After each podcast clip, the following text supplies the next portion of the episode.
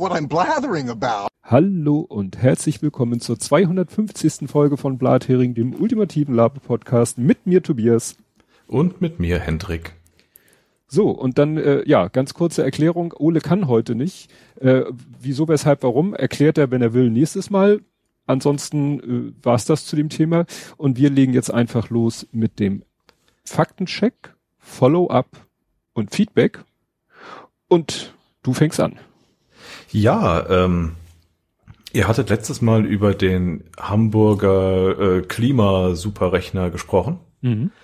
Ähm, ich weiß gar nicht mehr, was ihr gesagt hat. Ich glaube, ein Kilometer Auflösung soll der bei seinen Klimamodellen äh, erreichen können, ja. wenn ich mich recht erinnere. Mhm. Genau, und da, ähm, da fiel mir ein, dass, äh, dass, dass unser Großrechner hier beim, beim, beim Wetterdienst ähm, momentan als bestes zwei Kilometer Auflösung kann. Allerdings halt für, für äh, Wettermodelle und nicht für Klima.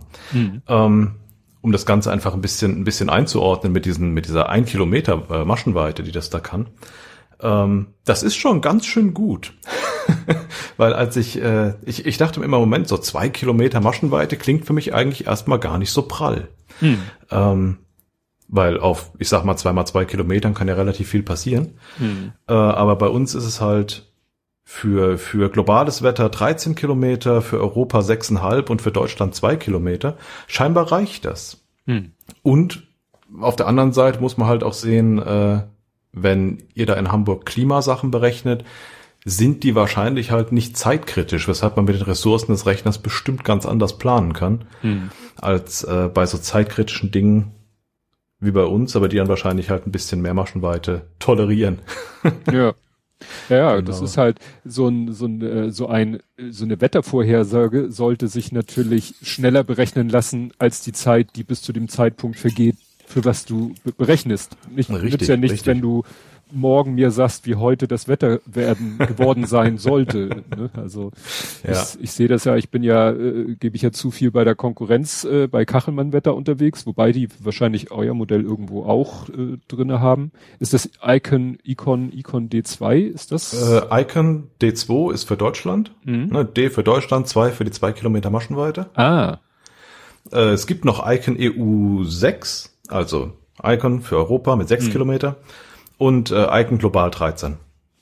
Okay, das sehe ich und, nicht, äh, aber die haben das die, ich ich finde halt den Service, den den Kachelmann da bietet echt nicht schlecht. Also, hm. der hat halt im Gegensatz zu uns den Vorteil, dass er halt frei auf alle Daten zugreifen kann, ne? von hm. wem er halt will und wo er glaubt, dass die besten Sachen bei rausfallen.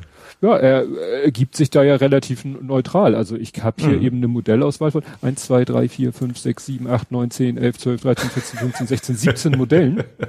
ja. Von denen mich in der Regel die ersten drei interessieren, weil die sind so ein bisschen äh, sortiert nach äh, Langfristigkeit, also Vorhersagezeitraum mhm. und äh, ja, dann eher so Super HD und Icon D2 ähm, und ECMWF. Mhm. Europäischer Wetterdienst, ja. Ja, genau, ne? Und dann kann man halt gucken, gucke ich mir so die ersten zwei, drei Modelle an und wenn die sich dann in einem, in den entscheidenden Punkten einig sind, dann weiß man ja, dann kann man Richtig. da mehr drauf geben. Ne? Genau. Und genau, ich konnte zwei. Nee, wir kommen aber nachher nochmal, ich, ich habe ja so ein paar ähm, Punkte unter Nerding, wo ich dich mit Fragen beballern oh, werde, oh. wenn ich dich schon mal am Mikro habe. Und da kommen wir natürlich, also für alle, die jetzt, ich sag mal, so ein paar Leute hier äh, in, in unserer Hörerinnenschaft, die kennen dich ja, wissen, dass du was mit Wetter und so. Aber was genau, da kommen wir, kommen wir nachher zu. Wir sind ja jetzt im, im Faktencheck. Gut, äh, dann gab es ein äh, AdBlue-Nachtrag und dann ein bisschen Asche auf unser Haupt, Ole und mein Haupt, muss ich sagen. Wir haben einen Kommentar übersehen von Oboeman, der ist nämlich schon der ist schon vor der letzten Sendung rausgekommen, aber irgendwie ist die Benachrichtigung mal wieder untergegangen. Aber er hatte noch mal was Interessantes zum AdBlue. Er sagt, die erste Warnung kommt, er sagt jetzt nicht bei welchem Fahrzeug, ich habe mal geguckt, es scheint um Wohnmobile zu gehen er sagt ja nicht, um welchen Typ Auto es geht. Er sagt, die erste Warnung kommt mit Füllung reicht noch circa 2400 Kilometer. Die zweite Warnung reicht nur noch 600 Kilometer. Hat man dann immer noch nicht nachgefüllt und der AdBlue-Tank ist leer, bleibt das Auto nicht einfach mitten auf der Autobahn stehen. Erst beim nächsten Versuch, das Auto anzulassen, greift die Sperre und der Wagen springt nicht an. dann reicht es auch nicht, ein, zwei Liter nachzufüllen. Es muss ganz voll gemacht werden, denn es gibt nur Sensoren für leer, 600, 2400 und voll. Kein Schwimmer wie im Benzintank. Also so Punkte wahrscheinlich okay. irgendwo, Messpunkte am Tank, wo er sagt, bis hier ist gefüllt, bis da ist gefüllt. Ich habe auch, als ich versucht habe rauszufinden, 600, 2400, auf welche Autos trifft das zu? Das waren so Wohnmobile. Und da habe ich noch interessante Sachen gelesen, dass je nach Herstellern das äh, auch nicht einfach damit getan ist, nachzufüllen. Der eine Hersteller sagt, und wenn du nachgefüllt hast, dann darfst du innerhalb der nächsten fünf Minuten das Auto am besten nicht mal anfassen. Also du sollst keine Türen öffnen, du sollst die Funkfernbedienung nicht benutzen. Bei anderen Herstellern sollst du zwei Minuten lang nicht die Zündung betätigen. Ich habe keine Ahnung, was das soll. Das stand da nur so. Aber vielleicht kommt da noch mal wieder ein Kommentar von Oboeman und ich hoffe, dass er uns diesmal nicht. Ich muss einfach selber mal dran denken, vor der Aufnahme kurzfristig noch mal in die Kommentare der letzten Folge zu gucken. Da passiert halt äh, selten was, aber wenn, dann ist es halt äh, schade, wenn ich das nicht sehe. Gut, kommen wir zu weiter HörerInnen-Kommentaren. Äh, und zwar hatte äh, Evil Dan Wallace, also Sven, nochmal gesagt zu der Holotelefonie. Nee, Moment. Da, nein, falsche Reihenfolge. Nochmal zu dem Fernsehergeschichte, um da nochmal drauf herumzuhacken. Es geht mir absolut nicht darum, dass alle Menschen erklären können sollten, wieso eine konkrete Erfindung nicht funktioniert, funktionieren kann. Ich bin aber davon überzeugt, dass wir komplett am Arm sind, wenn nicht alle Menschen mit irgendeinem Schulabschluss sofort zumindest ahnen, dass wir hier von Milliwatt auf der Eingangsseite und mindestens einigen 10 Watt auf der Ausgangsseite sprechen. Wie soll sonst denn zum Beispiel Energiesparen überhaupt gehen?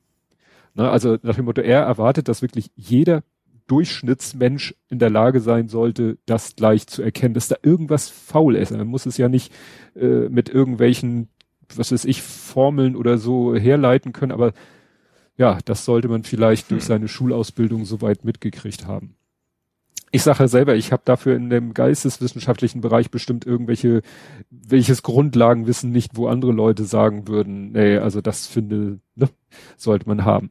Dann aber der zweite äh, äh, Kommentar von ihm, der bezog sich auf, jetzt habe ich hier völlig den Überblick, ah, da, zur Holotelefonie. Ihr habt offensichtlich keine Fernbeziehung. Mit meiner Freundin spreche ich praktisch jeden Tag per Videotelefonie auf mobilen Endgerät. Außerdem wird meine Nichte, in Klammern drei, nölig, wenn sie Onkel Sven nur hören und ihm nicht zeigen kann. Ja, gut, äh, gebe ich zu. Ich äh, weiß nur nicht, ob, also ich, ich sehe schon diesen Unterschied zwischen äh, reiner Audiotelefonie und Videotelefonie, dass das ein unheimlicher Zugewinn ist, aber zu Holotelefonie, also ich kann mir einfach nicht vorstellen, wie man es technisch hinkriegen sollte, dass der, dass die Qualität eines Hologramms so ist, dass ich sage, das ist jetzt ein echter Zugewinn zu einem Videobild. Naja, also wenn ich mir jetzt vorstelle, ich wäre gefangen auf einem Sternenzerstörer und müsste eine Botschaft schicken, dann wäre so Holotelefonie schon nicht schlecht. Stimmt, wenn du gleich, vor allem wenn du noch den Plan mitliefern willst. Das sollte Richtig, dann genau. schon nicht nur eine Blaupause sein. Ja, dann hat äh, ähm, Andi noch einen Nachtrag zu dem äh, äh, zu dem ein AfD möchte gern Reisenden, nämlich da waren ja diese AfD-Politiker, die wollten in die Ukraine, aber mehr so über Russland gesteuert und dann vielleicht sogar noch als Wahlbeobachter auftreten. Da äh, hatte Andi geschrieben, dass die NRW-Fraktion den blauen Spinner äh, Blacks heißt er, haben die äh, gleich äh, ausgeschlossen aus der Fraktion. okay. Und hier, der hat er noch hinterhergeschickt, den, den Drohnen noch mehrere Konsequenzen. Ja, also das, das scheint ja auch irgendwie so ein Hinterbänkler zu sein, der wahrscheinlich vielleicht wirklich dachte, oh ja, jetzt mache ich mal eine Aktion, dass alle über mich reden. Das ist mhm. dann wohl ein bisschen schief. Genau. Naja, gut, reden tun sie drüber. Ja, das ist so wie kleine Kinder, die sagen, Hauptsache Aufmerksamkeit, auch wenn es mhm. negativ ist. Ne? Ja. Und dann hat er zum C64, zu dem C64 Mini, von dem ich letztes Mal erzählt habe, äh, der ja so ein Gehäuse hat, was nur aussieht wie ein C64, den Liebling, ich habe die Kinder geschrumpft mäßig. Ähm, und deswegen natürlich nicht funktionabel, die Tastatur. Ähm, den gibt es tatsächlich auch, äh, es gibt quasi einen großen Bruder, the, the C64 64 Maxi, Maxi. Der hat dann wirklich wieder die Größe und damit auch die funktionierende Tastatur eines ja, eines echten C64. Intern ist es wahrscheinlich dieselbe Geschichte. Der Joystick scheint auch genau dieselbe Katastrophe zu sein. Es ist halt nur ein großes Gehäuse mit funktionierender Tastatur. so dass man keine externe Tastatur anschließen muss. Ob das den Aufpreis wert ist, weil ich habe ja für, für mein Mini irgendwie so knapp 40 Euro gezahlt und der kostet 130. Und wie gesagt, das Endleben wird dasselbe hm. sein.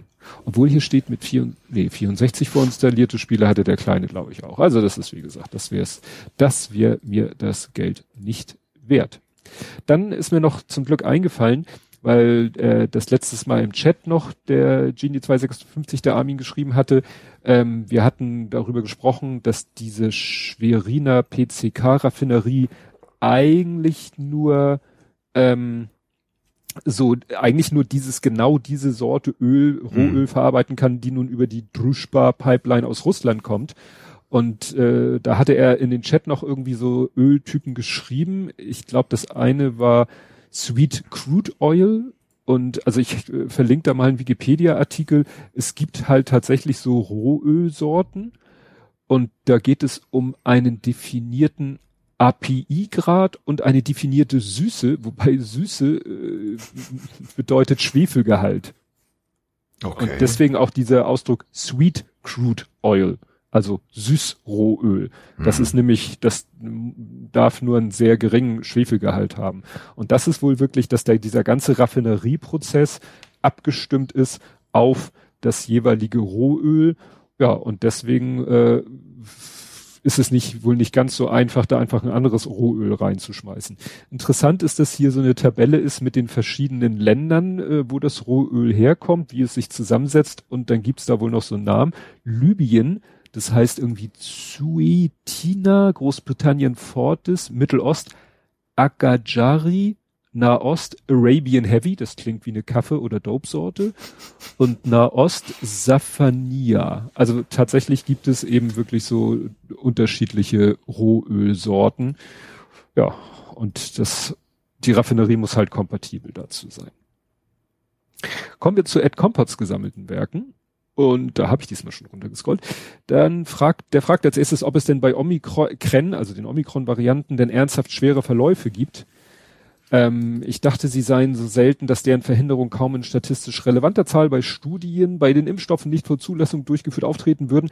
Also ich hatte eben so, versta so verstanden, dass eben dass die bei Omikron die Verläufe nicht so schlimm sind, hängt wahrscheinlich davon ab, ob, also wenn sie nicht schlimm, schwer sind, dann vielleicht, weil die Leute halt mit Oldschool-Impfstoff geimpft sind, weil der ja soll, soll ja auch bei den neuen Varianten noch vor schweren Verläufen schützen.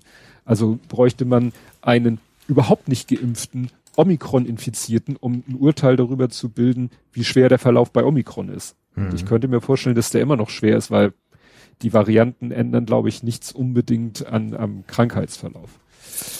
Ah ja, er schreibt dann auch, ich werde vergessen haben, runtergescrollt zu haben. Nein, habe ich diesmal nicht.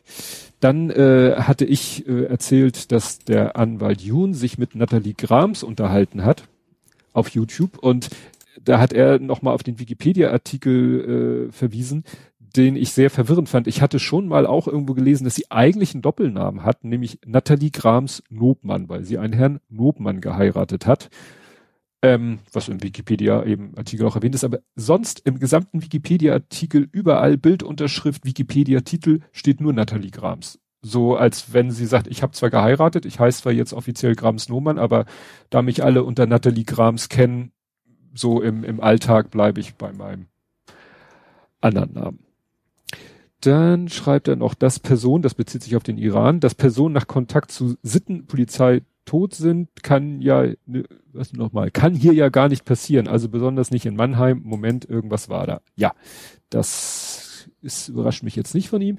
Die Sprecherin, also ich finde schon, ich weiß ja, er hat, hat nun eine bestimmte Sicht auf die Polizei und die lässt sich, lässt sich ja auch mal was schon kommen lassen, aber ob man jetzt die deutsche Polizei mit der Moral- oder Sittenpolizei vom Iran irgendwie vergleichen, hinken, gleichsetzen, dies, das. Ne? Ich meine, spätestens seit äh, ich vorhin irgendwas gelesen habe mit äh, Studenten in der Uni dürfen nicht raus, aber der Eingang wird von der Polizei beschossen. Ich glaube, das ist ein Level, das sich unsere Polizei nicht äh, ja. ohne weiteres. Da also. sind wir Gott sei Dank noch ein Stück Richtig. von entfernt. Jedes, jedes, was da, was, wenn da was schief läuft und äh, dass da Sachen schief laufen, unbestritten, aber würde ich jetzt nicht mit dem, wie da äh, regelmäßig systematisch vorgegangen wird. Gut, die Sprecherin der Bundesregierung am Montag zur Gasumlage, französisch auszusprechen, Gasumlage? Ich hatte kein Französisch. Bla bla bla, eigentlich will die wohl keiner, aber was Neues sagen sie auch nicht. Das hat sich ja jetzt in der letzten Woche alles erledigt. Dann schreibt er noch, was mich auch belustigt, heißt es Nord Stream, Nord Stream, Nordström? Nord Stream makes ja no Sinn. Und dann hat er nachgeguckt. Es heißt tatsächlich, das, das hat ihn, glaube ich, zutiefst verstört, dass es tatsächlich Nord Stream heißt. Nord Stream. Mit, ich habe, als das Thema losging mit Nord Stream, auch immer gedacht, ich habe mich verhört. Das kann doch nicht wahr sein, aber doch, es heißt Nord Stream. Schöne Denglisch-Geschichte. Ah, jetzt, ja. Ja, es heißt Nord Stream. Mhm. Ich dachte immer, ja, nee, wahrscheinlich Nord Stream. Nein, Nord. Gut, äh, Bayern hat nicht nur nichts für Strom gemacht, sondern massiv alle Stromerzeugung und Leitung behindert und Endlager, Fracking nur und Niedersachsen. Ja, nur in Niedersachsen wahrscheinlich. Also nach dem Motto, dieses ganz klassische, wasch mir den Pelz, aber mach mich nicht nass. Mhm.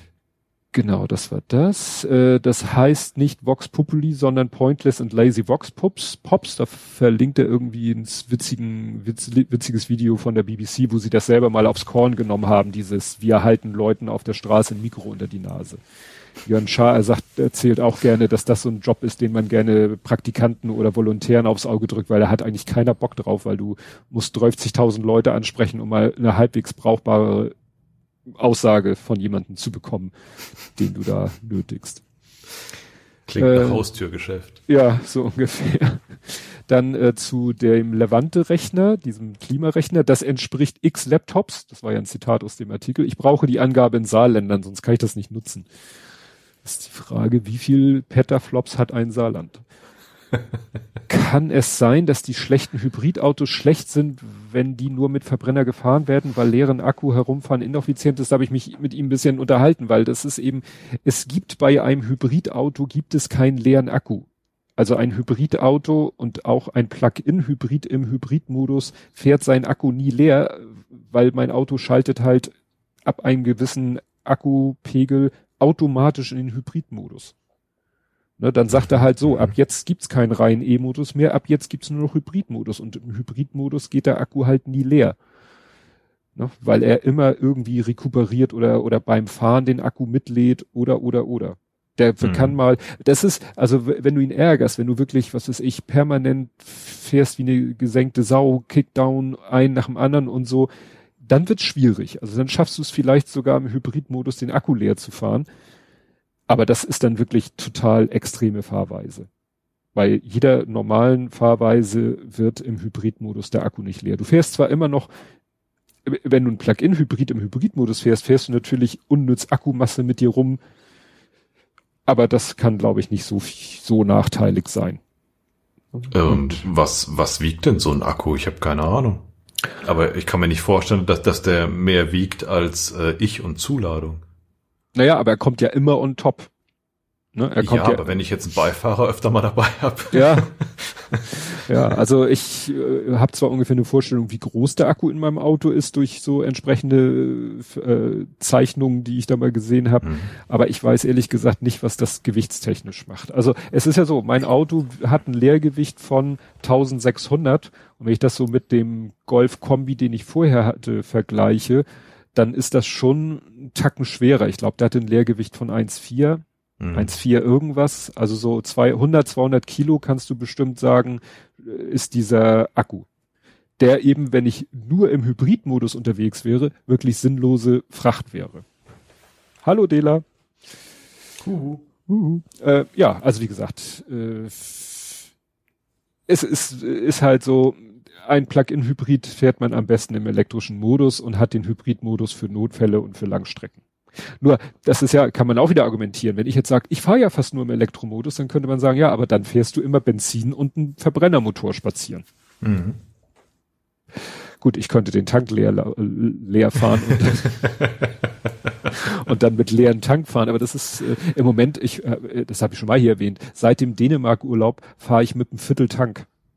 Okay Weil das seit, ist schon beeindruckend. Ja, ja weil seit meinem Dänemark-Urlaub fahre ich eigentlich nur elektrisch. Mhm. Ne? Also die, die Tankuhr ist natürlich auch digital, steht festgetackert auf dem Viertel, Tankinhalt. So. Und damit fahre ich wahrscheinlich rum. Gut, jetzt kommt äh, der Winter, wenn ich dann im Winter wieder den Motor anmachen oder der Motor anspringt, weil ich die Heizung anmache, weil das Auto ja so blöd konzipiert ist, dass es Motorwärme für die Heizung braucht. Ah, okay. Und, aber das dauert wahrscheinlich ewig, bis ich damit einen Viertel Tank leer gefahren habe, so selten wie ich nur noch Auto fahre. Naja.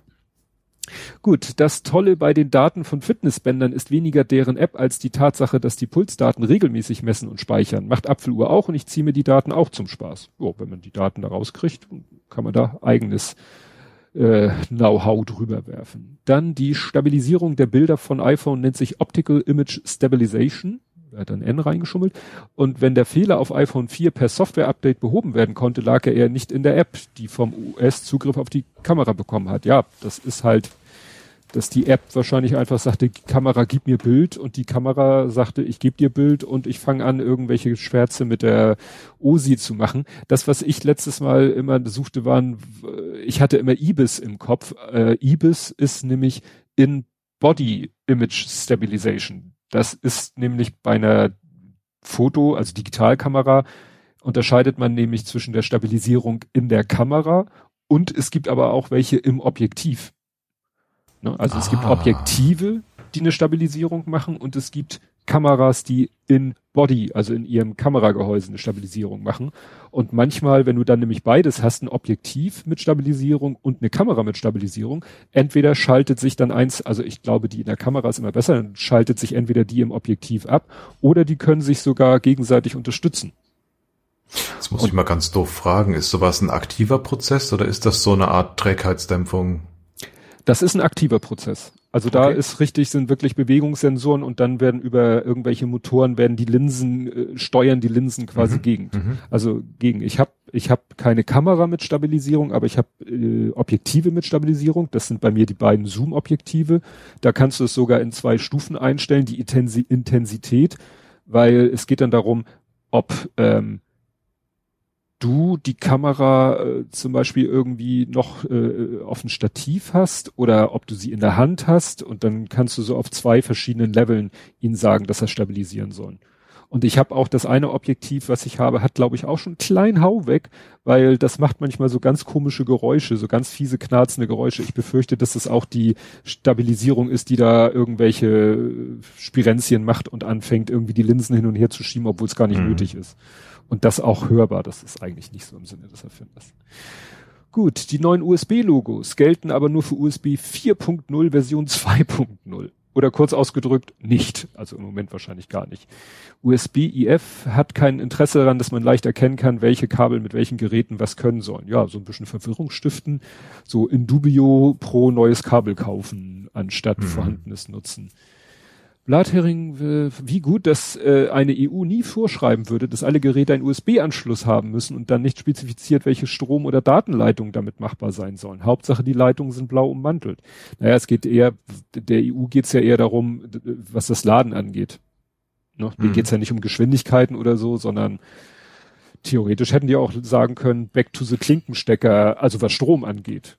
Ne? So ein schön ja. oldschool äh, Mini-Klinkenstecker zum Aufladen. Geht ja auch. Aber wenn, dann schon äh, Dual Use. Dann das, oh, ach so, das war nochmal zu der Frau Grams, dann nochmal zum Akku und dann hat er einen Screenshot gepostet von seinem neuen Handy, äh, wo man sieht, dass da diese Dynamic Island im vollen Einsatz ist. Ne? Also das, das ist ja dieser schwarze Bereich im Display, in dem wiederum, im, wiederum in dem schwarzen Bereich ist dann irgendwo die Kamera, die ja eh schwarz ist oder auch der, die anderen Sensoren.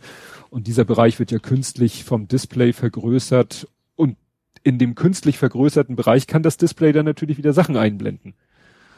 Um so zu tun, als wenn das alles irgendwie aktiv äh, nutzbare Fläche wäre. Was ja nicht der Fall ist. Gut. Was gibt's da noch? Ähm, Meta bestätigt T-Online. T-Online, das du schon ein paar Ausgaben her. T-Online hatte ja recherchiert und festgestellt, dass es da offensichtlich auf Facebook so ein paar Accounts gibt, die irgendwie alle fake sind. Und die dauernd auf irgendwelche Fake-Nachrichtenseiten verlinken. Also so Seiten, die versuchen auszusehen wie Spiegel mhm. Online, FATS und ähnliches.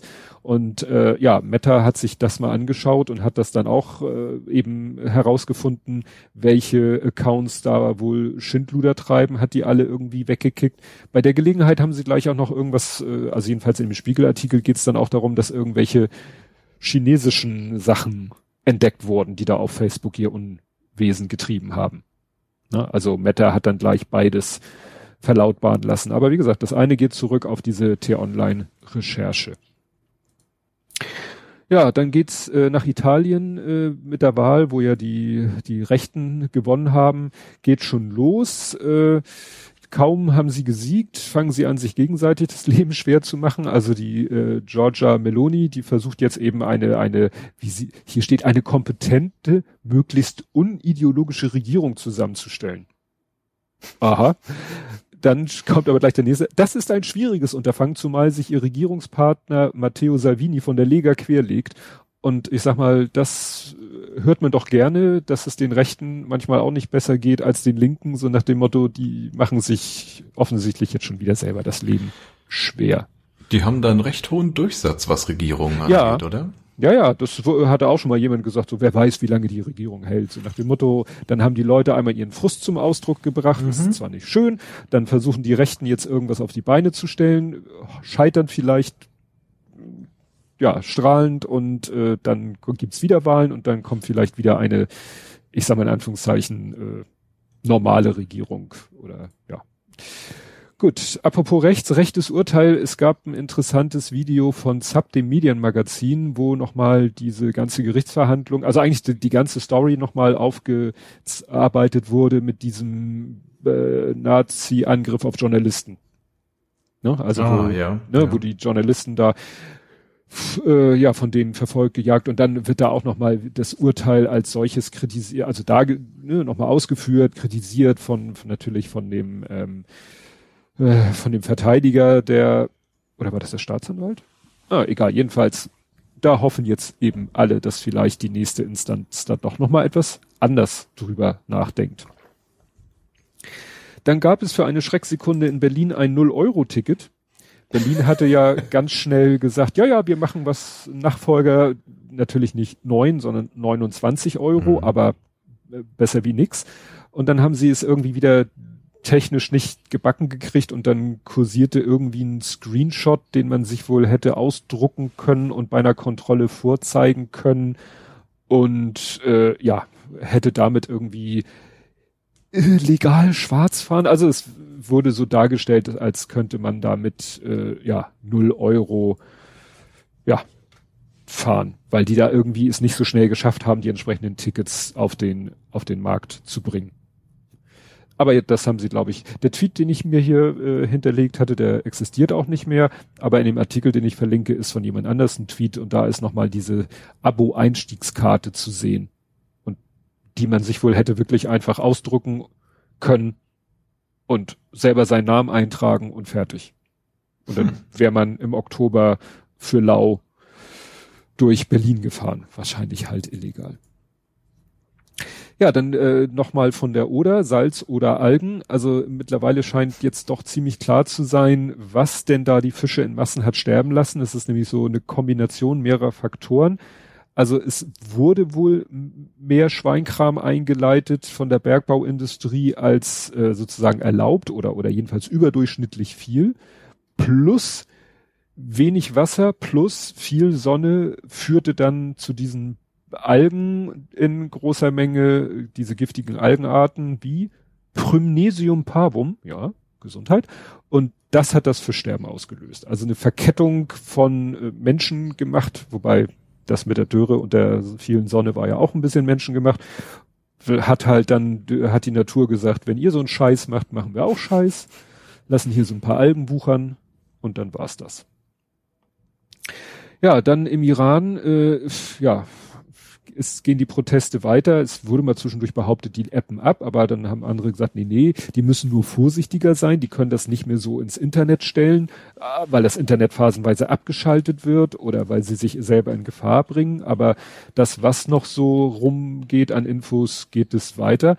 aber es ist wieder das übliche Schema. Also einerseits gibt es so, ich sag mal so, von der iranischen Staatsführung so leichte Friedensangebote. Ja, man könnte ja mal über die eine oder andere Reform nachdenken. Im selben Atemzug wird aber das gesagt, was ja eigentlich immer gesagt wird, wenn in einem Land die Posse abgeht, dann äh, kommt immer so, ja, das sind ja Kräfte von außen. Ne? Also mhm, dann heißt mhm. es äh, hier jetzt, der oberste Führer des Iran sagt, USA und Israel stecken hinter den Protesten. Kann ja gar nicht sein, dass das eigene Volk unzufrieden ist mit den Zuständen. Nein, geht ja gar nicht. Das mhm, muss ja von mhm. außen kommen. Das ist, es ist immer das Gleiche. Also das ist äh, dann ja, auch so, so unkreativ. Ja, USA also, und Israel. Ja, ja, ne, das war aber auch immer, wenn, das war auch als damals im Iran, äh, da wurden doch die, die Benzinpreise erhöht, da sind mhm. die Leute auch alle auf die Straße gegangen und dann hieß es auch, ja, das sind alles Kräfte von außen. Leute, ihr habt das Volk äh, aufgebracht gegen euch, deal with it und macht's euch, euch nicht immer so einfach und sagt, ja, das sind Kräfte von außen.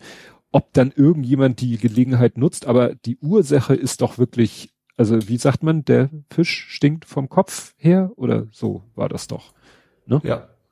Äh, was noch so, sage ich mal so, jemand in einem Tweet gedroppt hat, der mir in die Timeline gespült wurde, die wird aber im Moment viel gepostet, die war auch irgendwo zu Gast, ich weiß nicht mehr in welchem Podcast, Gilda Sahebi, die war die bei der Lage der Nation oder bei der Woche? Ich weiß nicht, irgendwo war sie zu Gast, das ist eine Journalistin, Ärztin, Politikwissenschaftlerin, äh, arbeitet für die Taz und die äh, wird mir oft immer in die Timeline gespült, weil sie halt äh, Kontakte in den Iran hat und deshalb da noch drüber berichten kann.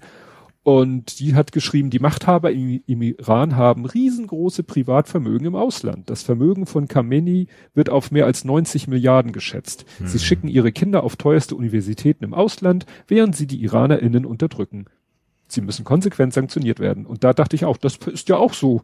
Kennen wir ja auch, ne, von anderen äh, Regime. Ja. Ne? ja. Das ist ja auch so ein wiederkehrendes Muster, so dieses äh, richtig rum sagen, Wasser predigen und Wein trinken. Genau. Mhm. Ne, so der üble, böse Westen, alles äh, ne, verrottete Moral.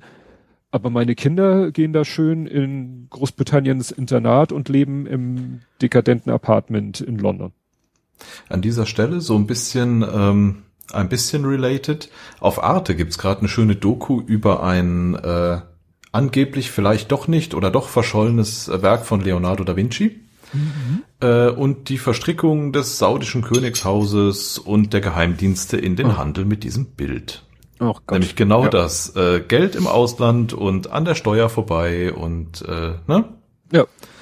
Kunsthandel zur Unterstützung von kriminellen Organisationen und seltsamen Regimen. Oh Gott. Ja das passt ja auch. Macht Spaß. Ich dachte, zum Einschlafen hätte ich eine, eine laue Kunstdoku gefunden und da war es ein echt guter Krimi. Oh Gott. Alles klar. Ja, dann gibt Moja ein wenig Hoffnung. Hätte ich fast in den Hamburg-Teil packen können, da habe ich eh nichts, äh, nur ganz wenig. Aber ähm, es kam mal wieder die Meldung, äh, dass Moja ab 2025 mit autonomen Fahrzeugen loslegen will. Das hatten wir, glaube ich, auch hier schon mal erwähnt. Und das hat Hobbyquerschnitt mal zum Anlass genommen, nochmal denen so einen kleinen Tritt zu geben und zu sagen, hey, aber das wird dann doch sicher barrierefrei sein, oder? Und dann hat Mauja tatsächlich geantwortet und gesagt, äh, unser Ziel ist es, einen vollständig barrierefreien Ride-Pooling-Service anbieten zu können, sobald, okay. aber jetzt kommt die Einschränkung, sobald wir eine reguläre Genehmigung in Hamburg haben. Mhm. Mhm. Dann habt ihr keine reguläre und bezieht sich das jetzt nur auf dieses autonome Ding und oder auf euren normalen, aber euer normaler, habt, dafür habt ihr doch eine Genehmigung? Naja, zur konkreten Ausgestaltung der Barrierefreiheit in der neuen Fahrzeuggeneration werden wir zu gegebener Zeit informieren. Aber das hm. klingt wieder gut, eine neue Fahrzeuggeneration. Ja. Weil die bestehenden nachträglich sehe ich wenig Chance. Aber wie gesagt, wenn sie dann eh den Fahrer wegsparen äh, und, und deshalb ein neues Fahrzeug mit anderer Innenraumaufteilung, dann besteht der Hoffnung. Gut, und last but not least, Twitter fehlte uns noch. Ich hab's gesagt, Twitter goes insti TikTok. Weil wir hatten ja hier schon mehrfach das Thema, dass die sich alle gegenseitig äh, die Features kopieren. Also mhm. ne, Be Real möchte so ein bisschen wie Instagram sein, aber cool und dann macht Instagram das nach, was Be Real macht und äh, TikTok macht auch nach, was Be Real macht und jetzt äh, sagt Twitter, jetzt machen wir äh, sowas, also die, es geht um die Wiedergabe von Videos. Also die Wiedergabe von Videos in Twitter am Handy soll demnächst so aussehen, wie wenn du dir ein Reel bei Instagram anguckst, was ja so aussieht, als wenn du dir ein Video bei TikTok anguckst. Also sprich, vollflächig der Bildschirm wird komplett vom Video eingenommen und alles zum Interagieren äh, wird als Overlay über oben drüber gepackt. Das ist ja fantastisch. Ja, freue ich mich schon sowas. Bin ich wieder froh, dass ich das meiste am Browser mache. Mein mm. Konsum ist der, findet ja größtenteils im Browser statt. Okay, gut, wer, wer irgendwie einen Drittanbieter benutzt, also App, den wird das nicht interessieren, aber naja. Gut, kommen wir zu Politik, Gesellschaft, Social Media. Und bei worüber wir nicht reden, ist, es ist schon wieder ein ganzer Sack geworden und man muss sagen, der Sack ist gefüllt mit alten weißen Männern. Weil das war ja kurz nach der Aufnahme, ging es ja los mit Herrn Merz, mit seinem, ich habe das Wort, war das Sozialtourismus? Ja, wo ich, wo, du, es war ja zwei Tage lang, zwei Tage lang war Twitter voll mit Merz. Und dann kamen irgendwann wieder die Leute, ey, hört doch mal auf, da wieder so viel, dann versuchten einige Leute dann auf der Metaebene äh, das Thema wenigstens zu bearbeiten und war das jetzt geplant oder nicht? Ne? Also unterstellen wir da Blödheit oder Kalkül, vierdimensionales Schach. Woher stammt das Unwort? Auf irgend, das wird an irgendwelchen rechten oder russischen Telegram-Kanälen benutzt und, und, und. Dann war nach zwei Tagen das Thema durch. Dann waren hier Precht Welzer äh, bei Lanz mit ihrem Buch. Dann waren die nächsten zwei, drei Tage voll mit, mit Prechts Mem, wie er da der ein Journalist, Spiegeljournalistin mit so einer komischen Handhaltung was erklärt und jeder, äh, ja. Also wenn du es geschafft hast, zu Mem zu werden, dann hast du es eigentlich geschafft. Dann das einzig Interessante war, dass dann irgendwie die Story rauskam, dass der ja mal tatsächlich irgendwie ein Chefredakteur aufgefordert hat, äh, eine Redakteurin zu entlassen, weil die ja irgendwie schlecht über ihn geschrieben hat. Also das, wem bisher nicht klar war, dass der Precht jenseits von Gut und Böse ist, dann jetzt. Ja gut, aber sowas, sowas hast du doch immer, oder? Das ja. erboste Leser, äh, also ja, aber er ist ja, er ist ja kein Leser, er ist ja das, also vielleicht auch, aber er war ja der, über den geschrieben wird. Ne? Also wenn ich als Leser sage, ihr schreibt hier was, was mir nicht gefällt, dann lachen die. Aber das ist ja wirklich, wenn du der, der, der Bericht, nein, der Gegenstand der Berichterstattung bist und dann sagst, ja, nee, aber so was er hier über mich geschrieben hat, das ist scheiße und jetzt entlasst ihr mal bitte jemanden. Also, naja. Ja, und dann noch so als äh, äh, die Kirsche obendrauf. Ah, jetzt muss ich wieder. Wenn ich jetzt schon anfange zu husten, das ist ein schlechtes Zeichen. Ähm, dann kam noch Herr Kubicki. Und da dachte ich echt so, okay, der sieht, der hat echt zu Hause gesagt, nee, das kann, das Problem ist, das kommt zeitlich nicht hin. Ich wollte jetzt gerade sagen, der saß zu Hause oder das, guckt auf sein Handy und sieht, Oh, alle Welt redet über März, alle Welt redet über Precht und Wälzer, keine Sau redet über mich. Was kann ich denn mal machen? Aber dann muss er in die Zeitmaschine. Richtig dumme Idee. ja, aber dann muss er in eine Zeitmaschine gestiegen sein, weil das hat er schon vor, und das finde ich dann auch interessant, das hat er schon, glaube ich, mittlerweile vor, vor einer Woche gesagt. Ich habe den genauen Zeitpunkt nicht rausgefunden. Ich habe dann versucht, Nachrichten zu finden, weil es wurde eigentlich auch erst dann darüber berichtet, äh, als Erdogan darauf angesprungen ist. Das heißt, Erdogan äh, kann man jetzt wohl durchaus mit Vornamen Barbara ansprechen, weil wenn er da nichts draus gemacht hätte, dann wäre es wahrscheinlich gar nicht aufgefallen, weil die Berichterstattung fand eigentlich erst statt, als Erdogan äh, dagegen geklagt hat. Und das hat irgend oder oder was weiß ich ein Anwalt äh, auf die mhm. auf den Weg gebracht hat. Und ich habe dann versucht herauszufinden, ja, wann hat Kubicki das denn überhaupt gesagt? Also es muss ungefähr eine Woche her sein. Und dann mhm. war tagelang Stille und dann hat Erdogan dafür gesorgt, dass wirklich jeder und seine Oma darüber redet. Also nicht ganz so viele, aber ich, also Kubiki ist wirklich dann wie so ein kleines Kind, wie ich vorhin schon äh, sagte, entweder vorher oder in der äh, oder schon während der Aufnahme, Aufmerksamkeit um mhm. jeden Preis. Ne?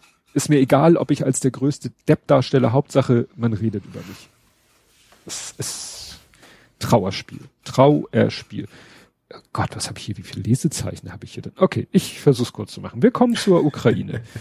ja, es ist vieles auch doppelt und dreifach. Also zur Mobilisierung ist es ja so, äh, äh, es wurden dann ja wohl offensichtlich doch wieder in den abgelegenen äh, Regionen Teilrepubliken, hier steht Teilrepublik Dagestan, mhm. kippt die Stimmung gegen Putin, weil sie halt doch weiter aus den abgelegenen Zonen die Leute wegcachen und da wohl einige Regionen schon fast, also menschenleer im Sinne von männerleer sind, mhm. weil sie da wirklich jeden weggezogen haben.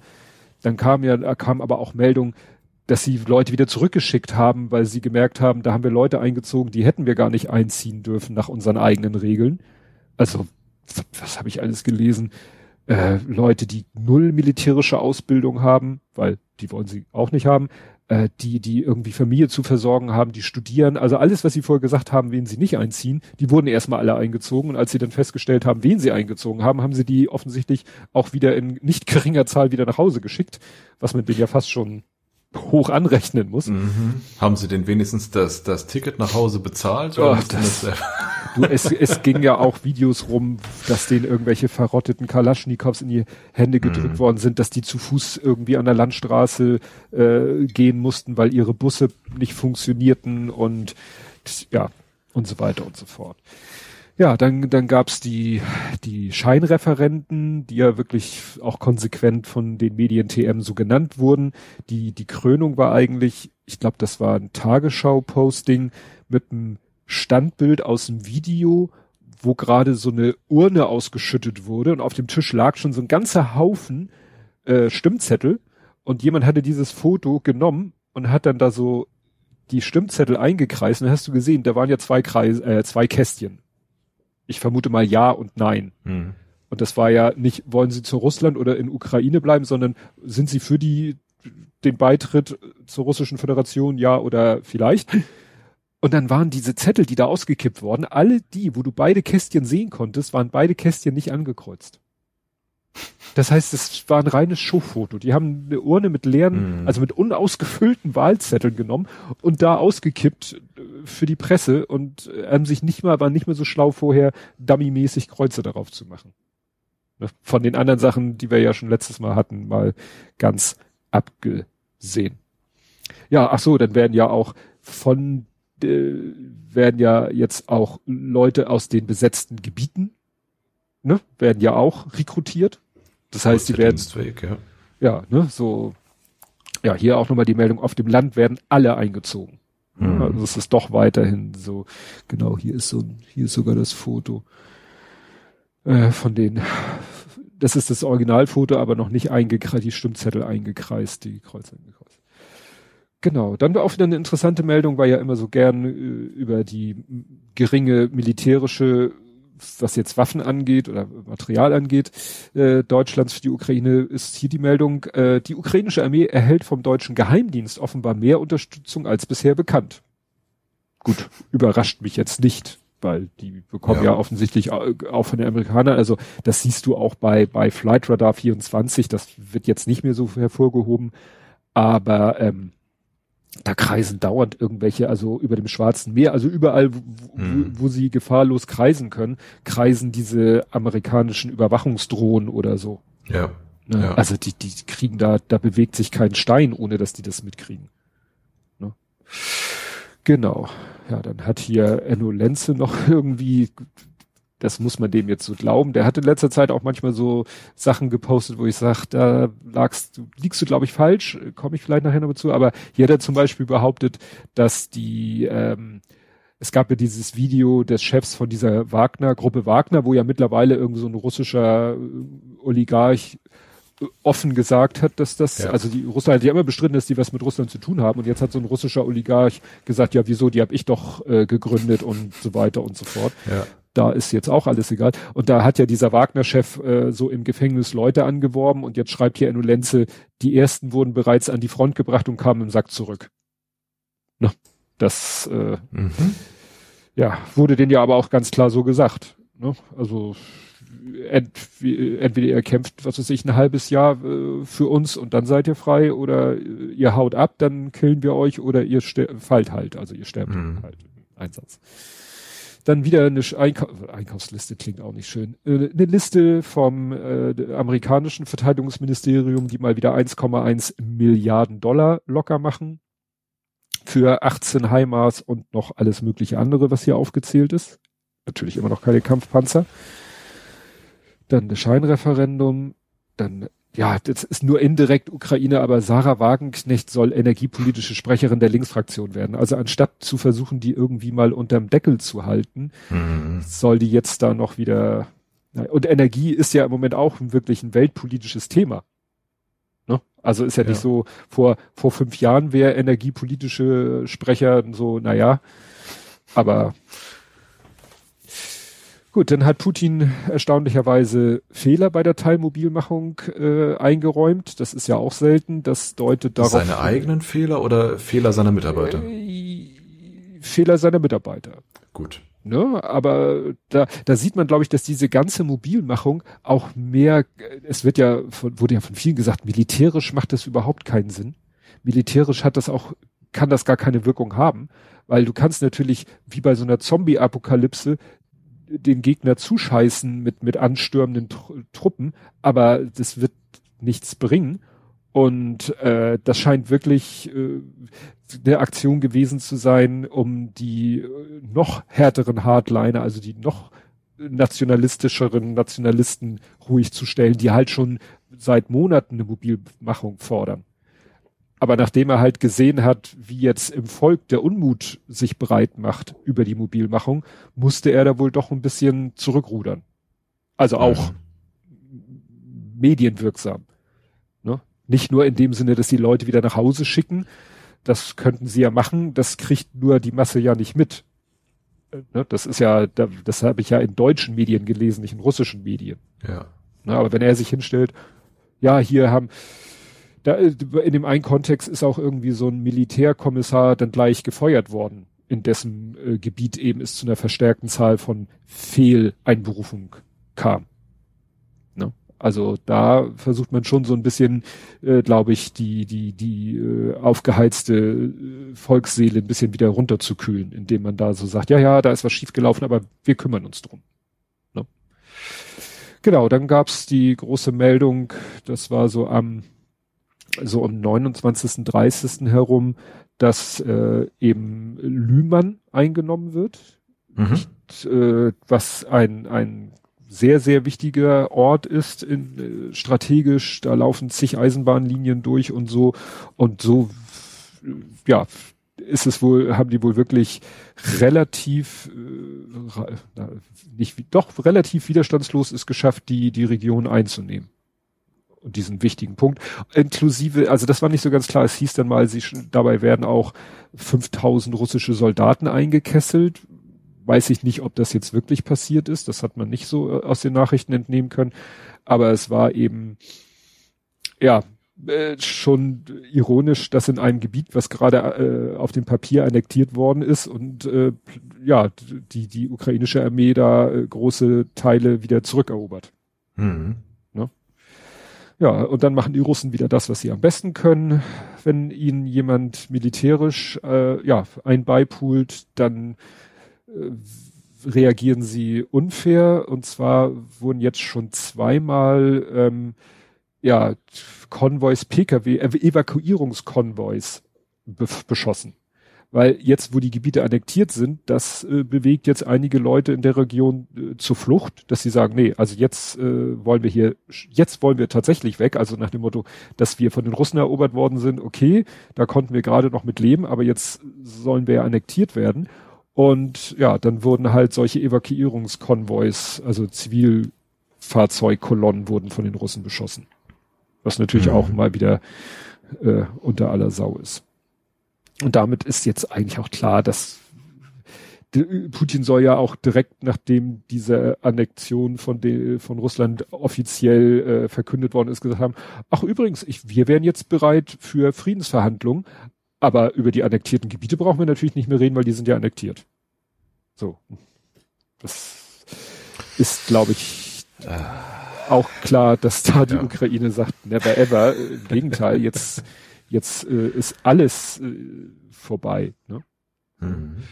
Es war hier auch noch, noch dieses, kennst du dieses Meme mit diesen beiden Typen von Orange County Shopper? Ja, ja. Und da ist, äh, fängt er an, also der, der, äh, der Vater, der mit seinem hier Walrossbart, der, der soll die Ukraine sein, der sagt, ich übersetze das mal hier, genug, ich äh, trete jetzt der NATO bei. Haben sie auch, die haben ja so ein, so ein beschleunigtes äh, mhm. Verfahren beantragt. Und dann antwortet Russland, du kannst die NATO nicht, der NATO nicht beitreten, du befindest dich in einem Krieg. Und dann antwortet die Ukraine, es ist eine spezielle Militäroperation, kein Krieg, hast du das selber gesagt. Und dann sagt Russland, egal, solange es, äh, es Kämpfe auf deinem Gebiet gibt, kannst du der NATO nicht beitreten. Und dann sagt er zum Schluss, du hast das Gebiet als dein Gelände gerade be betrachtet. Also insofern finden gerade keine Kampfhandlungen auf ukrainischem Gebiet statt, weil das ist ja jetzt alles russisches Gebiet. Und es ist ja auch kein Krieg, es ist ja eine Spezialzahl. Aber also mhm. können wir doch mal so unauffällig der NATO beitreten. Ich habe ja wirklich auch, muss ich sagen, ich weiß, dass das Blödsinn ist, aber ich dachte, weißt du, wenn Russland einfach so sagen kann, wir annektieren hier Gebiete, gut, akzeptiert kein Land, außer vielleicht hier die BRICS-Länder, gut, dann könnte doch die NATO sagen, ach, wir machen jetzt mal hier, wir haben hier neuen, neuen Paragraphen in unserer Satzung gefunden, äh, auf Zuruf kann jedes beliebiges Land der Welt sofort von heute auf morgen Mitglied der NATO werden wäre genauso hirnrissig, aber okay. Ja. Ne? ja, dann, das war ja auch diese ganze, diese ganze Zeremonie da mit diesen vier Pseudo-Stadthaltern äh, äh, da und, und Putin hat dann ja wieder eine Rede gehalten, da war ja, das wird ja immer schlimmer. Was hat er alles dem Westen vorgeworfen? Gut, also er, was er natürlich, er, er holt natürlich jede Doppelmoral, die er rausholen kann, auch zu Recht holt er natürlich raus muss man ja so sagen. Ich lese ja auch, habe ich auch schon mal erwähnt, dieses Buch gerade von Carlo Massala. Mhm. Da geht, das Buch ist ja vor der ganzen Chose schon, das ist ja schon die dritte Auflage, aber da genau das, was Putin jetzt ausnutzt an Gemengelage in der Welt. Das ist, da wird da alles schon sozusagen, darauf wird in dem Buch schon hingewiesen, dass der Westen TM da echt sich in vielen Dingen scheiß verhalten hat und äh, das kann Putin natürlich jetzt den Westen immer wieder aufs Brot schmieren und für seine Propaganda benutzen. Aber da, da hört er ja nicht auf, dann kommt er ja mit, was hat er mit Satanismus und irgendwelchen Kram. Also das ist ja schon richtig gruselig. Was ah. stimmt mit ihm denn nicht? Ja, der oh muss Mann. halt in, auf, äh, für seine, für seine Aktion muss er sich halt Rückhalt da verschaffen. Ja. Mhm durch immer krudere und dann war hier noch ein Video von der Feier auf dem Roten Platz, da war dann auch irgendwie einer, ich habe keine Ahnung, was für eine Funktion der hatte. Äh, der hat da auch eine Rede gehalten und auch so, also das wurde von manchen mit Goebbels 2.0 tituliert. Man mhm. soll ja immer vorsichtig sein, aber es, es ist so gruselig es ist, es ändert ja manches wirklich so daran, diese ganze abstruse Gedankenwelt und und diese und der hat, der, und da, das wurde dann auch geteilt auf Twitter mit dem Hinweis, nichts, was da auf dieser Veranstaltung gesagt wird, wird nicht gesagt ohne Segen von oben. Mhm. Ne? Also da kann man nicht sagen, na ja, das ist so, weißt du, wie in diesen Talk, Polit-Talkshows, wo ja immer gerne Ausschnitte gezeigt werden, wo die Leute dann auch Fantasien haben, wir bombardieren morgen Warschau oder so. Aber das ist eben so eine wirklich äh, die offizielle Feier zur Annexion und äh, der redet da irgendwie so ganz mystischen, komischen Kram. Also ist gruselig. Echt gruselig. Wollen wir Wetten abschließen, wie lange es noch dauert, bis die USA und Israel dafür verantwortlich gemacht werden?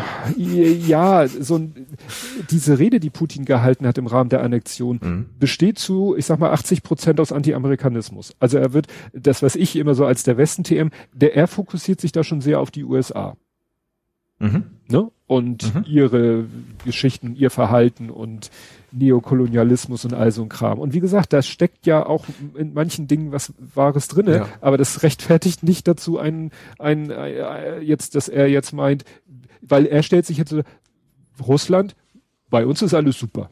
Mhm. Ne? Die machen da ihren Scheiß, die haben, die haben Kolonien gehabt und, und da leidet die Welt heute noch drunter. Nicht verkehrt. Äh, und dies und das und jenes. Aber wir, Russland, wir sind ja das Paradies und äh, deswegen ist es jetzt unsere Aufgabe, die Welt von diesem anderen zu befreien. Hm? Ich bin wahrscheinlich etwas zu jung, um es wirklich mitbekommen zu haben, aber für mich klingt das doch äh, eins zu eins nach, nach Kalter Krieg Gesch Geschwafel, oder? Ja, eigentlich schon. Also eigentlich, äh, wenn das so weitergeht, äh. weil das Problem ist ja, er ist ja auch nicht alleine ganz. Mhm. Indien und China, Brasilien, also die BRICS, das wird im Buch auch erklärt. Ich habe davon immer gehört, so BRICS, Brasilien, Russland, äh, Indien, China und irgendwann kam noch Südafrika dazu, dass die so versucht haben, mal so einen Gegenpol zu dieser mhm. Der Westen TM, also in dem Buch äh, nennt er das meistens die OECD-Staaten, um es mal mit einem anderen Wort zu bezeichnen. Und dass die versuchen mal so einen Gegenpol zu bilden, weil seit wir nicht mehr, wir hatten halt Jahrzehnte lang bipolare Verhältnisse, Kalter mhm. Krieg, mhm. ne? UdSSR, USA oder NATO, Warschauer Block. Mhm. Warschauer Pakt, Pakt. Ostblock, Warschauer Pakt. So. Und das ist dann irgendwann alles weggecrumbled. So, und dann ist die Frage, wo, wo, wo entwickeln wir uns hin? Zu einer unipolaren Welt, also wo es vielleicht nur noch einen großen gibt, also sage ich jetzt mal USA, und der dafür sorgt, dass überall auf der Welt alles gesittet zugeht, oder multipolar, oder wieder bipolar, also bildet sich wieder ein zweiter Hauptgegenpol raus. Und im Moment ist es eher so multipolar, weil so äh, einheitlich ist der Rest der Welt dann halt doch nicht. Ja. Also ja. Ich meine, China und Russland scheinen sich ja auch nicht ganz grün zu sein. Nee, was weil, so liest. ja, also China hat ja auch zuletzt irgendwie so Andeutungen gemacht, Leute, übertreibt es nicht. Ne? Mhm. Und es wird ja auch immer gesagt, spätestens wenn Russland dann doch mal irgendwas Nukleares macht, in welcher Form auch immer, einfach mal eine Bombe äh, in der Luft über dem Schwarzen Meer, wo so gut wie kein Mensch Schaden nimmt, mhm. nur so mhm. als Machtdemonstration, spätestens dann würden vielleicht die letzten Verbündeten sagen, so, okay, das war's. Ne? Mhm. Geht mit Gott, aber geht, ne? Und dann, dann wären die raus. Und das weiß Russland, glaube ich. Oder das ist so das, worauf sich, sage ich mal, der Rest immer vertraut, dass Russland das nicht tut, nicht, weil er äh, aus Respekt vor dem besten TM, sondern ja. äh, sich das nicht mit seinen letzten Verbündeten verscherzen will. No. Tja, hoffen wir's. Genau, ja, und dann äh, war hier noch eine Meldung von gestern, die fand ich ganz interessant, weil da hatte ich letztes Mal drüber gesprochen, Ukraine-Teil, dass ja Odessa immer mehr von den Russen angegriffen wird mit diesen iranischen Kamikaze-Drohnen. Ja. Und dass die wohl relativ schwer abzufangen sind. Und ich überlegt habe, ob man das nicht mit dem Gepard machen könnte. Und was sehe ich hier für eine Meldung? Ähm, da war irgendwie der ukrainische Verteidigungsminister posierte auf einem Gepard. Und das hat hier jemand retweetet und geschrieben, ähm, diese Systeme wurden bewegt, have be likely, also wahrscheinlich bewegt äh, nach Odessa. Also das Foto ist in Odessa entstanden, das ist klar. Also gibt es schon mal ein Gepard in Odessa, was nicht mhm. an der Front ist, sondern weit weg. Ähm, also, und er schließt daraus, dass die wohl dahin bewegt worden, weil man mit den Dingern wahrscheinlich doch diese Drohnen abfeuern, abschießen könnte. Mhm. Ne, das heißt, die ziehen ihre Gepards wohl von der Front weg, also vielleicht nicht alle, wobei so viele haben sie, glaube ich, nicht, äh, ja, um jetzt Odessa vor diesen Kamikaze-Drohnen zu schützen. Ne? Da würden sie dann sehr gut ihren Zweck erfüllen. Gut, ja, und äh, was hier noch gesagt wurde, dass eben äh, man das Gefühl hatte, dass Scholz und Macron lange, lange noch immer gehofft hatten, irgendwie können wir vielleicht doch mal einen Verhandlungsfrieden machen. Und das hat sich jetzt eigentlich wohl auch erledigt, weil das sollte ja eigentlich klar sein. Ach so, und äh, noch weiteres äh, Zeichen für äh, russisches Militär, wenn es militärisch auf dem sozusagen jetzt auf dem Schlachtfeld schon nichts erreichen kann, dann beschießen sie halt zivile Ziele, Infrastruktur, äh, Flüchtlingskonvoi, äh, Fluchtkonvois und die Heimatstadt von Zelensky. Einfach nur so aus Prinzip, aus, aus Prinzip. Ja. Genau. Ne? Also ich da ist wohl nicht, nichts, nichts Militärisches, sondern einfach nur, das erinnert mich, das habe ich glaube ich auch schon mal in diesem Zusammenhang gesagt, das ist einfach ironisch, dass man sowas in dem Zusammenhang sagen muss, dass, dass mal irgendwo gibt's ja dieses, äh, ich glaube es ist ein echtes Fußballer-Zitat, der vor einem Spiel sagte, gegen eine deutlich favorisierte Mannschaft. Wenn wir hier schon nicht gewinnen, dann treten wir ihnen wenigstens den Rasen kaputt. Mhm. So. Und so kommt einem das mittlerweile bald vor. vor. Und das, äh, ja, geht dann immer alles zulasten der Zivilbevölkerung. Ja, und äh, Frau Lambrecht hat dann der, der Ukraine nochmal 16 Haubitzen versprochen, aber aus slowakischer Produktion. Also nicht unsere Panzerhaubitze 2000, die ja so super toll zu sein scheint, sondern dass die ähm, vom Typ Zuzana, die würden in der Slowakei produziert, von Dänemark, Norwegen und Deutschland finanziert und dann in die Ukraine. Das Besondere an der ist, die kann 155 Millimeter verschießen. Das ist das NATO-Kaliber. Die mhm. Russen schießen ja mit 152 und die NATO mit 155, also Artillerie. Und äh, es hilft halt nichts, wenn man äh, den NATO-Munition gibt und sie haben keine NATO-Geschütze. Logisch, so. ja. Und deswegen ist das wohl jetzt der Idee, dass die Slowakei halt diese Ra äh, Radpanzerhaubitzen hat mit 155 Millimeter. Und dann wird gesagt, hier Bier bezahlen, Firma Dankchef bezahlt und äh, dann kriegen sie halt die. Genau. Kann man eigentlich dann so russische Munition adaptieren auf NATO-Geschosse, auf, auf, nee. auf, auf NATO-Rohre? Nein. So zwei Zentimeter Blech drum rumgewickelt und Nee, bin ich Schade. mir sicher nicht. Ich bin jetzt nicht so der Super-Experte, aber so viel wie ich ähm, ja weiß. Äh, ach, Rüssmann. Genau, Rüssmann vor einem Spiel mit Gladbach in Dortmund. Wenn wir hier heute schon nicht gewinnen, dann treten wir wenigstens den Rasen kaputt. Ja, hat gerade Andi recherchiert. Ah. Das also habe ich tatsächlich richtig in Erinnerung, dass es vor dem Spiel war. Gibt ja sonst auch wenig Sinn, wenn man das hinterher sagt. Ja, genau. Und hier steht, dass sie sie noch mit was anderem unterstützen wollen. Ach so, Iris, genau, Iris TSML äh, Luftabwehrsystem, ah, ja, ja. dass äh, dass das vorgezogen wird. Mhm. Also die Liste, was Deutschland alles noch liefern will, ist ja lang, ist ja die Frage nur wann. Genau. Dann kam hier irgendwie die Meldung, dass Frankreich wohl bisher mit am wenigsten geliefert hat. Wobei man dann wieder diskutieren kann, was die Maßeinheit ist. Gegenwert in Euro. Ja.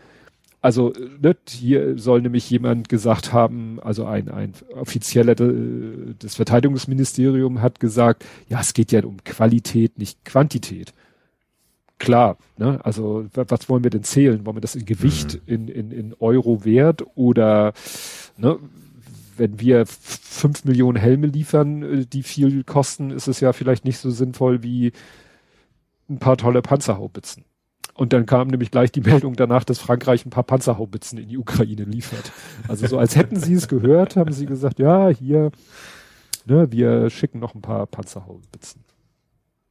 Ja, dann kam hier noch eine Meldung, die kam jetzt wirklich gerade heute Nachmittag rein, ähm, dass äh, hier jemand schrieb, Russland erklärt vier ukrainische Regionen für russisch, nicht aber deren Einwohner. Anders als 2014 oh. bei der Krim erhalten sie die russische Staatsbürgerschaft erst nach Ablegen eines Eids. Offenbar misstraut ihnen der Kreml. Mhm. Spannend. Ich, wie gesagt, das kam erst vorhin und ja, das ist nach dem Motto, wir machen das Gebiet, erklären wir für Russisch, aber nicht die Einwohner. Gut, ist natürlich auch, wenn sie die Einwohner zu Russen erklären, haben sie vielleicht auch schwerer, deren Verfolgung, Vernichtung oder ähnliches zu rechtfertigen, weil das ja eigentlich immer noch ihr Ziel ist. Ja, oder einfach den Rausschmiss. Ja. Ja, den, dass sie die aus den Regionen vertreiben. Also das ist, äh, nimmt alles, äh, es wird nicht, nicht besser, es ist halt die Frage, wie sich alle möglichen Sachen jetzt mit jedem Tag mehr, mit jedem Tag mehr droht der Herbst mit Regen und Schlamm, mit jedem mhm. Tag mehr machen sich hoffentlich die Sanktionen bemerkbar. Es wurde ja auch, habe ich jetzt diese Woche, letzte Woche nichts mehr Großartiges mehr gehört, mehr Sanktionen, ne, immer noch mehr, die, die, die, die Amerikaner wollen, glaube ich, noch mehr Sanktionen, die, die EU will ja noch mehr Sanktionen. Ja, ist die Frage, wie sich das äh, bemerkbar macht. Und äh, heute auch noch mal gelesen, dass die ukrainische Armee immer noch weiter wohl voranschreitet. Ja, bin ich bin ich gespannt und es würde ich würde mich halt nicht wundern, wenn es vielleicht tatsächlich heißt, in zwei Monaten doch, jetzt liefern wir Leopardpanzer. Und alle so, ja, ja, jetzt müssen die ausgebildet werden. Nö, wieso haben wir schon in den letzten Monaten gemacht haben? Mm, so. Mm. Das ist immer, weißt du, es ist so ein bisschen, wie sagt man, der Wunsch, ist der, der Wunsch ist der Mutter des Gedanken, die Mutter des Vater. Gedanken, Vater des Gedanken, irgendwie sowas, ne, dass ich mir so wünschte, dass hinter den Kulissen schon irgendwas läuft, ja, was wir, von dem wir jetzt halt logischerweise noch nichts wissen, sonst wäre es nicht hinter den Kulissen, äh, es reimt sich. Und dann, äh, ja, irgendwann heißt es ja hier, wir liefern jetzt äh, zig äh, Leopardpanzer und die Leute sind schon darauf ausgebildet. Mhm. Weil, wie gesagt, diese Krux mit dem äh, heute liefern und dann können sie nichts damit anfangen, könnte man natürlich beheben, indem man die Leute ausbildet und dann erst sagt, dass man sie ausgebildet hat, wenn man auch die Panzer liefert. Damit vorher nicht irgendwelche Diskussionen schon aufkommen. Ja. Okay, das zum Ukraine-Teil. Kommen wir zur löchrigen Pipeline. Och, äh, weiß nicht, ich hätte noch äh, einen kleinen Einwand vielleicht. Äh, ja, wende ein. Weil dieses, dieses ganze, dieses ganze Ausbildungsding scheint ja äh, vielleicht vor unseren Augen verborgen, aber nicht unbedingt mhm. vor anderen. Ich habe irgendwas gelesen gehabt, dass immer mehr Spionagedrohnen auftauchen über so Ausbildungsstätten. Mhm. Äh, irgendwo auf tagesschau.de.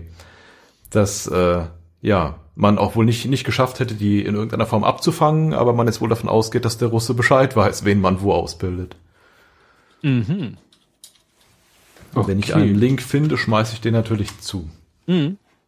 Ja, das wäre natürlich, das könnte ich mir natürlich vorstellen, weil ich sag mal, wenn ich, wenn ich kleiner äh, Otto Normalbürger diese Idee habe, dass vielleicht schon Ausbildung in Gang sein könnte, mhm dann hat die Idee Russland vielleicht auch und die wollen das vielleicht dann eben ganz genau wissen. Und ja, gut, es ist ja vielleicht auch bekannt, wo solche Ausbildungen stattfinden. Das lässt sich ja äh, mit so einem Panzer durch die Gegend fahren, lässt sich ja auch nicht ganz verheimlichen. Ja. Ne? Und wenn sie das natürlich dann in den üblichen äh, Ausbildungseinheiten machen, es, es ging ja damals auch Bilder rum, wie wie irgendwie äh, ukrainische Soldaten, ich weiß gar nicht mehr, irgendwo in Norwegen, ich glaube in Norwegen, aber von Deutschen ausgebildet wurden. Ja, ja. Ne? Also, wie gesagt, das, das ist so mein Gedanke. Also, und dann habe ich den Gedanken wohl nicht alleine, wäre ja auch äh, sehr ungewöhnlich, wenn nur einer diesen Gedanken hat. Ja, gut, vielleicht erfahren wir es dann von den Russen, dass die Deutschen schon längst irgendwelche Ukrainer am Leopard ausbilden und es nur eine Frage der Zeit ist, bis es dann heißt, so, die Leute sind ausgebildet, jetzt kriegen sie die Panzer und mhm. auf geht's. Ja, Armin meint, man könnte die Drohnen doch zum Zielschießen verwenden. Da wäre dann wieder, das könnte man bei der Gepard-Ausbildung machen. Das könnte man bei der Gepard-Ausbildung machen. Gut. Dann jetzt die löchrige Pipeline. Ja, komm. Das war, ist ja auch wirklich erstaunlich. Ne? Das ist ein Thema, was wirklich kurz nach der letzten Aufnahme losging und jetzt fast schon eigentlich vorbei ist, kann man fast sagen. Weil es kam die Meldung, ja, Lecks in Nord Stream 1 und 2. Insgesamt vier Lecks, weil jede Leitung, glaube ich, Doppelrohr, na egal, jedenfalls drei Lecks, äh, Nord Stream 1 und 2 betroffen, was halt ja interessant ist, weil beide ja nicht im Betrieb sind einerseits Klimakatastrophe, weil da halt Unmengen von Methan rausblubbern. Und Methan ist ein Treibhausgas. Interessant ist, ich habe zwei verschiedene Quellen. Die Deutsche Welle sagt in einem Artikel, dass äh, Methan die 25-fache Treibhausgaswirkung hat im Vergleich zu CO2 der IPP, IPCC. IPPC, International äh, ja. Climate Convention also der sagt 80 Mal. Also jedenfalls. Ja, das ist, äh, das ist schon richtig, dass das ein relativ starkes äh, Treibhausgas ist. Aber äh, um einfach mal auf meinen Lieblingsmeteorologen auf Arbeit zu verweisen, das baut sich auch echt schnell ab für ja, so das ist der Vorteil quasi. Äh, Verhältnisse. Also nach 30 Jahren ist das Zeug weg. Ja, aber 30 Jahre lang macht es halt. Und CO2, wie lange bleibt das? Ewig? Das kann ich dir nicht sagen. Ja. Na jedenfalls, äh, es, es funktioniert anders, aber es hat auch Treibhauswirkung. Naja, und dann war natürlich die große Frage, also dann wurde gesagt, äh, staatliche Akteure nach dem Motto Greenpeace war es nicht oder Fridays for Future oder letzte Generation, also außer die haben Zugriff auf irgendwelche Mini-U-Boote, weil 80 Meter Tiefe, da schwimmt nicht mal ein Hobbytaucher runter und klatscht ein bisschen C4 an die Leitung. Ähm, also war man überlegen, ja, wer kann es gewesen sein, also wer kann es sozusagen von, von, von den erforderlichen Fähigkeiten und Ressourcen her überhaupt gewesen sein, blieb irgendwie nicht viel übrig. Also eigentlich Russland oder die USA. Ja, oder eine ominöse dritte Macht. Ja. Okay. Wer, der auch Bock auf Verwirrung hat, weil unabhängig der die Neuschwabenland-Nazis. Ja, die Neuschwaben. Oh Gott. haben bestimmt U-Boote. Das stimmt. Ja, weil, weil es wurde dann halt äh, gesagt, ja, also welche, welches Ziel, äh, also bestritten, also es hat ja keiner, es gab ja kein Bekennerschreiben oder so, war ja nicht so, mhm. dass der IS sagte, wir waren das, warum auch das immer. Das wird ja auch nass, wenn du das da unten dran tackerst. ja, stimmt schon. Gab ja auch Bilder, wo dann gezeigt wurde, dass irgendwie in der Nähe von dem Leck der Perso von Putin treibt. ähm, ja, das kam alle eher, eher so aus der rechten Ecke. Ja, also wie gesagt, dass man überlegt, wer kann es gewesen sein, welche, welchen Sinn hat es? Also klar, also äh, Spectre schreibt Genie. äh, ja, also nach dem Motto, jetzt ist klar, äh, die Leitungen sind im Eimer. Das heißt, diese elende Diskussion darum, ob wir äh, zwei öffnen oder nicht öffnen, ob wir Sanktionen wieder stoppen, damit doch wieder Gas durch Nord Stream 1 schließt, hat sich damit erledigt. Gut, mhm. wir haben noch andere Pipelines, aber das hat die Welt ja irgendwie immer komplett nicht mehr auf dem Schirm. Wobei, da gab es ja auch Probleme, komme ich gleich zu. Ähm, das würde vielleicht dann eher für die USA sprechen, dass sie sagen, ach, wir wollen jetzt endlich, dass Deutschland sich aufhört, Gedanken über Nord Stream Gas zu machen und und wir wollen unser den Gas importieren. Und unser tolles Fracking-Gas importieren. Ja. Also da wäre schon so ein gewisses Sinnhaftigkeit. Russland würde man natürlich sagen, na ja, warum sollten die ihre eigenen Leitungen kaputt machen, über die sie vielleicht irgendwann hoffen, doch noch was rüber zu schubsen? Gut, äh, ein gewisses äh, Ziel könnte man unterstellen, ähm, mit dieser Angstmache den, den Gaspreis nochmal zu pushen. Das haben sie, glaube ich, geschafft, aber nur kurz. Mhm. Also, ne, so nach dem Motto, ja, weil natürlich, äh, egal wer es war, derjenige, der es war, hat das Potenzial, so eine Leitung kaputt zu machen. Offensichtlich jederzeit und unbemerkt. Mhm. Und wenn man sich vorstellt, das machen die mit irgendeiner fetten Datenleitung, von der ganz viel abhängt, oder mit der Leitung über die Norwegen ja jetzt, also Norwegen liefert ja alles, was sie irgendwie äh, die würden auch noch, weiß ich nicht, furzende Kühe an die Pipeline anschließen, um uns noch mehr zu liefern, aber mehr geht halt nicht. Wir sind im Moment, also jetzt hängen wir wirklich absolut am Gashahn äh, Norwegens. Mhm. Ähm, und wenn die Leitungen gesprengt werden würden, dann hätten wir, glaube ich, ein echtes Problem. Ich glaube, so viel Industrie kannst du gar nicht abschalten. Weiß man denn, ob das wirklich eine Sprengung war? Nicht, dass einfach ein U-Boot gegengefahren ist. Nee, nee, also so, da ist man sich eigentlich sicher, weil ja auch die, die Seismographen ausgeschlagen haben, das sind sie sich eigentlich ganz, ganz sicher, mhm. dass es eine Explosion war. Es gab dann noch irgendwie, ach, das hatte ich hier Pavel Meyer, dass sich irgendwelche Hydrat Dingsbums, das irgendwie aufgrund dieser, es ist ja schon eine exotische Situation, du hast eine Pipeline, die mhm. steht unter 200 Bar Druck, aber es fließt eigentlich kein Gas. Mhm. Witzigerweise war ja auch die Nord Stream 2 schon unter Druck. Wobei mhm. dann hieß es, ja, kann sein, dass es ein Stickstoff war, weil man da erstmal als Transportgas und nur um erstmal einen Druck aufzubauen, leitet man da erstmal Stickstoff rein. Habe ich mhm. gelesen. Mhm. Ist ja auch alles, macht man sich ja keinen Kopf sonst drum. Ne? Naja, und dass da vielleicht die besondere Konstellation dazu geführt hat, dass sich da irgendwie was gebildet, ein Feststoff gebildet hat, äh, ja, wie so eine hier Sklerose oder wie nennt man das, wenn irgendwelche Blutgefäße, dass da sich irgendwas gebildet hat und das dann sich wieder abgelöst hat und dann durch den Druck beschleunigt und irgendwo gegen, aber alles an, an mehreren Leitungen zur gleichen Zeit ist mhm. eigentlich wiederum ausgeschlossen. Also das war dann auch nur so eine wilde Spekulation. Dann kam noch die, die Meldung, dass der Betreiber von Nord Stream 1 eine Reparatur des Lecks nicht ausschließt, wo man denkt so, ernsthaft, ihr wollt in 80 Metern Tiefe eine geborstene Pipeline flicken. Okay, hm. das wäre auch interessant. Allerdings, wozu? Wir wollen ja eigentlich kein Gas mehr. Naja, und ähm, mittlerweile, also Standaufnahme Montag, 3.10., äh, geht der Leitung so langsam die Luft aus im, ja. also im übertragenen Sinne. Also klar, die 200 Bar sind irgendwann auch raus aus der Leitung. Es kommt ja von keiner Seite wird was nachgepumpt. Hm. Das wäre ja richtig wenn jetzt Russland sagen würde, ach, guck mal, die Turbine funktioniert plötzlich wieder. Ah, wir hauen mal wieder Gas in die Pipeline. Wir liefern ja. Dass, dass ihr ja. das nicht bekommt, ist ja euer Problem. Ja, ihr könntet da ja irgendwie einen Auffangbehälter hinstellen. Genau, einen Luftballon dran knuppern. Ja. Nee, und äh, ja, deswegen, jetzt ist wohl mittlerweile der Druck in der Leitung so, dass der Druck, der, der Wasserdruck von außen halt dazu führt, dass da nichts mehr austritt. Hm. Äh, um einfach den, dem Faktencheck vorzubeugen. Mhm. Äh, CO2 schreibt das Umweltbundesamt, nach 1000 Jahren sind davon noch etwa 15 bis 40 Prozent in der Atmosphäre übrig. Oh. Also okay. relativ langsam. Aha, das dauert.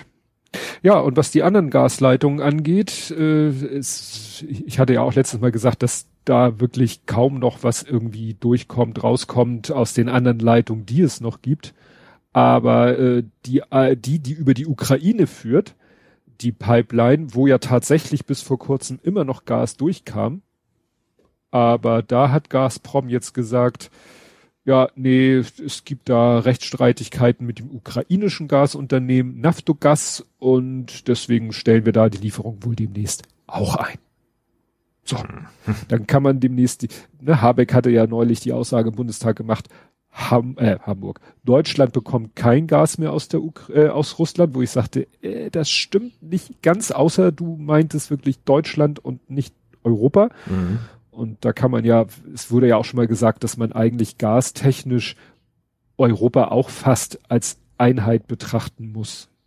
So, so ähnlich wie beim Strom. Nicht ganz so krass wie beim Strom, weil es halt äh, Länder in, in, in Westeuropa gibt, die machen LNG und machen da ihr eigenes Ding.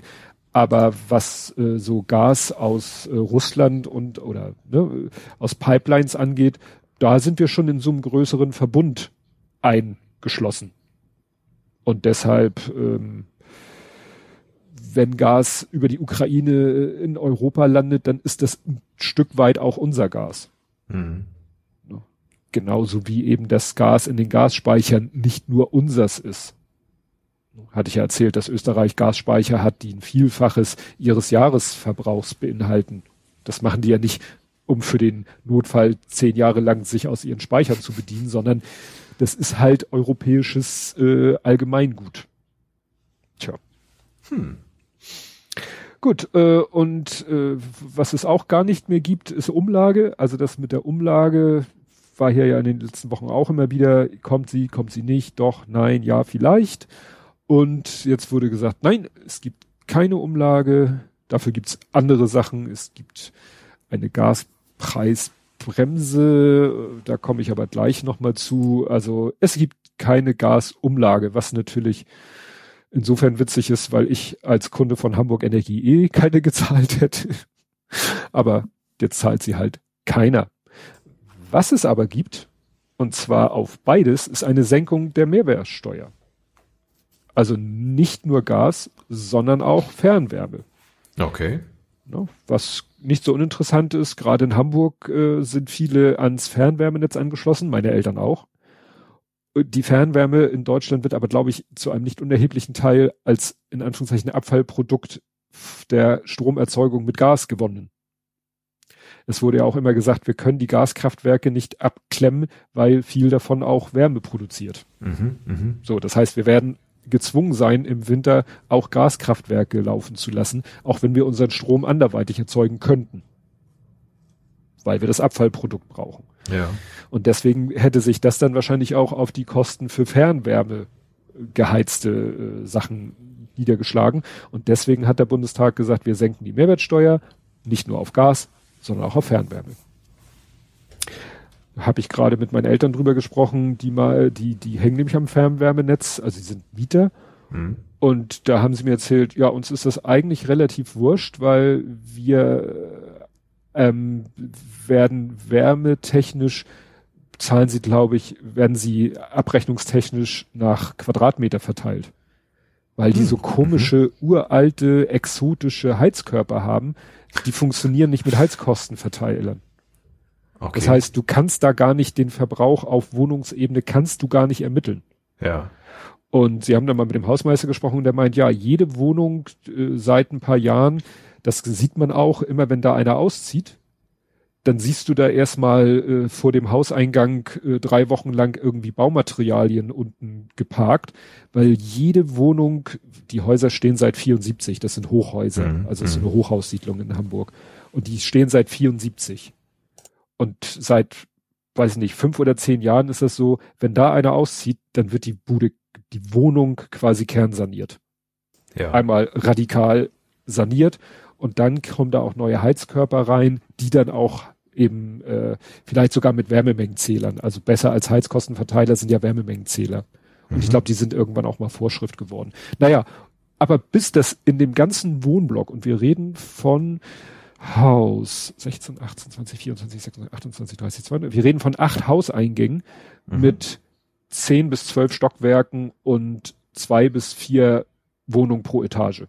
Mhm. Kannst mal kurz hochrechnen. Also wir reden von ein paar mehr Wohnungen, bis ja. die einmal komplett durchsaniert sind. Und da wohnen eben solche Mieter wie meine Eltern seit 1974.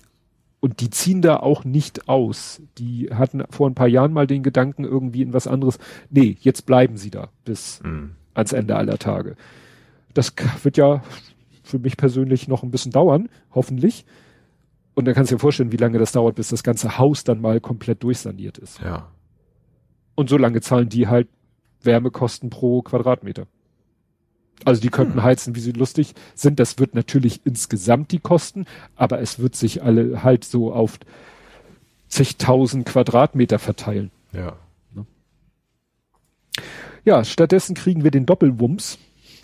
Das ist, also wenn es nicht so, wenn es nicht so traurig wäre, ne? Also wir, wir tapsen hier von einer Krise in die nächste und, und behelfen uns mit Wumms und Doppelwumms und äh, ja, der Bazooka und sonst irgendwelchen Wortspielereien. Ja, 200 Milliarden Gaspreisbremse und so weiter und so fort. Und es ist ja irgendwie, ja, soll dann äh, die Bevölkerung davor geschützt worden, am überteuerten Heizkosten zugrunde zu gehen. Hm prinzipiell ja eine gute Sache, ob es dann wirklich so funktioniert, ob sich äh, ja, ich, ich höre seit einiger Zeit auch dieses äh, von Thilo Jung gibt so ein Format von nicht von ihm, also von Maurice Höftgen, Wirtschaftsbriefing, der dann so über Wirtschaftsfragen und auch jemand bei Lage der Nation haben sie auch mit unterhalten und da wird dann halt erklärt, ja, also wenn du die Preise deckelst, das ist zwar gut und schön, dann schützt du die Leute vor dem finanziellen Ruin, aber eigentlich wollen wir ja auch den Gasverbrauch senken, mhm. weil halt der Preis so hoch ist, weil, die, weil das Angebot so gering ist. Also wäre es eigentlich doch ganz schön, wenn wir, ja, nach dem Motto, die Preise schon ein bisschen steigen lassen, damit die Leute zum Sparen motiviert sind, mhm. aber natürlich nicht exorbitant, aber das natürlich zu auseinander zu dividieren ist natürlich, stelle ich mir natürlich nicht einfach vor und das dann auch der Bevölkerung zu vermitteln. Ne? Weil, naja, bin ich gespannt, wie das funktionieren soll. Natürlich gab es dann wieder so Erstaunen, wo holen die wieder 200 Milliarden her? Sie haben 100 Milliarden für die Bundeswehr irgendwie aus dem Hut gezaubert. Jetzt zaubern sie 200 Milliarden Euro für diese Entlastung aus dem Hut. Lindner sagt, ja, ja, das hat mit Schuldenbremse äh, nichts zu tun, weil das holen wir aus dem Wirtschafts- und Tralala-Fonds aus Corona-Zeiten und also, wenn ich mir vorstelle, ne, äh, wurde ja auch bei der Umlage, ja, jetzt kommt die Umlage doch nicht, die Habeck ja wollte. Ja, fucking, weil Lindner Uniper nicht auf Staatskosten retten wollte. Mhm. Ne? Der hat den schwarzen Peter, wenn man das noch sagen mag, ne, schön dem Habeck untergejubelt, dann durfte sich Habeck dafür jetzt zwei, drei Monate verprügeln lassen und jetzt kommt die Umlage nicht und das wird, wird dann ihm auch noch sozusagen angekreidet. Ne? Und plötzlich zaubert Lindner 200 Milliarden aus dem Hut, vermutlich weil Scholz gesagt hat, machen wir jetzt so. Weil bei der Pressekonferenz war Scholz als Fernseher ja auch anwesend. Weil er ja noch in Isolation war. Mhm. Das fand ich ja wirklich geil, dass sie tatsächlich da so, weißt du, so, so, eine, so ein Panel hatten, links Lindner, rechts Habeck und in der Mitte den Fernseher mit Scholz. Das, das, das das hatte dann echt was. Fehlt nur noch, irgendwann ist das ein Hologramm oder ein Roboter. Und dann haben wir Technokraten. Hologrammtelefonie. Ja. Das, dafür wäre es ganz witzig gewesen. Ja, wobei natürlich das mit diesen 200 Milliarden noch eine, so eine Sache ist, äh, weil die EU jetzt so ein bisschen angefressen ist und nach dem Motto, ach, guck mal hier, Deutschland, die mit dem dicken Portemonnaie, was wir ja haben, uns geht's ja mhm. wirtschaftlich wohl immer noch gerade im Vergleich zu anderen europäischen Ländern sehr gut und wir können halt immer noch Schulden und Kredite aufnehmen und das juckt uns gar nicht. Ähm, und die, jetzt gucken die anderen europäischen Länder und sagen, ja, das ist irgendwie Kacke, weil alle Länder sind davon betroffen. Alle europäischen, mhm. äh, fast alle ich glaube, wie gesagt, so die ganz äh, ne, Portugal, Spanien, Frankreich hängen ja mehr am LNG-Gas und äh, Frankreich mit seinen Atomkraftwerken haben so andere Probleme. Aber wie, wie ich schon sagte, wir hängen gastechnisch, sind wir schon in so einem Schicksalsgemeinschaft. Und wenn dann einer sagt, hier ne, mit den Geldscheinen schmeißt und die anderen müssen sehen, wie sie klarkommen, kann sein, dass es da EU-seitig noch ein bisschen Ärger gibt. So. Aber wir haben ja auch den EU-Wumms.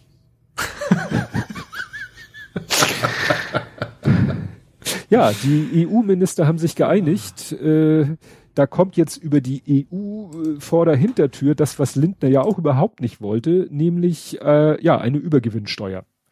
Die EU-Minister einigen sich nämlich auf eine Gewinnabschöpfung für Energiekonzerne. Ob sich das nur auf Strom bezieht, weiß ich nicht, aber die wollen ja das, also EU-weit soll ja jetzt das passieren, was ja viele auch für Deutschland immer gefordert haben, dass die Energiekonzerne, die ja im Moment sich eine goldene Nase wahrscheinlich äh, in bestimmten Teilen verdienen, dass die ja äh, ein bisschen was von der Kohle abgeben müssen und mit dem Geld soll ja dann das finanziert werden, dass eben die äh, Bürger oder vielleicht auch die Industrien, die diese hohen Energiepreise bezahlen müssen, daran wiederum nicht kaputt gehen.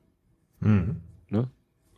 Bei der Wirtschaft wurde ja auch gesagt, dass eben jetzt, das ist, bezieht sich jetzt mehr wieder auf, auf Bundesebene, dass eben vielleicht wirklich Konzerne Geld bekommen, äh, gesagt wird, so Leute, ihr macht jetzt mal für den Winter, legt ihr mal eure Produktion still ihr kriegt Kurzarbeitergeld noch und nöcher und oder was weiß ich, äh, bezahlten Urlaub oder so, aber ihr lieber ist uns, ihr macht jetzt mal drei Monate gar nichts, produktionstechnisch und verbraucht damit auch kein Gas, was wir im Moment zum Heizen brauchen, als dass ihr weiter produziert, weiter Gas verbraucht und daran nachher pleite geht, weil ihr es eigentlich gar nicht bezahlen könnt.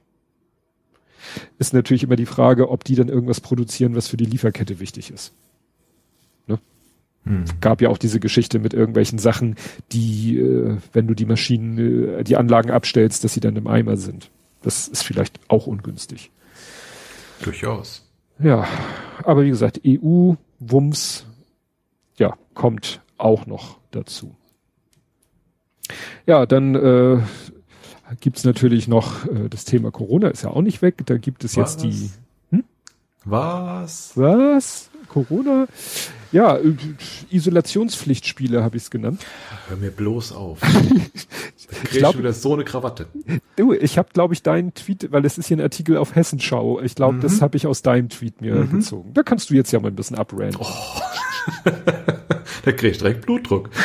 äh, ja, irgendwie Baden-Württemberg, Schleswig-Holstein und äh, Hessen haben keine Lust mehr, dass man sich als Corona-Infizierter in Isolation begibt und äh, ach, der Gesundheitsminister sagt, nee, äh, ist nicht, müsst ihr machen.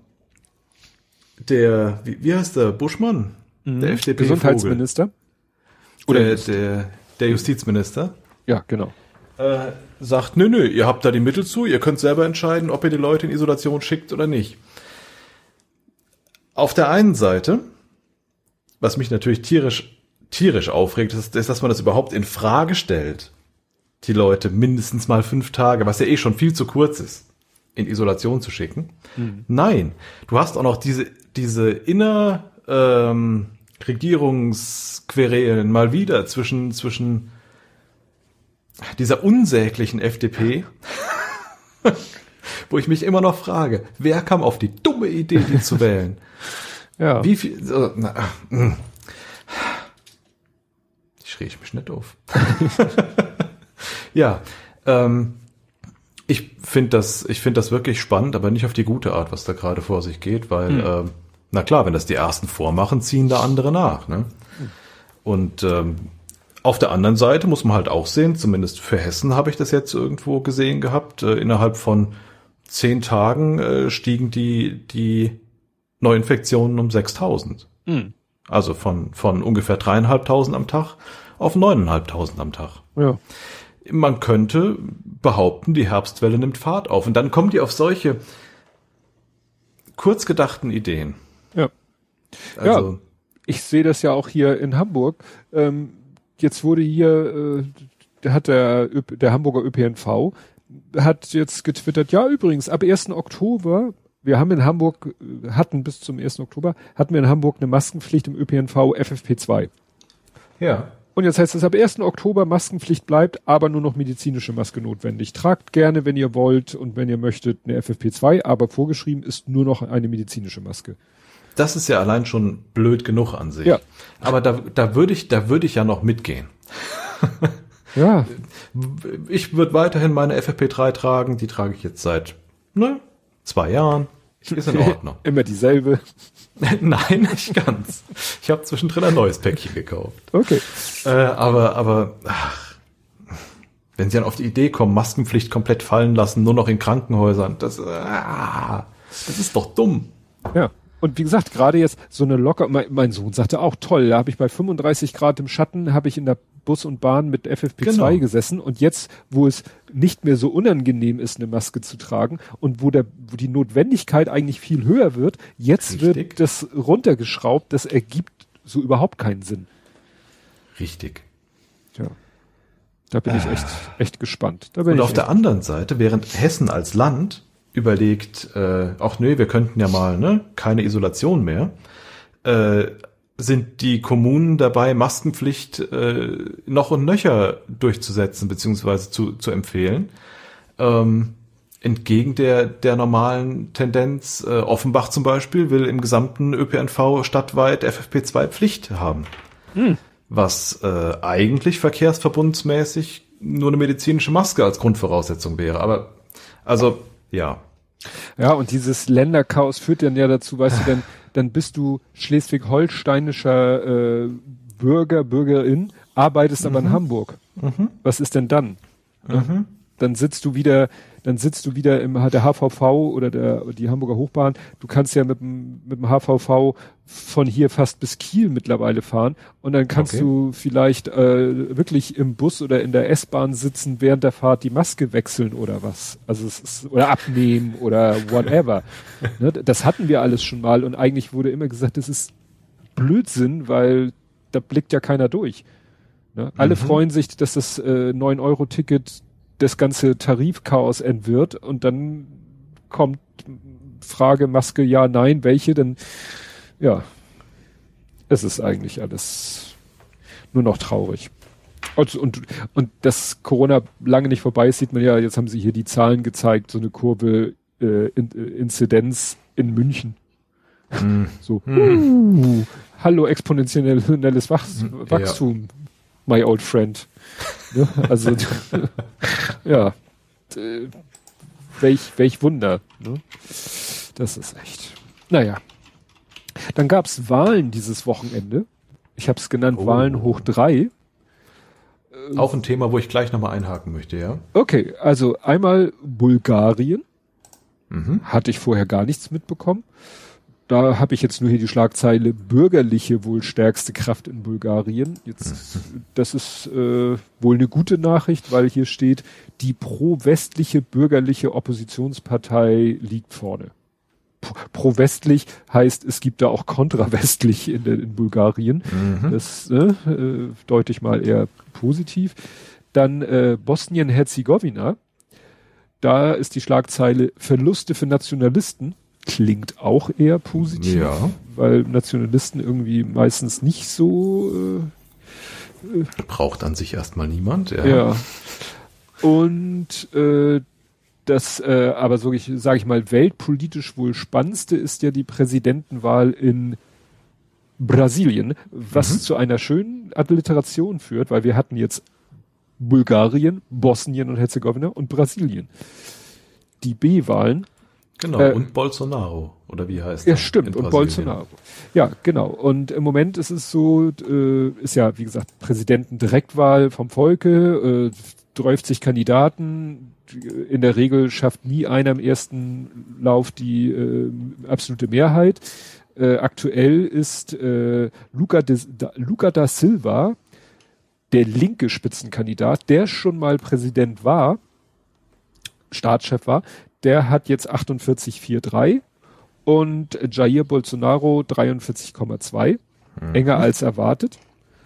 Und ähm, ja, die Umfragen vorher konnte man wohl im Nachhinein in die Tonne kloppen. Und jetzt gibt's halt eine Stichwahl am 30. Oktober.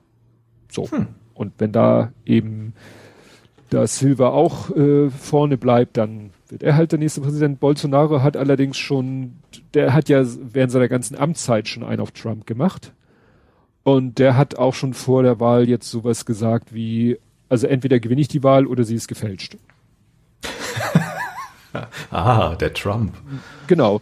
Und ähm, ja, da befürchten einige. Und das Schlimme ist, dass die äh, wählen da halt mit Wahlcomputern. Das mhm. heißt, es mhm. ist super einfach zu behaupten, es hat Manipulation gegeben. In, in, in, in jede ja. Richtung. Ne? Ja. Weil du kannst eben nicht wie, weißt du, in Amerika, dann wurde halt da gesagt, ja, ich, ich, ich zweifle das Wahlergebnis an, dann werden die Stimmzettel nochmal rausgeholt, durchgezählt und gesagt, ja gut, jetzt haben wir noch drei Stimmen für dich und fünf Stimmen für ihn gefunden. Und am Strich kommt dasselbe raus wie vorher.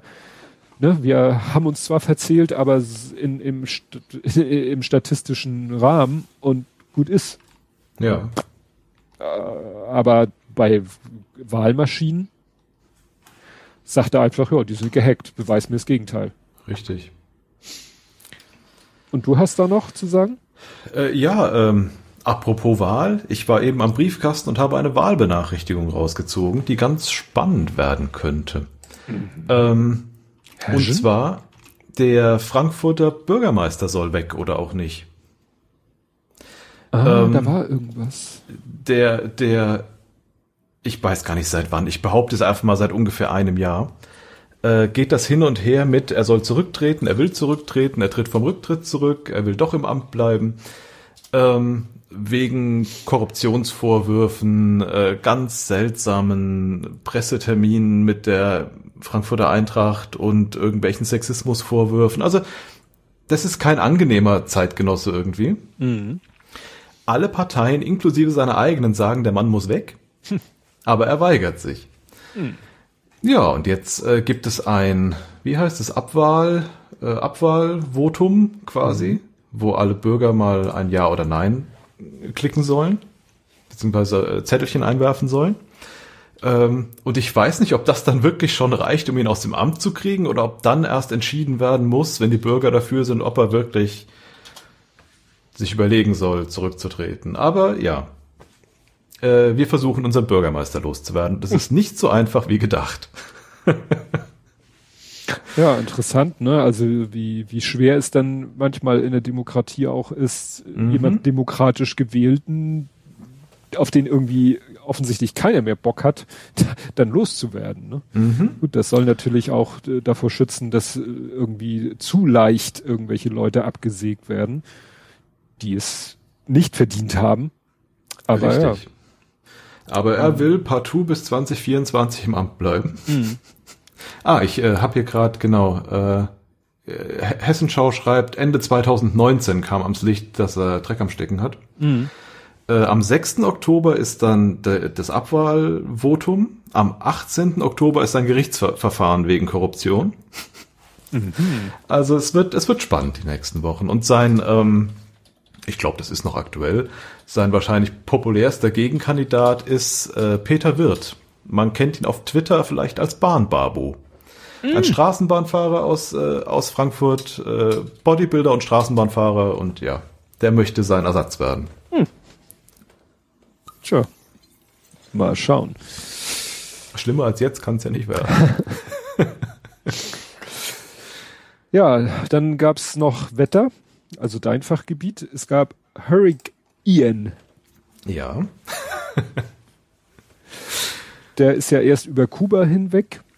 Das hat da schon, ja, glaube ich, schon ein bisschen äh, Zerstörung gebracht. Größer in der Berichterstattung war wenig erstaunlich dann, wie er über Florida, der ist ja einmal über diesen Zipfel, Florida-Zipfel einmal quer drüber geschuppert. Und ja, ist dann nach Richtung Norden abgebogen. Ich dachte, oh schön, dann ist er jetzt ja irgendwie so auf dem weiten Meer, aber der hat dann eine Kurve nach Norden und droht jetzt, glaube ich, nochmal einen zweiten Landgang zu machen in, scheiße, welcher Bundesstaat? South Carolina, kann das sein? ja, da? das, das, äh, das kann gut sein, genau. Äh, aber das war doch der zweite, davor war doch schon einer ein paar Tage vorher, oder? Also äh, Ian ist halt über Kuba, Florida. Ja, genau, der hat nämlich quasi die, die Ostkurve genommen und einer ist ein bisschen mehr westlich gezogen ein paar Tage vorher mhm. und ist in, in Mexiko angelandet. Oh, davon habe ich nicht gar nichts mitgekriegt. Äh, und hat da quasi auch, ah, ich guck mal gerade hier, Hurricane Mexiko, ah, genau, äh, Hurricane Orlean. Orlean? Ach nee, der kommt jetzt erst. Vor 23 Stunden steuert auf Mexikos Küste zu. Ja. Ha, da war ich meiner Zeit voraus. ja, und ich sehe gerade, South Carolina war er schon vor zwei Tagen. Also, ja, also der äh, Ian ist schon über, äh, der muss ja dann schon, äh, wo ist er denn dann jetzt? Wo ist Ian? www.woistian.com Ian, Ian drei Landgänge. Oh Gott. Äh, achso, ja gut, der dritte wäre ja South Carolina. Das war ja schon 1. Oktober, das ist ja schon. Ja, also wie gesagt, äh, wohl auch nie dagewesene Regenmengen und so weiter und so fort. Also äh, was ein bisschen ironisch ist, dass er ja über Florida rübergegangen ist, wo mittlerweile ja auch äh, die Republikaner fest im Sattel sitzen und äh, der Gouverneur auch war, glaube ich, auch mal so als Trump-Nachfolger gehandelt und muss jetzt bei beiden kleinlaut an um, um Hilfe bitten. Ne? Ja. Und ich sag mal, Klimawandel, Klimakrise ist ja nicht gerade so etwas, was die Republikaner sich groß auf die Fahnen oder Bekämpfung des selbigen auf die Fahnen geschrieben haben. Das ist ja alles nur vom Chinesen erfunden oder was, was war das nicht so? Klimawandel Chinesen erfunden, äh, hat Trump, glaube ich, mal äh, gesagt. Also genau, Wissenschaft. Klingt jetzt nicht untrumpig, also. Ja, ja, ja. Äh, aber nichtsdestotrotz, er leugnet den Klimawandel und so weiter und so fort. Und naja, wie gesagt, das ist Hurricane Ian, der da mal mhm. wieder. Also ich glaube, die Zahl der Toten war jetzt zuletzt bei 80. Das ist ja, ja, ja. gut. Muss man sehen. Pakistan Überschwemmung 1000 irgendwas. Ja, ist klar. Ein Drittel der, der Bevölkerung schwimmt. Ja. Ja. ja. Äh, wo wir gerade bei Trump waren, äh, Frau Weidel hat dieselbe Argumentation gebracht wie Trump. Und zwar hat sie gesagt, man hätte doch fragen können. Weil okay. die AfD ist wie Trump äh, durchsucht worden. Hm, mh. Und zwar geht's immer noch um die, diese, äh, sag ich mal, etwas obskuren Parteispenden beziehungsweise äh, Wahlkampffinanzierung. Also es sind dann ja irgendwie Plakate aufgetaucht in Deutschland großflächige, also großflächig sowohl die Plakate als auch äh, auf die Verbreitungs, auf das Verbreitungsgebiet. Und die wurden aber nicht von der AfD selber äh, offiziell aufgestellt, sondern von irgendeinem so Verein. Und das war dann immer nicht ganz klar, das ist der Verein zur Erhaltung der Rechtsstaatlichkeit und bürgerlichen Freiheiten. So. Und die AfD sagte, ja, was können wir dafür, wenn irgend so ein Verein für uns Werbung macht? Haben wir doch nichts mit zu tun. Und irgendwann wurde dann aber gesagt, nee, nee, das ist schon irgendwie Wahlkampfunterstützung, Wahlkampffinanzierung, Problem. Dann stellte sich raus, dass dieser Verein, glaube ich, seine Gelder irgendwie auch aus dem Ausland hat. Also diese ganze Parteifinanzierungsspenden, das geht ja schon seit, seit 2016 oder 17 ist das alles ja, schon ja. Thema. Und jetzt ist halt die Bundesgeschäftsstelle der AfD in Berlin durchsucht worden. Dabei geht es auch gegen Ex-Parteichef Meuthen. Da können Sie natürlich sagen, uh, mit dem haben wir ja nichts mehr im Hut. Ja. Aber ähm, naja, und Frau Weidel hat dann eben gesagt, ja, die Durchsuchung wäre ja nicht nötig gewesen. Ne? Man hätte uns ja sozusagen nach den Unterlagen, ja, das ist halt so, wenn die Staatsanwaltschaft meint, äh, ihr äh, euch nicht die Gelegenheit geben will, vielleicht irgendwas aus dem Weg zu schaffen, dann fragt sie halt nicht, gebt uns mal bitte die Unterlagen, von denen ihr dann vielleicht behauptet, dass es sie gar nicht. Manchmal durchsucht man ja auch, um Sachen zu finden, von deren Existenz man noch nicht weiß. Ja. Man kann ja nur nach Dingen fragen, von deren Existenz man weiß. Ja. Aber Ja. wenn man meint, da sind vielleicht Unterlagen, die irgendwas Erhellendes äh, beibringen könnten, na gut. Jetzt habe ich, jetzt habe ich auch endlich raus, welchen, welchen Sturm ich eben meinte. Den Hurricane Fiona, der Fiona? Ende, Ende September äh, durch die Karibik zog. Und was ich da spannend fand, ist, dass der stark genug war, um noch bis Kanada hochzuschwupsen. Ups. Und So quasi an der. Ostküste Kanadas ordentlich Rabatz gemacht hat. Da habe ich aber auch so in der in der Dings da, Bums da in der Berichterstattung nicht viel, viel von. gehört. Ja, ich hatte auch nur ähm, ein paar Bilder gesehen, dass Kanada sich sturmfest gemacht hat. Ähm, der hat da nicht wirklich viel Zerstörung wohl, wohl verursacht. Äh, also es war noch ein starker Sturm für Kanada, aber für einen Hurricane war es in Ordnung. One small hurricane, Richtig. one small storm for a hurricane, but a great storm for Canada. Äh, die Wikipedia sagt, dass es äh, 20 zerstörte Häuser in Kanada gab. Ist die Frage, ob bauen die wie USA oder bauen die wie wir? Tja, ich weiß es nicht. Ich finde das ja immer erschreckend, wenn man die Bilder sieht und da ist wirklich nur noch Bodenplatte, aber Ja.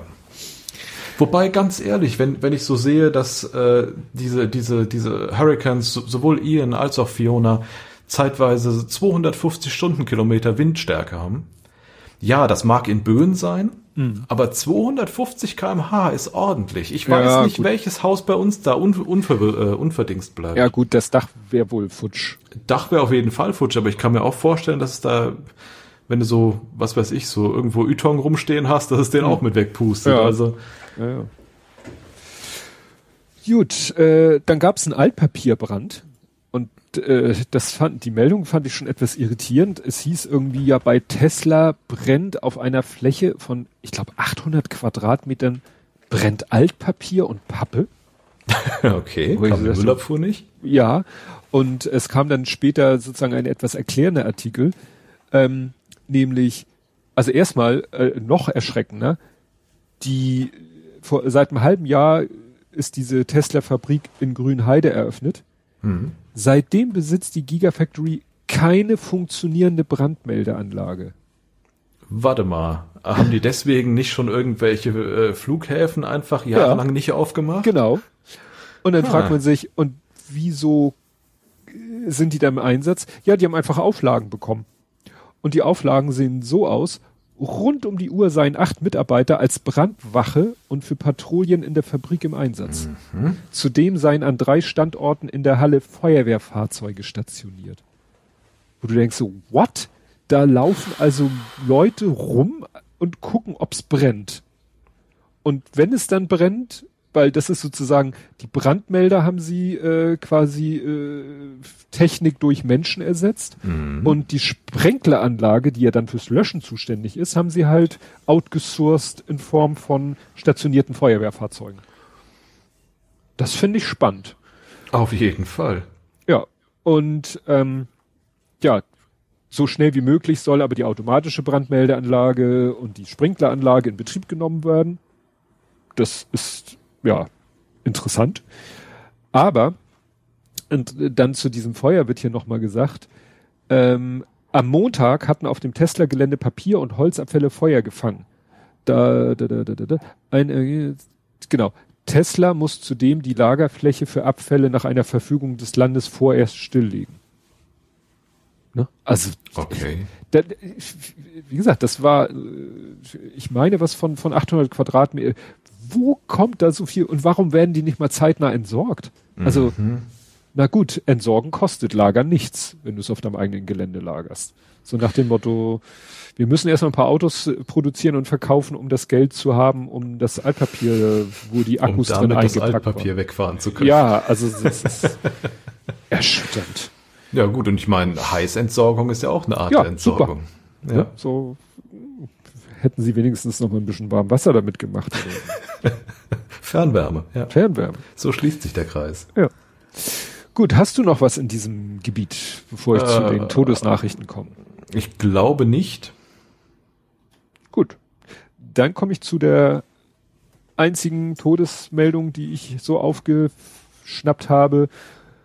Coolio. Von dem man irgendwie das auch nichts gehört hatte seit einer halben Ewigkeit, bis er jetzt gestorben ist.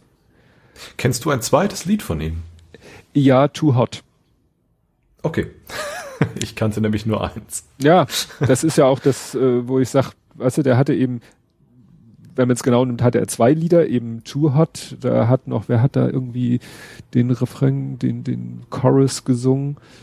Äh, ja, und natürlich Gangsters Paradise mit Stevie Wonders Pastime Paradise als mhm. äh, ja, Grundkonstrukt. Und der Song ist ja eigentlich auch nur ein Hit geworden, weil er Soundtrack war zu dem Film Dangerous Minds mit Michelle Pfeiffer. So. Und okay. damit verbindet man das immer. Ihn wird man ihn immer verbinden mit diesem einen Song.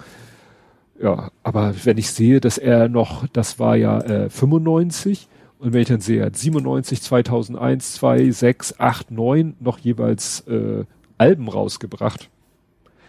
Hm. Tja. Und wie gesagt, in Deutschland war er, glaube ich, komplett von der Bildfläche verschwunden.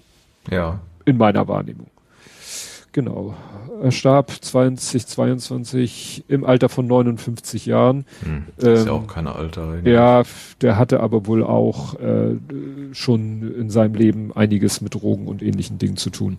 Okay äh, ich, äh, nein, das klingt jetzt ironisch, wie es sich für, ein, für einen Rapper gehört. Nein, aber wie gesagt, äh, ja. ja, ist ja, ist ja, ist ja leider manchmal so. Ne? Also, ja. Nee, also wie gesagt, das, äh, wie gesagt, alt nicht geworden. Aber eben auch von der Bildfläche eigentlich verschwunden gewesen, bis vor mhm. kurzem. Dann kommen wir nach Hamburg. Und da kann ich sagen, das wird diesmal kurz, weil das ist ja Oles Business und du kannst wahrscheinlich nicht viel dazu beitragen. Das ist richtig. Und ich habe mich jetzt auch nicht explizit auf die Mühe, äh, die Mühe gemacht oder auf die Suche nach Hamburg-Themen begeben, sondern nur das, was mir so über den Weg gelaufen ist. Wird dafür vielleicht nächstes Mal ein bisschen länger, dieser Part. Ähm, ich fand aber interessant die Meldung, dass der Spatenstich erfolgt ist für den ersten Abschnitt der neuen U5. Die U5 soll ja meinen soll ja drei Dinge miteinander verbinden. Die City Nord, was so ein Bürogebiet ist hier in Dunstkreis. Von da über Stalzhoop, wo ich aufgewachsen bin, Hochhaussiedlung, mit Bramfeld verbinden, wo ich jetzt wohne. Mhm. Und äh, es gab halt vor Jahren schon mal die Idee, äh, also eine U-Bahn wurde Stalzhoop und Bramfeld schon seit 30 Jahren versprochen. Also Anschluss an das äh, Bahnnetz, an das lokale Bahnnetz. Mhm. Und dann war mal die Idee, ach, äh, machen wir mal, U-Bahn ist ja blöd und so weiter und so fort und buddeln und tralala, machen wir doch lieber eine Stadtbahn. Und das Projekt, wir machen eine Stadtbahn, war eigentlich schon fertig geplant bis ins letzte Detail. Und dann sollte nämlich dieser Spatenstich, dieser ominöse Spatenstich erfolgen. Und kurz bevor der erfolgt ist, und da kann man sich ja vorstellen, wie weit die Planung fortgeschritten war. Ist die damalige äh, Landesregierung, muss man ja sagen, kollabiert, damit das Projekt gestoppt worden und die nächste Regierung hat gesagt, nee, Stadtbahn ist scheiße. Hm. Die ganzen Pläne, Schiffchen und Schweiben draus gebaut, Papierflieger und Klopapier oder so und alles für lau, alles für die Katz. Jetzt ja. muss ich mal doof dazwischen fragen, was ist eine Stadtbahn? Worin Straßenbahn. sich eine? Ah, okay. Straßenbahn. Okay. Das, das, es nannte sich nur Stadtbahn. Und Hamburg, Hamburg hatte, hatte eine Straßenbahn bis in die, ich glaube, ganz frühen 70er. Hm, mhm. Gab es in Hamburg noch die letzten Straßenbahnlinien und dann sind die eingemottet worden.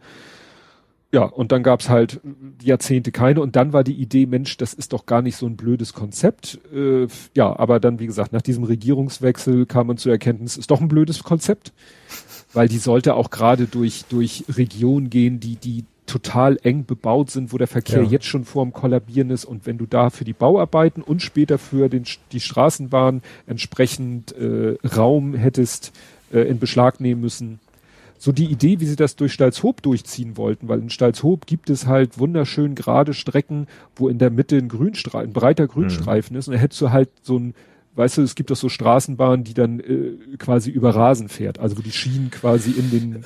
Äh, ja, heißt das nicht sogar irgendwie Rasengleis oder so? Kann sein. Das war für den Bereich geplant. Das wäre auch super gewesen, aber in anderen Ecken, wo sie durchfahren sollte, wäre das das totale Chaos geworden. Ja, und das, wo hier der Endbahnhof sein sollte, das Gebiet ist mittlerweile mit Wohnungen bebaut, was ja auch nicht verkehrt ist. Aber mhm. quasi durch Stalzhoop wird jetzt dieselbe Linienführung, wie die Stadtbahn hätte nehmen sollen, wird jetzt die U-Bahn halt unterirdisch gebuddelt. Okay. Bei Und uns jetzt macht man es ganz einfach, man lässt die U-Bahn oberirdisch fahren, wenn man eine Straßenbahn braucht. Ja, ja, ich kenne das aus Hannover. Da bin ich auch schon mit der Straßenbahn gefahren, wo ich dann unterirdisch eingestiegen bin und plötzlich ja. oberirdisch weitergefahren bin. Also im Straßenbahncharakter in Hamburg gibt es ja solche Sachen, dass du U-Bahn fährst und dann plötzlich auf dem, äh, sag ich mal, Stelzenbau durch den Hamburger Hafen fährst. Ah, okay. Deswegen ja Hochbahn. Also da fährst ah. du dann, ne, deswegen Hamburger Hochbahn, weil die erste U-Bahn-Linie in Hamburg war eine auf Stelzen äh, durch die Hamburger Innenstadt fahrende Bahn gewesen. Mhm. Die kam sozusagen fuhr unterirdisch und fährt dann halt relativ steil hoch und plötzlich fährst du quasi über den, guckst nach unten und unten fahren die Autos. Mhm. Ist total abgefahren. Deswegen Hamburger Hochbahn auch heute noch. Es gibt auch die, äh, ja, und es gibt ähm, auch so, aber es ist nie so im, im, nie im Straßenverkehr eingebettet, gibt es halt keine Bahn. Ja, ja. Hat immer komplett ihre eigene Trasse. Äh, ja, und jetzt war halt für die jetzt kommende U5 der Spatenstich und haben irgendein, ich, ich folge ja Hochbahn, ich folge dem Senat, ich folge verschiedenen Behörden in Hamburg. Ich weiß nicht, wer das äh, Foto gepostet hat, da sah man nur Asphaltfläche, dann so ein Sandhaufen, 20 Zentimeter hoch mit ein paar Spaten drinne, im Hintergrund zwei Radlader, auf dem einen überdimensionales U und dann überdimensionale 5 auf den anderen Bagger. Und dann, ja, jetzt gleich großer Spatenstich. Und ich so, für die U5. Und ich so, hm. Also die U5 soll City Nord fahren, soll durch Stalzhoop fahren, soll durch Bramfeld fahren. Ich kenne die Gegenden ziemlich gut, das ist nirgendwo da. Wo zum Henker macht ihr den Spatenstich? Stellt sich raus, in der anderen Meldung, die dann später kam, Hamburg-Alsterdorf. Das liegt auf der Strecke, das liegt sozusagen zwischen Stalzhoop und ah. City Nord, da liegt Alsterdorf. Da wohnt aber, also das, da ist ein, äh, ist ein, ein Betriebshof von der Hamburger Hochbahn. Mhm, mh. Da ist aber keine Sau. Also da wohnt keiner. Also da kommen keine Menschen oder so. Also das war wahrscheinlich völlig gedacht ohne Bevölker Be Be Be Bewohnerbeteiligung oder ja. Bevölkerungsbeteiligung. Ja. Das, das war ein reiner Pressetermin. Und der Grund, warum sie es da gemacht haben, da bohren sie ein Loch nach unten und ab da fährt die Tunnelmaschine los. Mhm. Ne? Sie sagen Richtung City Nord, das machen sie in, in offener Bauweise, weil da ist nichts im Weg. Aber von da aus geht's unterirdisch halt Genstalshoop, Unterstalshoop durch bis nach Bramfeld. Hm. Ja, also das war, also wenn es äh, irgendwie Pressetermin äh, symbolischer Art geben kann, dann da. Weil, wie gesagt, das Foto ist so geil gewesen, ne?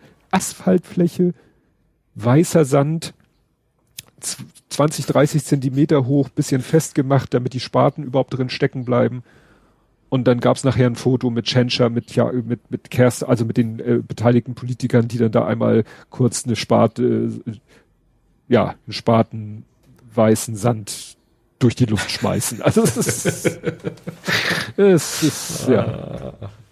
There's no business like show business. Mhm. Egal, jetzt, äh, ich, weil ich, es irgendwo war auch eine Formulierung, dass das wirklich wohl, dass dieser Spatenstich wohl wirklich so viel bedeutet wie unstoppable. Jetzt geht's los, jetzt ist es nicht mehr zu stoppen. Also wahrscheinlich selbst wenn morgen äh, aus irgendeinem Grund, wegen irgendeinem Skandal, wegen Cum-Ex muss Tschentscher zurücktreten und die Regierung löst sich auf und es gibt Neuwahlen in Hamburg, wahrscheinlich selbst dann würde dieses Projekt jetzt durchgezogen werden. Weil, wie gesagt, letztes Mal war es kurz davor und da wurde das ganze Projekt noch abgeblasen. Mhm. Aber irgendwann muss ja wirklich dann mal es heißen so, jetzt. Ich bin gespannt. Ich werde berichten. Gut, dann wären wir mit Hamburg schon durch. Kommen wir nach Nerding, Coding, Podcasting und Hacking. Und da hat Chris Marquardt etwas getwittert, äh, das habe ich betitelt mit Podcast-Betrug. Ah, ja. Ah, hast du es auch gelesen? Ja. Ja, also äh, es hat jetzt, der Artikel hier ist von Time.com, also Time Magazine, dass wohl jetzt irgendwelche Leute herausgefunden haben, also völlig abgefahren. Das, also ist, in Amerika ist ja noch viel mehr mit kommerziellen Podcasts und das Maß aller Dinge ist, sind ja immer noch äh, Downloadzahlen. Also so mhm. wie halt Fernsehsender mit Einschaltzahlen Leute dazu bewegen, auf ihrem Sender Werbung zu schalten, Radiosender Zuhörerzahlen und, und äh, Medien, Online-Medien Klickzahlen, so haben halt die Podcaster ihre Downloadzahlen. Und da kam einer auf die Idee, hm, also ich sag mal, mal abgesehen davon, dass Downloadzahlen finde ich ja sowieso Schall und Rauch sind, aber egal, die wollten dann nicht zu sehr schummeln. Also die wollten nicht einfach behaupten, weil wird sich ja keiner irgendwelche Logfiles, also keine Werbeagentur wird ja sagen, zeig mir da mal die Logfiles von deinem Download-Server, sondern da behauptet einer halt hier, so viele Downloads hatte ich und gut ist. Aber das war ihnen dann wohl doch zu heikel. Also haben sie gesagt, wir müssen irgendwie Downloads erzeugen. Und die haben es dann so gemacht, dass in mobilen, in Mobile Games, also in Spielen für Handy, Smartphones, dass da Werbung eingeblendet wurde, die die Spieler angeklickt haben, weil sie dafür irgendwie Ingame-Währung bekommen haben. Und das Anklicken dieser Werbung führt, löste dann den Download einer Audiodatei aus. Und es ärgert mich, dass mir das nicht eingefallen ist, dass ich nicht genug kriminelle Energie habe dafür. Weil stell ja. dir mal vor, wie schön das wäre, einfach jedes Handy mit alt und verbittert zu beschmutzen. Hm. Ich fände das großartig. Ja. Und dann noch irgendwie es schaffen, dass völlig random das Audiofile auch abgespielt wird. Genau. Aber das muss man mir vorstellen. Das heißt, da, da, es wird ja dann auch das, da, der Speicher des Handys der Leute zugemüllt mit, mit mhm. also wenn ich mir vorstelle, ich, wir würden das machen. Äh, unsere Folgen haben ja mal so locker 200, 260 MB. Ja. Dann klickt der da äh, viermal auf ein Ad, dann hat er sich ein Geek runtergeladen. Mhm. Das wird ja irgendwann auf dem Smartphone dann auch wirklich ein Problem. Das gesamte mobile Datenvolumen aufgebraucht für Das Werbung. auch noch, stimmt. Du denkst, du klickst auf eine Ad, ja, da kann ja nicht viel, da kommt ja nicht viel rüber. Ja. Und im Hintergrund saugt er da die, die, die Megabytes runter. Also mhm. Das ist echt, ja, das fand ich echt abgefahren. Naja, jetzt kommen wir zur ersten meiner drei Fragen an dich oder Oha. so. Ich kann ja mal die Kapitelmarke einfach sagen, die ich hier schon mal hab. Hendrik wettert. oh je, was habe ich falsch gemacht? Nein, erzähl doch mal, ich krieg das nur äh, andeutungsweise mit. Hm. Du arbeitest, ich weiß ja nicht, wie viel du erzählen darfst, willst oder so, aber äh, wenn ich das richtig verstanden habe, du arbeitest beim Deutschen Wetterdienst. Genau, in Offenbach beim Deutschen Wetterdienst als ITler. Das heißt, du überwachst nur, dass da die IT rund läuft oder hast du auch wirklich was mit den Wetterberechnungen, also was meteorologisches, einen meteorologischen Background hast du jetzt nur, sag ich mal, durch, äh, durch den Job ein bisschen mit. Genau, genau. Ich habe zwar Physik studiert und verstehe das, was die Meteorologen da erzählen, meistens äh, in Grundzügen.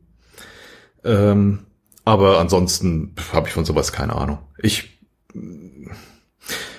ja, Überwachung ist ein großer Punkt, auf jeden Fall.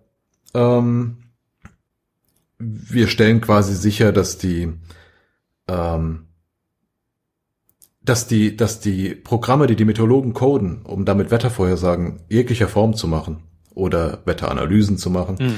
ähm, zeitnah, also ne, zum richtigen Zeitpunkt mit den richtigen Ressourcen vollständig gerechnet werden.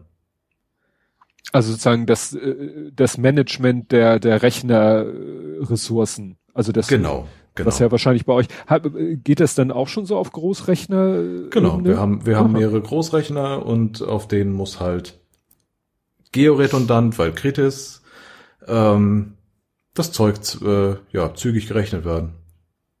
Das heißt so Stichwort Scheduling, also wann läuft genau, welcher genau. Task auf das welchem Knoten. So, ja, dafür, äh, Dafür wurde ich eingestellt.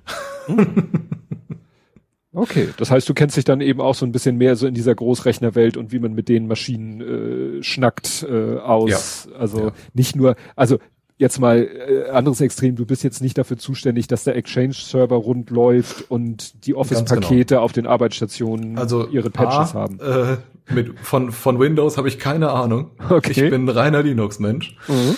Äh, und B, genau, äh, also nicht jetzt dieser, dieser klassische Anwendersupport. Mhm. Also das, ja, so ein bisschen, ein bisschen Support für die Meteorologen machen wir auch, klar. Mhm. Wenn die irgendwo ein Linux-Problem haben, gucken wir auch mal mit rein. Mhm. Aber ansonsten äh, genau das. Überwachung, Monitoring, Scheduling. Hm. Ja. Okay, das ist, das ist etwas, mit dem ich so noch, noch gar nicht in, in Berührung gekommen bin. Also ne, ich weiß, dass es eben diese Thematiken gibt. Äh, immer wenn mal irgendwo in irgendeinem Podcast über Großrechner geredet wird, dann geht's ja darum, ja, so wer kriegt wann wo seine Rechenzeit mhm. und äh, wer sorgt dafür, dass diese Großrechner softwaremäßig auf dem richtigen aktuellen Stand sind und nicht irgendwo irgendein Task in der Schleife hängt und im Kreis ja. läuft und schreit. ja. Und da müsst ihr aber auch ab und zu mal so auf dem Großrechner irgendwie äh, Updates einspielen, die dann mal, ich meine, dass du da auch schon mal Spaß hattest, dass dann ähm, irgendwie. Also das eigentliche Linux, was, was drauf läuft, mhm. mit all seinen Schikanen, da kümmere ich mich nicht drum. Da mhm. gibt's Firmen, die das besser können als ich. Ähm, aber Updates, ja, wir betreiben da halt eigene Server, die das mit dem, mit dem Scheduling äh, übernehmen. Also die sozusagen noch dazwischen geschaltet sind. Genau, genau. So. Weil äh, bei der Menge an Daten und Produktionen, die jeden Tag laufen, da, das schaffst du als Mensch nicht. Ähm, dann habe ich meinen Faden verloren. Warte. Wo war ich denn? Ach so, genau. Und diese, diese, diese Server werden von uns eben entwickelt, gewartet und dann eben auch mal geupdatet. Und das ist jedes Mal sehr spannend, weil äh, da sollte nicht viel bei schiefgehen bei so einem Update, weil es hängen halt äh, Kunden dran, die das sehr ungerne sehen, wie der Hamburger Hafen und äh, die Flugsicherung. Mm. So als größte, kritischste Kunden eigentlich. Also die sind Kunden des DVD. Genau, genau. Und äh, wenn ne, der, der Hamburger Hafen im, im Sturmflutfall keine Wetterdaten kriegt, ist der angefressen. Hm. Und andersrum, die Flugsicherung findet es halt auch ungeil, nicht zu wissen, wie das Wetter ist, ob sie in Frankfurt noch Sachen landen lassen dürfen oder nicht. Mhm. Und äh, Extremfall ist dann halt, wenn wir nicht liefern, wird der Luftraum dicht gemacht. Ui. Das hast du halt immer im Hinterkopf, wenn du, wenn du Updates einspielst, dass du alles so machst, dass du schnell zurückrollen kannst. Mhm. Ja. Und vielleicht Weil auch nicht gerade Name in Protokollen auf und das willst und vielleicht auch nicht gerade große Updates in der Sturmflutsaison einspielen oder auch das. Ähm, hm? Du guckst halt schon, wenn sauschlechtes Wetter ist, machst du kein Update. Hm. Also wenn sich irgendwas anbahnt, äh, dann ja, mhm. Äh, dass man guckt, so im Moment sieht's aus, als wenn die nächsten drei Tage keine besonderen Wetterereignisse sind. Richtig. Ne? Beziehungsweise du, du planst das Update halt viel länger im Voraus, aber wenn du halt merkst, hoppla, es ist doch gerade Gewitterzeit, dann bläst es halt ab. Hm. Oder schiebst es nochmal eine Woche. Ja. Hm, spannend. Das heißt, ihr kümmert euch um die technische Infrastruktur, die zwischen den, den Meteorologen, Programmierern und dem Großrechner sitzt, so als Mittelschicht. Genau. Und weil das genau. so viel ist, dass man es nicht händisch machen kann, sondern automatisieren muss über diese zwischengeschobenen Server. Richtig, richtig. Also es sind, äh, nagel mich nicht drauf fest, aber so um die 50.000 Produktionen am Tag, die dadurch oh. geoxt werden. Ähm, das schaffst du als Mensch nicht. Nee, klar. Das Sind das denn alles so Routine-Task oder kann man das nochmal aufteilen in Routine-Tasks und äh, also das, was ist ich, der Flughafen will seine Wetterdaten, der Hamburger Hafen will seine Wetterdaten und dann noch vielleicht mal so andere Berechnungen, die, dass mal einer sagt, ich will mal hier was Neues ausprobieren? Äh, diese Größenordnung 50.000, das ist die reine Routineproduktion. Gott. Dazu kommen dann noch extra, äh, aber das, das betreuen wir nicht, äh, Experimentiersysteme. Mhm auf denen die Meteorologen dann, wie du richtig sagst, mal gucken können, wenn sie ein neues Wettermodell entwickeln, ob das überhaupt Daten liefert. Wäre ähm, günstig. Genau. Sonne, ähm, forever. Und was halt dann noch hinzukommt, was in dieser 50.000er Zahl nicht drin ist, sind dann ähm, Produktionen auf Zuruf, wie zum Beispiel der Deutsche Wetterdienst äh, macht unter anderem mit anderen Wetterdiensten zusammen äh, radioaktive Ausbreitungsrechnung. Ach. Äh, am Beispiel Fukushima war es zum Beispiel so ein verschiedene Messstationen registrieren zu verschiedenen Zeiten Radioaktivität. Mhm. Und wir rechnen quasi mit, mit Hilfe der Wetterdaten zurück, wo das herkommt.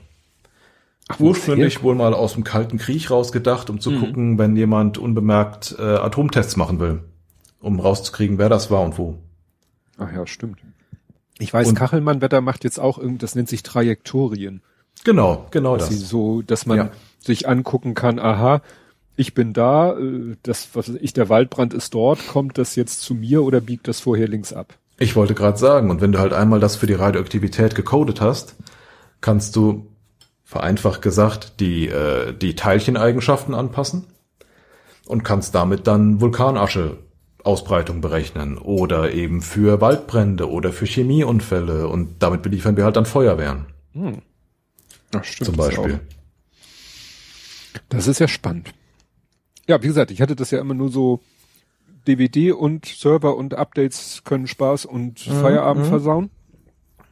Aber das ist ja interessant. Ja, Genie schreibt ja auch im Chat wetterabhängiges Update. Warum hast du kein Update gemacht, Bodennebel? ja. ja. So nach dem Motto, ja, tatsächlich, dass ihr sozusagen euren, eure eigene Wettervorhersage erstmal anguckt, um zu entscheiden, ob ihr ein Update einspielt. Genau. Oder mal einen Server tauscht oder, ja. Ja, Server heißt äh, in dem Fall halt reine Software. Keine, ja. keine Hardware, die hat uns ja schon bei anderes hingestellt. Mhm.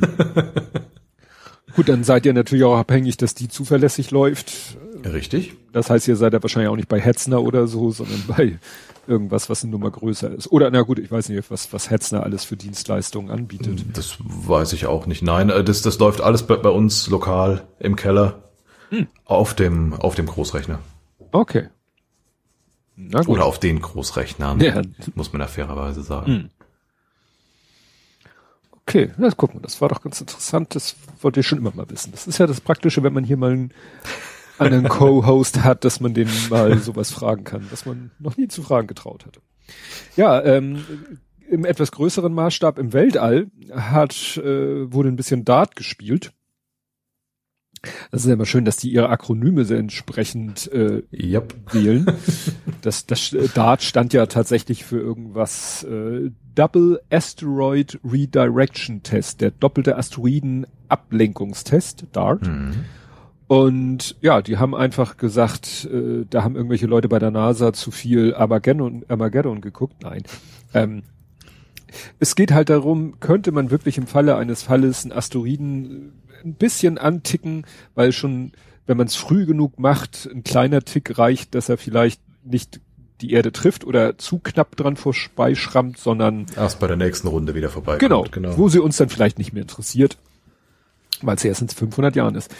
Naja, und ähm, hat auch soweit alles geklappt, ging dann witzige Videos und Memes und alles mögliche. Und ein äh, eigener Twitter-Account. Eigener Twitter-Account, äh, for the this is for the dinosaurs.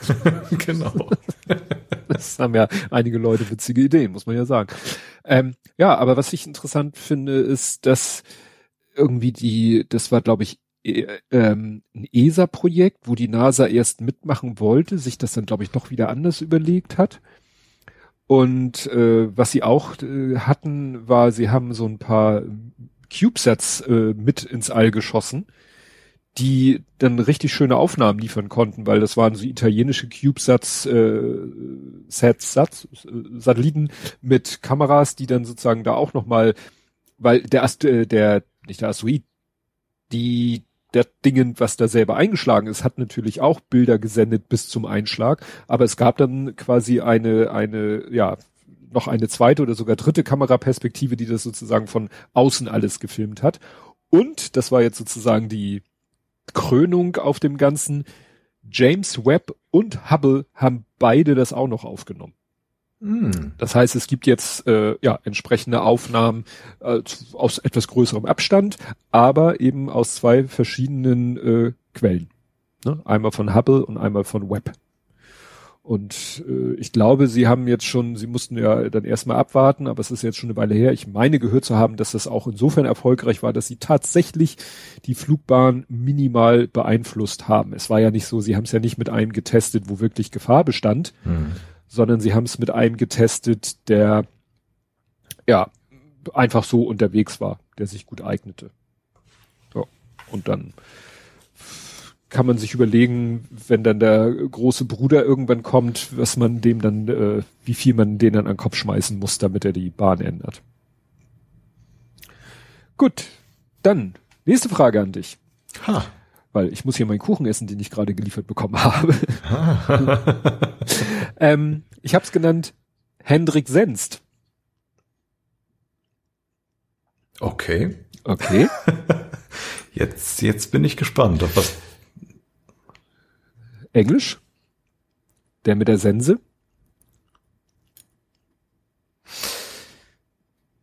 Ich stehe auf dem Schlauch.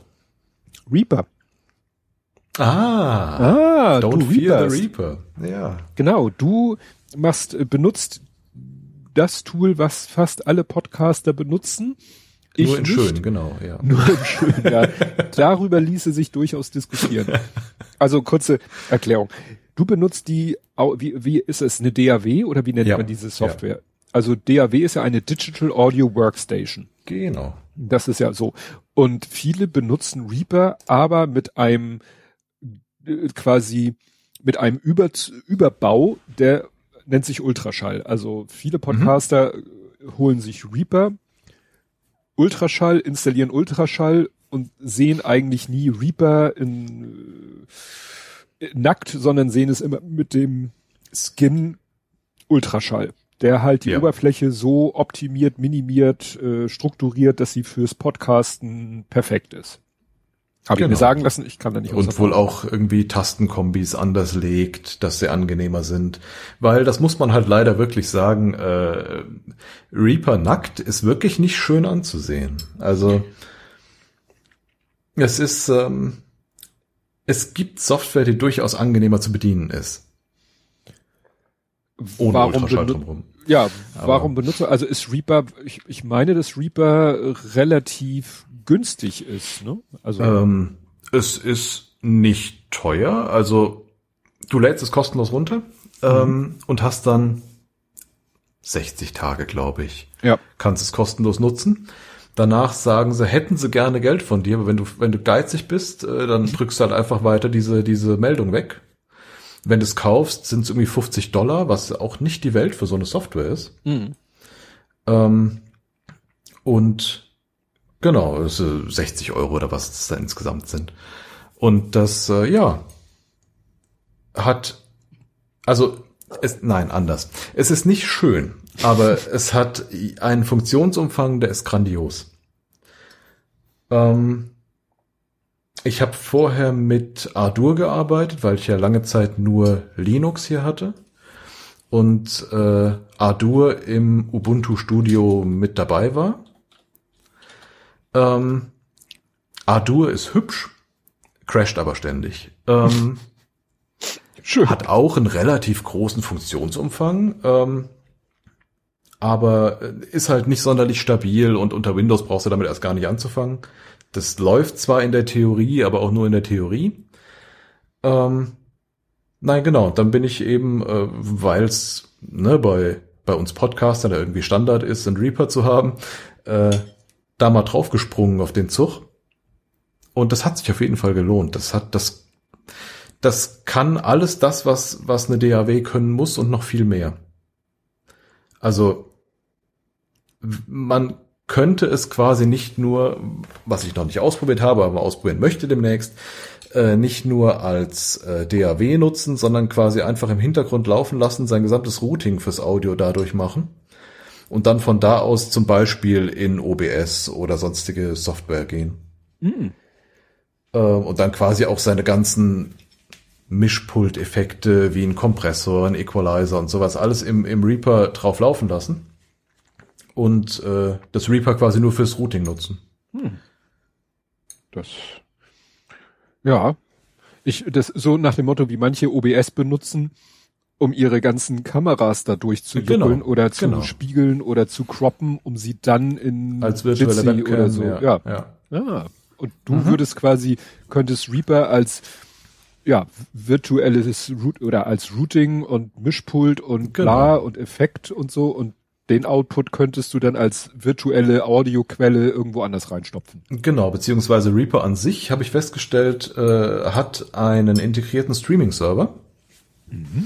Äh, und das Gegenstück dazu kannst du dir quasi als Plugin ins OBS äh, reinsetzen. Und dann streamt quasi vom, vom OBS ins, äh, vom, vom, vom Reaper ins OBS das Audio. Oder wenn es eben, ohne äh, Latenz geht. Also, ich merk nix. Das geht, das geht ziemlich flott.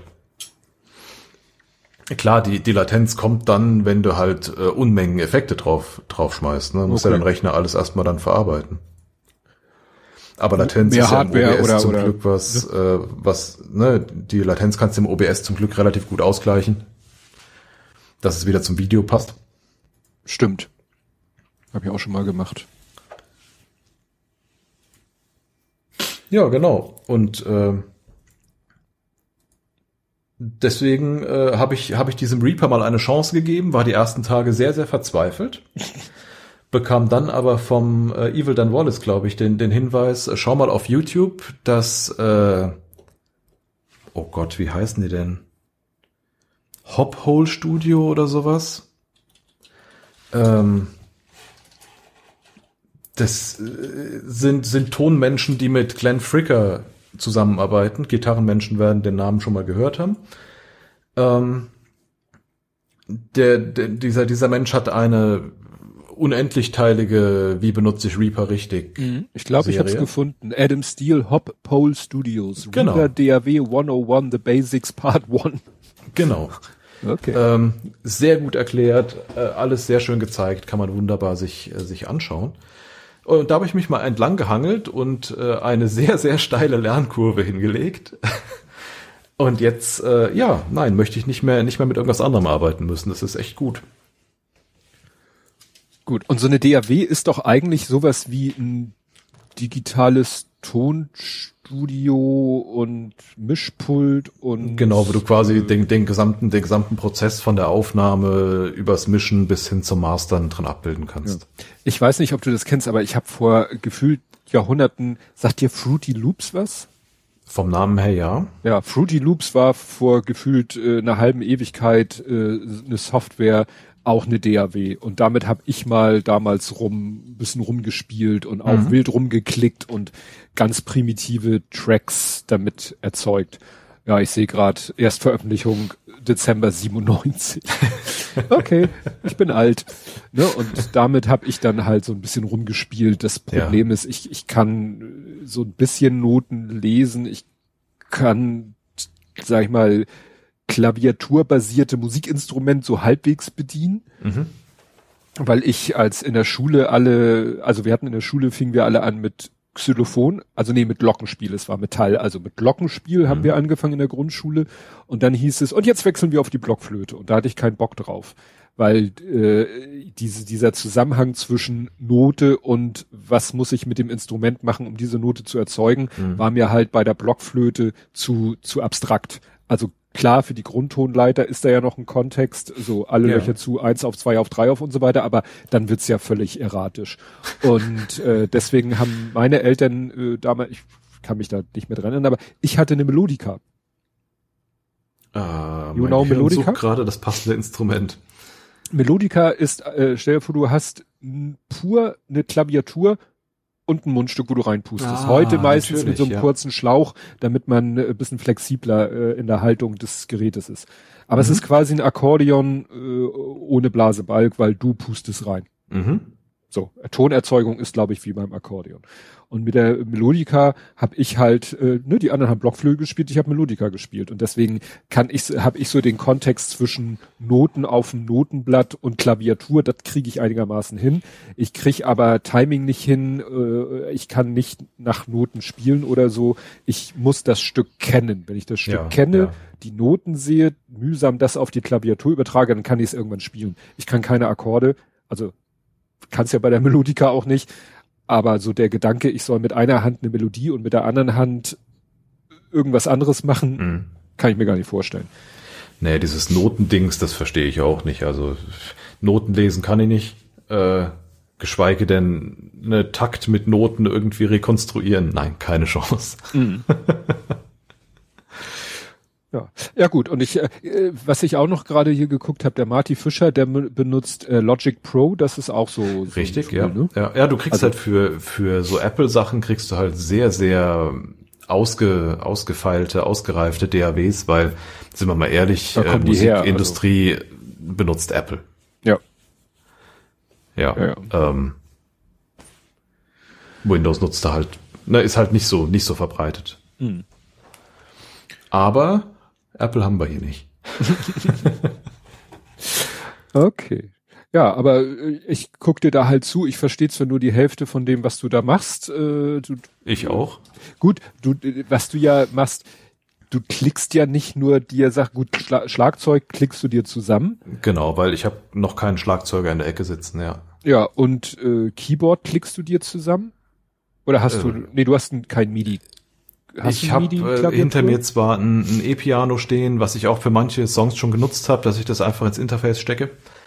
Ähm, aber MIDI-Keyboard habe ich noch nicht. Äh, vielleicht kommt da demnächst eins.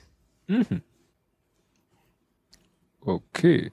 Ach hier, der Ginny postet gerade, dass der, das hat er angekündigt, der Angbo 3D, der äh, wollte Livestream, wie er ja. aufnimmt. Oder wie, nein, er wollte Livestream, wie er Musik macht. Das können wir uns dann in der Retorte Richtig. Konserve, ich sag mal Retorte in der Konserve an. Interessiert mich auch mal, wie andere das tun.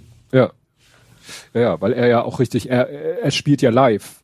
Das, ich verstehe immer gar nicht, was macht er denn da? Also ich will nicht sagen, nicht, dass ich das, ich verstehe schon, dass er da was macht live, was die Musik mhm. beeinflusst, aber es ist ja was anderes wie du oder, also du machst ja quasi das, was Marty Fischer machst, du, du baust einen Song, in dem du jede Tonspur einzeln entweder dir zusammenklickst, sei es jetzt Schlagzeug oder Keyboard oder eben Gitarre live spielst. Genau, Gitarre und Bass spiele ich so. Ähm, und den Rest klicke ich mir zusammen, ja. ja. Zum Gitarre spielen habe ich dann gleich noch mal eine Frage. Okay. noch ein Thema. Aber wie gesagt, das, dass du, wie du da mit äh, Reaper das irgendwie zusammenklickst, ja, genau. Habe ich jetzt Ansgar gesagt? Angbor. Angbor 3D. Ach, ja, ich habe dann mal wieder, wo wir da gerade wieder von, von Twitch sprachen, ähm, ich habe, ich twitch ja im Moment doch wieder ein bisschen mehr, weil ich mal wieder ein Projekt habe, was zu twitchen sich lohnt. Und zwar ähm, habe ich mich jetzt entschlossen, die Muppet-Bühne zu bauen, die sich jemand ausgedacht hat, um diese zwölf Muppet-Minifiguren uh. da drin zu präsentieren. Wie cool. Und das war mir schon vor längerer Zeit mal, als ich die Figuren damals gekauft habe, ist mir das über Weg gelaufen, habe damals auch die Anleitung gekauft, aber dann war ich irgendwie von der letzten Wegsortieraktion, hatte ich erstmal so die Schnauze voll, ich konnte diese Eimer nicht mehr sehen und habe das dann erstmal auf Eis gelegt. Und da ich jetzt nichts anderes mehr habe zu machen, äh, dachte ich mir, ach, buddelst du mal wieder die Eimer aus. Die stehen jetzt hier gerade neben mir. Es sind mittlerweile dann äh, eins, zwei, drei, vier, fünf, sechs, sieben, sieben Türme, A6 äh, Eimer übereinander, 42, mhm. weil ich ja noch rausgefunden habe, dass ich nicht nur 40, sondern 42 Eimer ins Regal bekomme. Und der erste Schritt war halt, dass ich geguckt habe, diese Muppet-Bühne, was braucht die für Teile, was habe ich davon? Und das Schöne ist, dass dieser Mensch gleich gesagt hat, alles, was in der Teileliste gelbe Teile sind, gelb heißt egal, weil es ist irgendwo im Inneren des Sets, ihr könnt es mit irgendwelchen beliebigen Farben bauen, die ihr so übrig habt. Hm. Das fand ich das sehr Schöne bei diesem Ding. Und ähm, ich habe dann eben äh, geguckt, was laut meiner Rebrickable-Datenbank ich habe, habe dabei Fehler festgestellt, ne? dass ich von einem Teil mehr hatte, als ich dachte, mhm. weniger hatte, dass ich mich mit Farben vertan habe, dass ich dachte, ich hätte das Teil in Pink, es ist aber Bright Pink und so weiter und so fort. Naja, und äh, bin jetzt an dem Punkt, ich habe heute die letzten Teile nochmal rausgesucht. Ich habe 41 Prozent der 1900 Teile Und die restlichen Teile würden mich nochmal 300 Euro kosten bei Bricklink. Das Oi. ist ein bisschen too much. Da muss ich mir nochmal Gedanken machen, ob ich vielleicht, ähm, äh, äh, weil es sind teilweise Teile in nahezu hunderter Stückzahlen. Mhm. Und ich glaube, da gibt es bessere Quellen als Bricklink. Die sind eigentlich mehr so dafür gedacht, wenn du hier mal ein Teil, da mal ein Teil, da mal ein Teil brauchst. Aber wenn du sagst, ich brauche dieses Teil hundertmal, dann gibt's glaube ich, schlauere Quellen als Bricklink. Also muss ich mal gucken, dass ich die Sachen, die ich in großer Stückzahl brauche, schaue, ob ich die woanders kriege mhm. und den Rest dann über Bricklink. Weil, wie gesagt, 300 Euro, never ever das ist doch schon ein bisschen heftig. Das wäre natürlich ärgerlich, wenn ich mir die ganze Mühe umsonst gemacht hätte. Aber ja, mal schauen.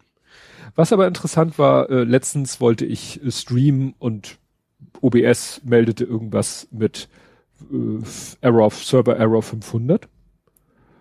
Dachte so, holla, was will er mir denn da sagen? Äh, stellte sich raus, Twitch war down. Also jedenfalls mhm. partiell. Man konnte noch Twitch öffnen und sich Streams angucken, die aber wohl schon länger liefen, weil das Broadcasting war kaputt. Also man konnte keine Streams starten selber.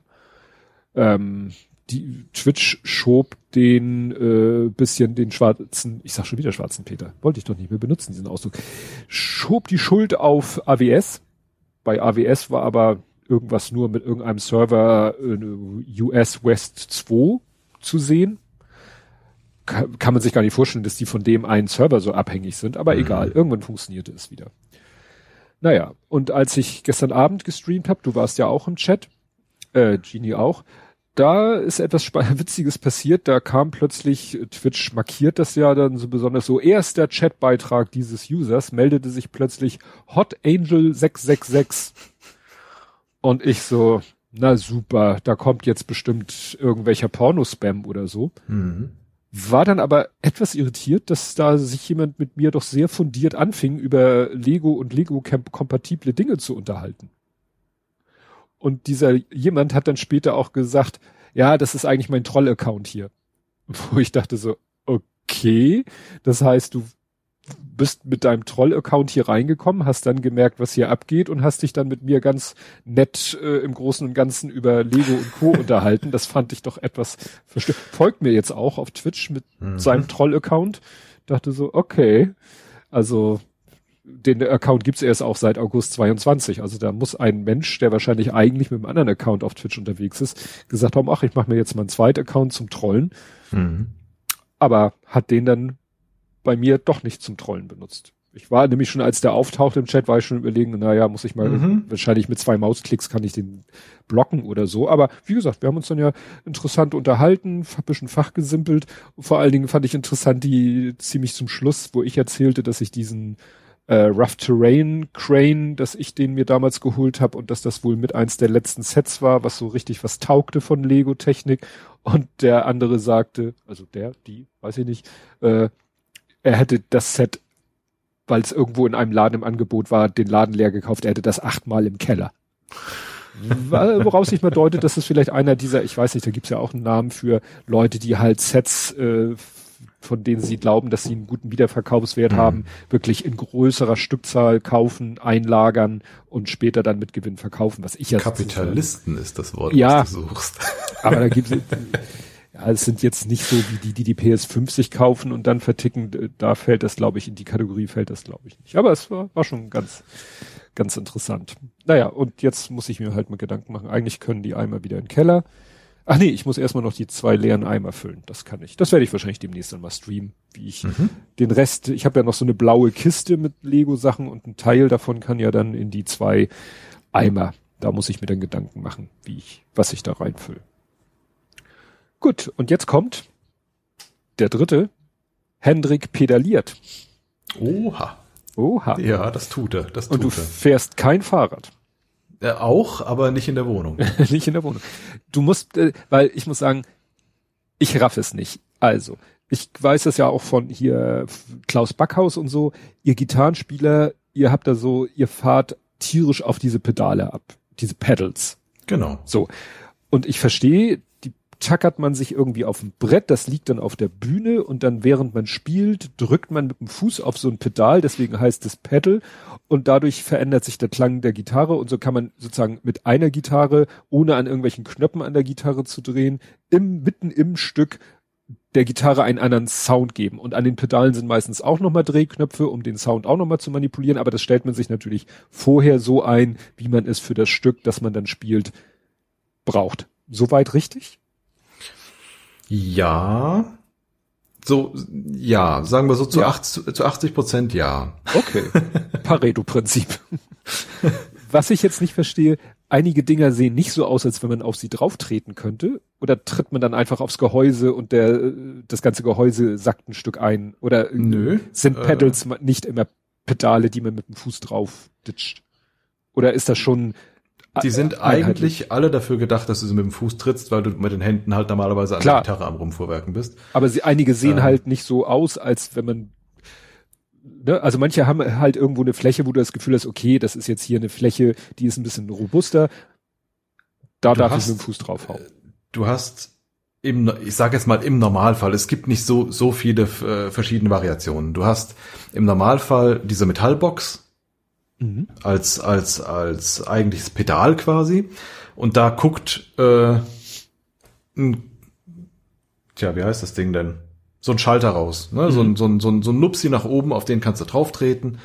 Kreisrund, silbern meistens, Metall. Mhm.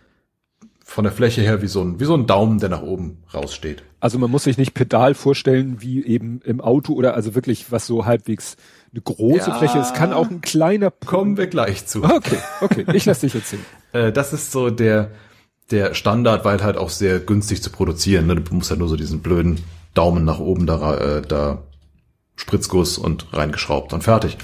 Ähm, Variante zwei, die hat die Firma Boss, glaube ich, äh, populär gemacht, ähm, dass du so die Hälfte von dem Pedal äh, ist auf eine Achse geschraubt und die kannst du wie so ein wie ein Nähmaschinenpedal mhm. treten. Äh, hast halt eine viel größere Fläche. Darunter liegt für gewöhnlich auch dieser dieser äh, silberne Clicky-Schalter von den anderen Pedalen, ist aber durch so eine große Trittfläche einfach sogar der Bassist würde das treffen. Also nicht so, ne, kannst du kannst du schön treffen. Die dritte Variante, wie man es von äh, von Wah-Wah-Pedalen kennt, ist dann wirklich so ein Gaspedal-Pedal. Ah, um den Effekt in seiner Ausprägung zu steuern. Genau, du kannst ah. es viel, viel feiner äh, mit dem Fuß dann dosieren. Äh, gibt's für verschiedene Arten von, von Pedalen, aber da geht's halt dann wirklich nicht um ein oder aus, sondern um, ja, wie weit trittst es runter. Mhm. Genau. Okay, und die, wo ich den Effekt dosieren will, die müssen dann natürlich wirklich so ein ordentliche Pedal mit einem gewissen Richtig. Weg auch haben, weil wenn das nur Klick, Klick an aus, kann ich ja nicht. Richtig, genau.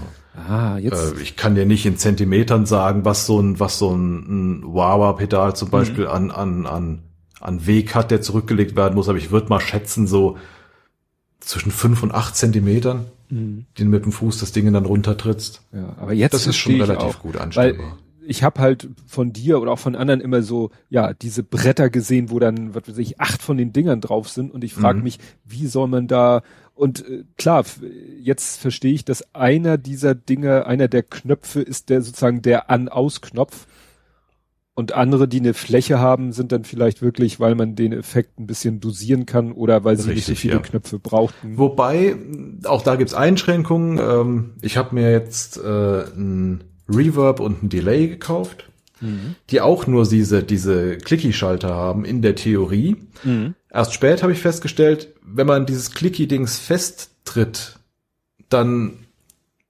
kommst du in, in Modus, wo du mit der Intensität des Drucks die Intensität des Effekts bestimmen kannst, oh. was halt bei weitem nicht so genau ist wie mit so einem schönen großen mhm. Pedal, aber zumindest so ansatzweise kann man es ein bisschen, ein bisschen simulieren damit. Mhm. Und es gibt halt verschiedene Pedals. Äh, könnte man nicht so ein Universal-Panel machen? Ähm, ja, gibt es. Äh, gibt es. Ähm, mir fällt gerade kein Hersteller ein, aber es gibt sie auf jeden Fall. Das sind dann wirklich so, was weiß ich, 40 Zentimeter lange Pedale. Äh, Ähm, da sind fünf verschiedene Druckpunkte drauf, Druckknöpfe drauf, hm. äh, wo du dann eben fünf verschiedene Effekte drin hast, die du beliebig äh, treten kannst. Mhm. Aber du bist halt dann limitiert auf das, was der Hersteller dir da reinsetzt. Ne? Mhm. Wenn du, also, nein, anders. Äh, die, die Pedale mit, wo ich eben sagte, ne, fünf, fünf äh, Schalterchen drauf, ähm, die sind meistens halt innen drin komplett analog. Mhm. Du kannst das Ganze auch komplett digital haben dann hast du halt äh, so ein Board mit äh, fünf Schalterchen und mehreren hundert verschiedenen Effekten, die du dir digital da zurechtschrauben kannst. Entweder äh, indem du dir ein Kabel dran anschließt und an den Rechner gehst, oder weil das Ding ein Display und Drehknöpfe hat, wo du dann aus der digitalen Datenbank dir dann die Dinger zusammendrehen kannst. Aber die bezahlbar, also bezahlbaren für, ich sag mal, studentischen Geldbeutel, bezahlbaren äh, digitalen Geräte sind meistens Schrott. Die klingen nicht ähm, zumindest nicht so gut wie analoge. Und äh, wenn sie halt gut klingen, sind sie halt sauteuer. Hm. Hm. Und der Vorteil eben, wenn du die einzelnen Tretminen da kaufst, dass du die halt beliebig stückeln und auch mal austauschen kannst, wenn dir ein Effekt nicht mehr gefällt. Hm. Oh, klopft da wer? Oh, nein, alles gut. Aber ähm, braucht man denn Pedals nicht eigentlich nur, wenn man live spielt? Weil wenn du jetzt was mit Reaper machst, dann könntest du doch eigentlich vermutlich jeden Effekt auch nachträglich noch digital drauf batschen. Ja, ähm, genau, der, der normale Effektweg wäre ja ganz nackig betrachtet von der Gitarre in die Vorstufe des Verstärkers. Von der Vorstufe geht's automatisch in die Endstufe und von da aus in den Lautsprecher. Mhm. Ähm, die Effekte steckst du meistens vor die Vorstufe. Mhm. Ähm, zum Beispiel ein Verzerrerpedal, was ein bisschen mehr, ne, ein bisschen mehr Zerre in dein Signal gibt. Mhm. Ähm, um das zu simulieren, könntest du theoretisch mit der Gitarre direkt ins Interface gehen und das in Reaper aufnehmen und dann nachträglich Effekte draufwerfen. Auch wieder in der richtigen Reihenfolge, ne? das ist halt mhm. halt schon wichtig. Aber ähm, ein digitaler ähm, Effekt, der den Verstärker nachahmt, klingt A nie so wie das Original. Äh, B hast du Latenz drin. Ähm, und C, gerade wenn du solche Effekte stackst, hm. kommen seltsame Nebeneffekte mit rein, kommen seltsame Fre Frequenzen rein, die du vielleicht gar nicht haben willst. Wird dann schon schwierig. Also auch da gibt es wieder Sachen, die gut umgesetzt sind, aber dann kannst du dir eigentlich auch das analoge Original kaufen. Hm. Okay, genau. das stimmt. Da habe ich jetzt gar nicht dran gedacht, wie, wie deine Gitarre, ja, also wie deine Gitarre mit deinem Rechner verbunden ist. Weil klar, Keyboard, MIDI, mhm. aber da geht ja eigentlich nur die Information, diese Taste habe ich gedrückt, da geht ja nicht das, es geht ja nicht der erzeugte Ton in ja. Reaper rein, aber bei der Gitarre muss ja der von der Gitarre erzeugte Ton. Analoge Ton erstmal digitalisiert ja. und dabei gehen dir ja schon Infos verloren. Ja. Klar, auch da gibt's ja inzwischen gute Interfaces, die wirklich sehr, äh, sehr gut abtasten und sowas. Mhm. Aber und wie ist es denn jetzt? Du sagtest, du könntest mit der Gitarre direkt tust du nicht, weil du willst, es genau. geht, als erstes geht's durchs Panel, äh, Pedal, geht's dann in den Rechner oder noch durch die Vorstufe und dann in den Rechner oder durch die Endstufe und dann in den Rechner? Ähm, ich habe mir mein Setup so gebastelt, dass ich damit, wenn Corona wirklich mal irgendwann vorbei sein sollte, auch wieder an Bandproben teilnehmen kann. Mhm. Ähm, und gleichzeitig damit aufnehmen kann. Mhm. Deswegen ist das ein bisschen Frankensteins Effektboard. ähm, ich habe auf dem Board neben den ganzen Pedalen eine, eine Vorstufe und als Kompromiss eine rein digitale Endstufe. Und ja, wobei eine rein digitale Endstufensimulation. also das Ding, das Ding macht nicht laut, das macht nur hübsch. Mhm. Ähm, aus meinem Pedal kann ich quasi dann direkt in die Stereoanlage gehen und äh, von da aus laut machen oder eben dann in eine, in eine PA auf, auf einer Bühne oder hm. in einem Proberaum. Aber auch in den oder, Rechner. eben in den Rechner, genau. Und kann halt an jeder beliebigen Stelle meiner Effektkette sagen, ab hier gehe ich in den Rechner und äh, will zum Beispiel nach der, das mache ich in, inzwischen so, ich gehe nach der Vorstufe mit dem Signal der, des, des Preamps in den Rechner und ähm, habe nur noch eine digitale Endstufe und digitalen Lautsprechersimulation, die ich dann über die über den Reaper hinten dranhänge. Mhm. So kann ich meinen meinen analog erzeugten Sound dann noch mal ein bisschen aufhübschen, ähm, habe aber quasi schon zum Monitoring ein Signal, mit dem ich hören kann, ob es halbwegs nach was klingt. Mhm. Also was wie der Pedaleffekt, wie der genau. Pedaleffekt sich bemerkbar macht. Genau, ich höre ich hör quasi auf dem Monitoring das, was nach der nach der Vorstufe rauskommt und machst dann im Reaper nur noch hübsch. Hm. Mit einer Endstufe und mit, äh, mit einem Lautsprecher. Und diese ganzen Pedals auf so einem Brett, sind die alle kaskadiert? Also geht das Signal durch alle durch? Ja. Oder musst du ja. immer umstecken? Also das ist Nee, das geht, Kette. das geht durch alle durch, eine ganz, eine relativ lineare Kette. Ähm, kleine Ausnahme gibt's da noch, äh, dass man für gewöhnlich alle Effekte, die mit Hall arbeiten, also Echo oder wirklich mhm. Reverb, Hall, äh, ungerne vor die Vorstufe hängt, weil das zu seltsamen Effekten führen kann. Mhm. Ähm, es kann einfach zeitweise echt scheiße klingen. Deswegen klemmt man die Effekte normalerweise hinter die Vorstufe und vor die Endstufe. Aber das ist der einzige Punkt, wo quasi die Kette dann sich mal aufsplitten könnte und man ja da in Anführungszeichen Effektweiche hätte. Ansonsten ähm, ist das eine ganz lineare Geschichte. Mhm. Aber ich dachte, man kann ja nicht, hat ja nicht immer Lust, da seine Gitarre in, in das nächste Pedal reinzustecken. Also genau. das und gut, dann bräuchte man ja auch den Ein- und Ausschalter nicht, wenn man sowieso durch Anstecken das Pedal auswählt. Gut, man will es ja vielleicht im Laufe des Stücks aktivieren und deaktivieren. Richtig, und ja da beginnt dann halt der, der lustige Stepptanz, dass du äh, auf der Bühne dann anfängst, den richtigen Effekt aus und den anderen anzumachen. Mhm. Auch da gibt's Lösungen für, die leider sehr teuer sind, wenn sie gut sein müssen, äh, die dann das sind so, wenn ich es richtig gesehen habe, sind das so halbdigitale Sachen. Du hast dann an, an eine Leiste mit x äh, Tretern drauf, mit x äh, Tretpunkten drauf und kannst vorkonfigurieren, wenn ich den ersten trete, gehen folgende Effekte an. Ah. Und kannst dir dann für jeden Song quasi deine, deine Effektkonstellation zusammenstellen und trittst dann pro Song nur noch einmal drauf. Oh, also quasi ein Makro. Äh, quasi, genau. ja. Das war nämlich jetzt der Übergang. Oh. Ich habe das gerade gelesen in meinem nächsten Thema. Kommt das Makro nämlich drin. Ich, ich muss aber noch überlegen. Hast, hast du jetzt alles? Doch. Ach nee, doch eine Sache muss ich noch fragen. Ja. Äh, Klettverschluss? Was spielt der für eine Rolle? Ähm, diese, diese Boards ähm, hast du ja eigentlich nur deswegen, weil du die transportieren willst, die Effekte, ja. weil du damit auf die Bühne willst oder. Aber du hast mehr Pedals Du hast mehr und Pedals im Schrank liegen, als du für einen Auftritt brauchst und dein Board ist begrenzt. Richtig, die, die, die äh, klassische Variante, die Dinger festzumachen, ist, du schraubst sie mit äh, Blechschrauben auf dem, auf dem Blechding fest. Okay. Ähm, wenn du aber halt mal Effekte tauschen willst, weil du hm. zum Beispiel sagst, naja, ich weiß genau, mein, ähm, warum geht mein Rechner hier gerade in Standby? So, hm. äh, weil du zum Beispiel sagst, ja, ich weiß, mein, mein, ähm, was weiß ich, Verzerrerpedal ist ein ganz billiges und wenn ich ein bisschen Kohle habe, hole ich mir neues. Dann kletterst du dir einfach mit Klettverschluss auf das Board. Mhm. Das hält auch Bombe, das kriegst du nicht ab äh, im, im Bühnenbetrieb. Aber du hast halt die Chance, die Effekte leicht zu tauschen. Mhm. Auch ein Punkt, äh, viele sind batteriebetrieben oder mit Batterie betreibbar. Ach ja, stimmt. Hab ich und haben das Batteriefach dann unten drunter. Mhm.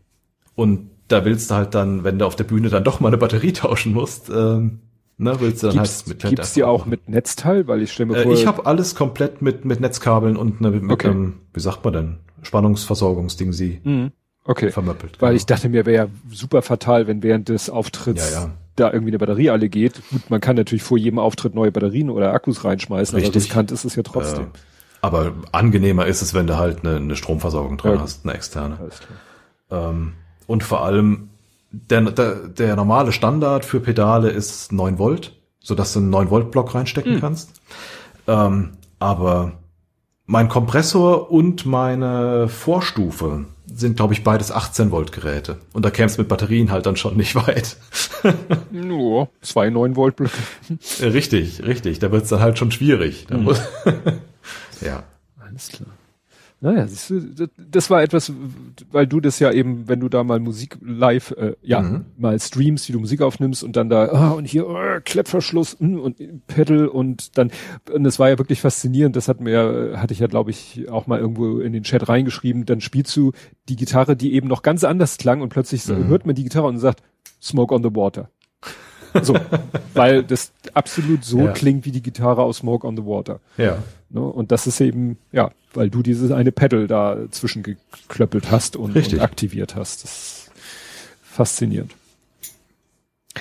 Gut, kommen wir jetzt zu äh, völlig verspätet zu dem zu der goldenen Brücke, die ich gebaut habe, nämlich dem Hoover Hack habe ich es genannt. Ähm, es gibt ja so den Hoover-Effekt, äh, wenn man irgendwie im Internet surft und und geht mit der Maus über einen Link, dann äh, wird ja die der der Mauszeiger wird ja zu so einer Hand als Signal, ah. das hier ist ein Link. Es geht gar nicht um den Staudamm. Nein, nein, nicht um den, der wird glaube ich auch mit Doppel-O geschrieben, wenn ich das richtig erinnere. Ja. Hier geht's nur um den Hover, wie das Hoverboard, nämlich im Sinne von drüber schweben. Mr. Und, Hover, Hover. Ja, der auch.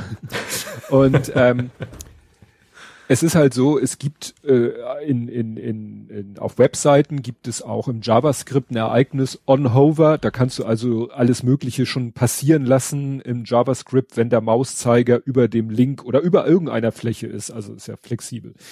Jetzt äh, ist rausgekommen, es gibt in PowerPoint-Dateien, kann man natürlich auch Hyperlinks einbetten.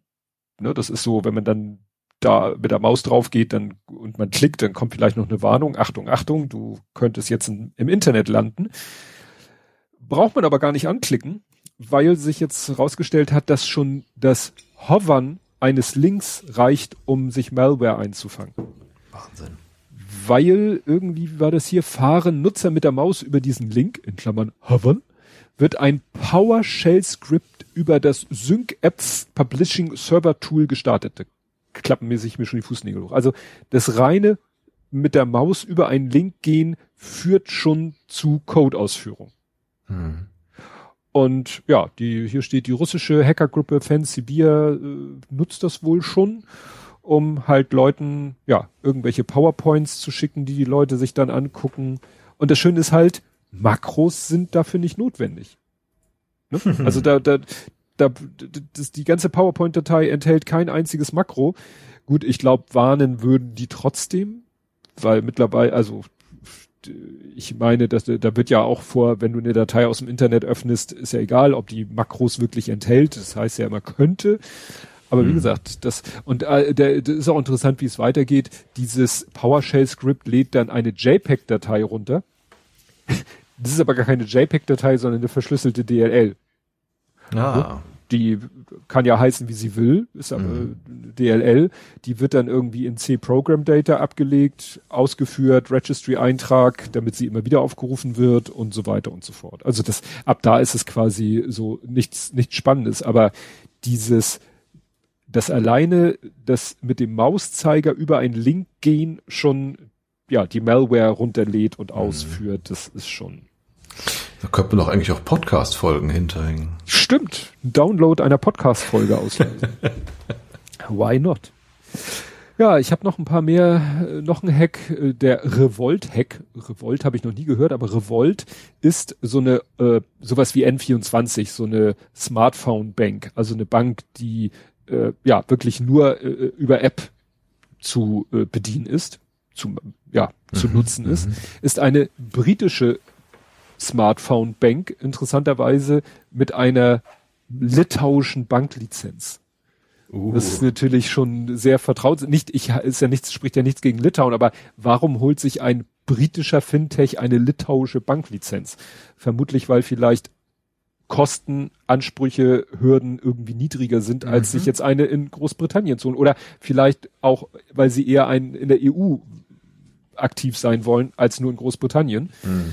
Naja, und da ist jetzt rausgekommen, dass die gehackt worden sind und die haben sich so schön ausgedrückt, 0,16 Prozent der Kundendaten wurden kompromittiert.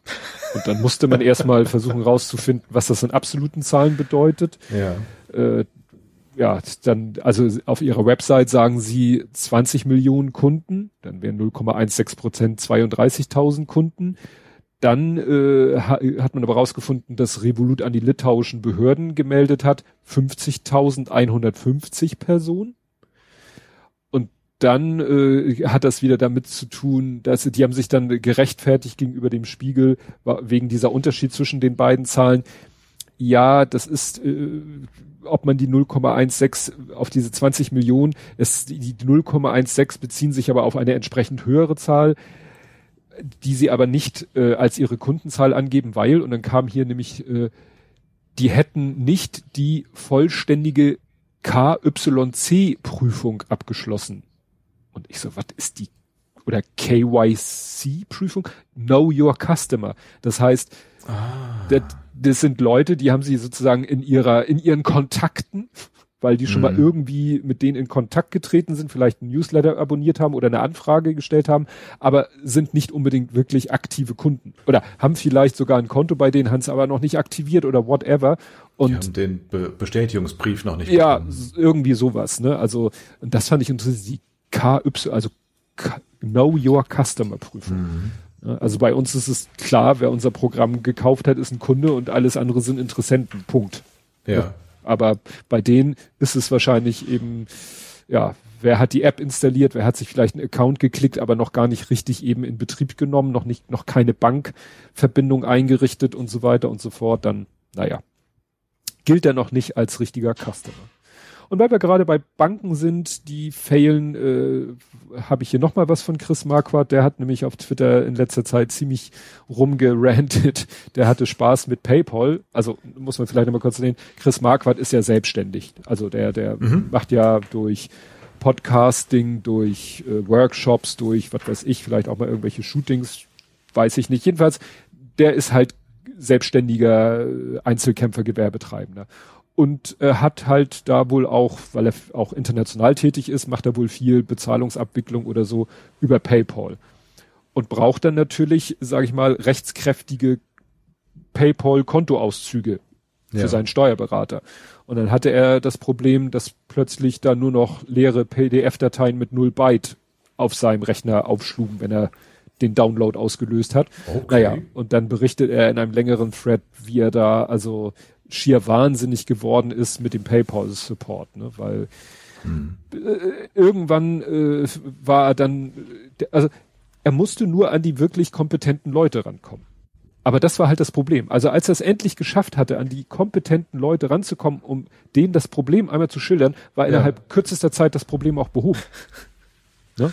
Da konnte er dann plötzlich da klicken und zack, äh, funktionierte alles wieder. Mhm. Dazu musste er aber erstmal auf einer speziellen PayPal Tech Support Website musste er erstmal einen Account erstellen. ne? Und dann hat er das eben, hat er da ein Ticket eröffnet und so, zack, äh, funktioniert das alles wieder. Das heißt, da war definitiv ein Fehler in deren System, der auch schnell, relativ schnell behoben war, nachdem er nur an die richtigen Leute erstmal rangekommen ist. Und über Hotline ist er nichts geworden, über Twitter ist er nichts geworden, oder erstmal nichts geworden. Mhm. Dann wurden ihm irgendwie als äh, für die Supportanfrage schick mal bitte eine E-Mail an impressum at paypal.com. Weißt du, für eine Supportanfrage. Das ist, denkst du auch so.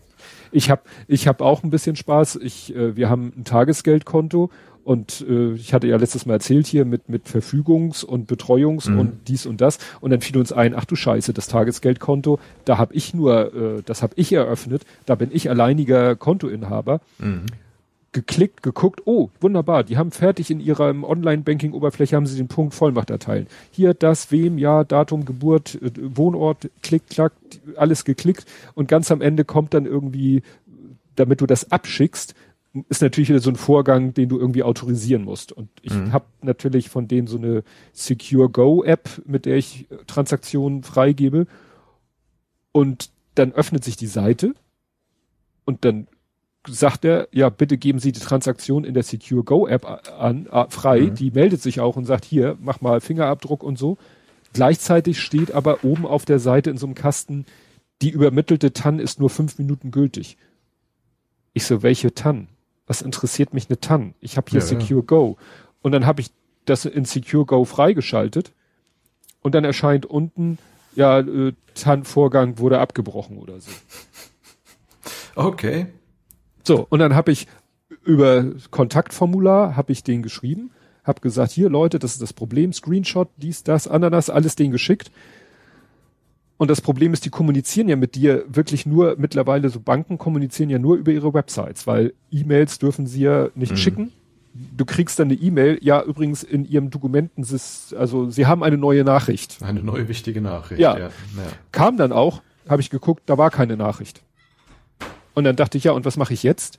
Und dann habe ich geguckt, die E-Mail, die ich bekommen habe, die mir sagt, dass da eine Nachricht ist, die kommt natürlich von No Reply Ad. Und da habe ich geguckt, Impressum. Und das Ironische ist, bei der Renault Bank steht im Impressum als E-Mail-Adresse Support Ad. Wo du denkst so, ah ja, also im Impressum steht nicht Impressum oder Info oder was weiß ich, sondern Support.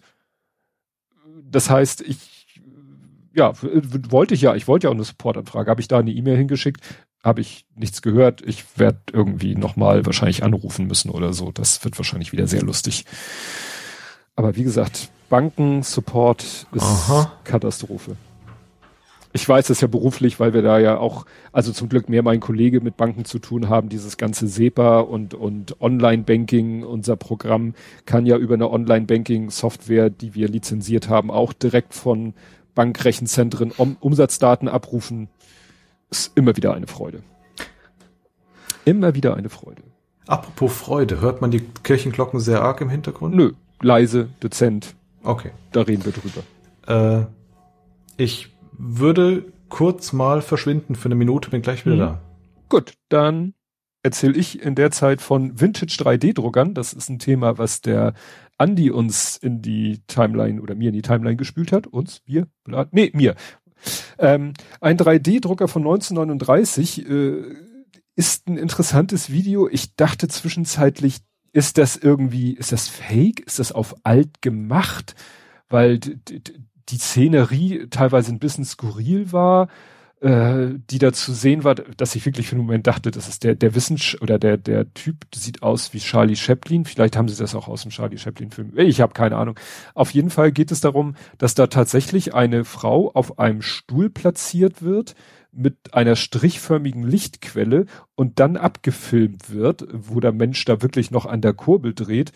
Und dadurch, dass es halt so ein ganz schmaler Lichtstrahl ist, der ihre Konturen, wie man das eben heute kennt, wenn jemand 3D gescannt wird mit so einer äh, Lichtlinie, haben sie es wohl damals tatsächlich schon geschafft, ja, quasi ein 3D-Modell nicht direkt, also ein 3D-Scan zu machen, der dann wirklich daraus bestand, dass eben eine, eine weiße, dass eine Kontur gemacht wurde.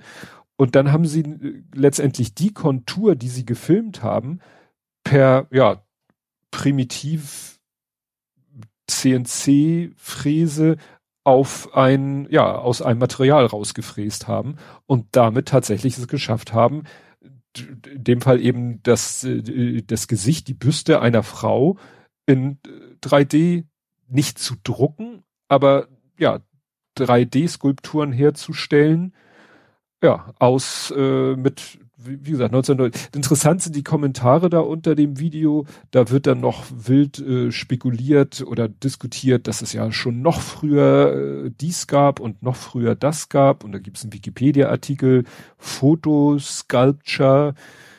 Also da kann man wahrscheinlich noch richtig, richtig tief äh, abgleiten. Ähm, also wie gesagt, so das Grundprinzip wie ich jemanden 3D scanne und wie ich äh, das 3D gescannte dann aus einem Material herausklöppel, das scheint es wirklich schon, schon länger zu geben, als ich, als man so denkt. Ne? Wie gesagt, 3D-Druck ist es in dem Sinne nicht, es ist eigentlich CNC-Fräsen zu einer Zeit, also natürlich ohne CNC, nicht Computer Numerical Control, sondern ich glaube, dafür steht CNC. Jedenfalls, ähm, aber schon eben anhand dieses 3D-Scans eine 3D-Nachbildung erzeugen. Und was der Andi uns auch noch gezeigt hat, äh, also uns im Sinne diesmal die mir und de, dem Waches, Wassen Krachleuten, nämlich Modbricks. Modbricks ist ja auch so ein Shop, der Sets verkauft. Teile? Sets? Na, jedenfalls Sets verkauft. Ich habe da auch schon mal was äh, gekauft und auch schon mal was für Ole bestellt, äh, ihm geschenkt. Das war dieser Breaking Bad äh, Trailer, nee, Trailer nicht, dieses Breaking Bad Wohnmobil. Und ja, was es da jetzt gibt, ist die Hauptbühne von Wacken. Die finde ich so ganz witzig aussieht, natürlich so nackt unspektakulär aussieht, ähm, hat acht, 948 Teile, 84 Zentimeter, ist nur eine Maßangabe, ist wahrscheinlich die, die Breite, weil das Ding ist äh, am ehesten breit, sie sagen lang und äh, designed in Luxemburg. PDF-Anleitung kann man runterladen von einem Google Drive, okay. Und das schreit danach, also die alleine zu bauen, ist meiner persönlichen Meinung nach witzlos. Was man dann natürlich machen muss, ist sich äh, irgendeine Band, seine eigene Lieblingsband überlegen und da dann aus Minifiguren äh, draufbauen. Ne? Also dass man sich die entsprechenden Teile zusammensucht. Sind hier irgendwie Jumper Plates? Nee. Müsste man vielleicht selber ein paar Jumper Plates noch einbauen in das Ding und dann könnte man da seine eigene Lieblingsband platzieren. Uh, eine Lieblingsband. Eine Lieblingsband. Ja, es gibt die Wackenhauptbühne aus Klemmbaustein. Ah. Sieht aber so ohne, ohne Figuren drauf irgendwie langweilig aus. Müsste man dann selber noch Schlag, also, wie ich sagte, die eigene Lieblingsband aus Minifiguren sich zusammen ja. und dann da drauf platzieren. Genau. Hast du denn irgendwie noch ein noppiges, äh, noppiges, nerdiges Thema? Puh, äh, was zählt denn alles zu Nerding? Ich schlafe ja meistens schon, wenn ihr da angekommen seid. ja, alles, was äh, nicht so äh, Durchschnittsalltag-Thema ist. Äh, Spiele auch oder ist das extra Thema? Das wäre im nächsten Block. Gut, dann hätte ich da vielleicht was. Ansonsten mhm. in Sachen Nerding, lass mal überlegen. Ähm, nee, ich glaube nicht. Gut. Ich habe nämlich ein Übergangsthema. Und zwar Bruce for Eternity.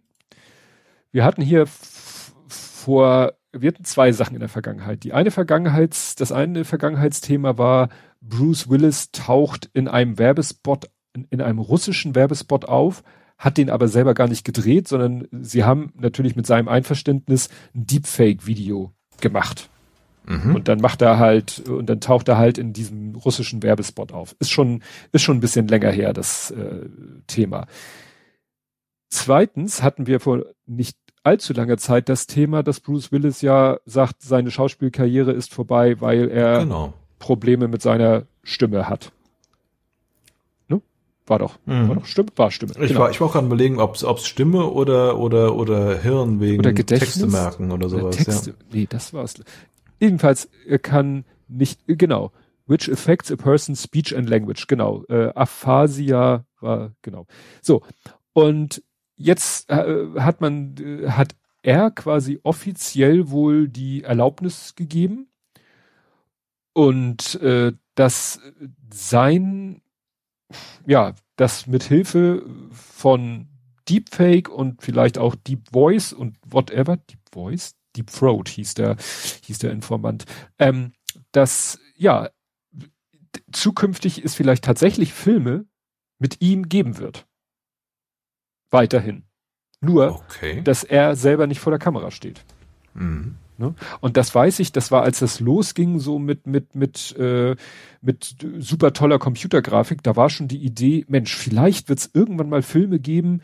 Damals hat man noch überlegt, ähm, mit Schauspielern, die auch gar nicht mehr leben.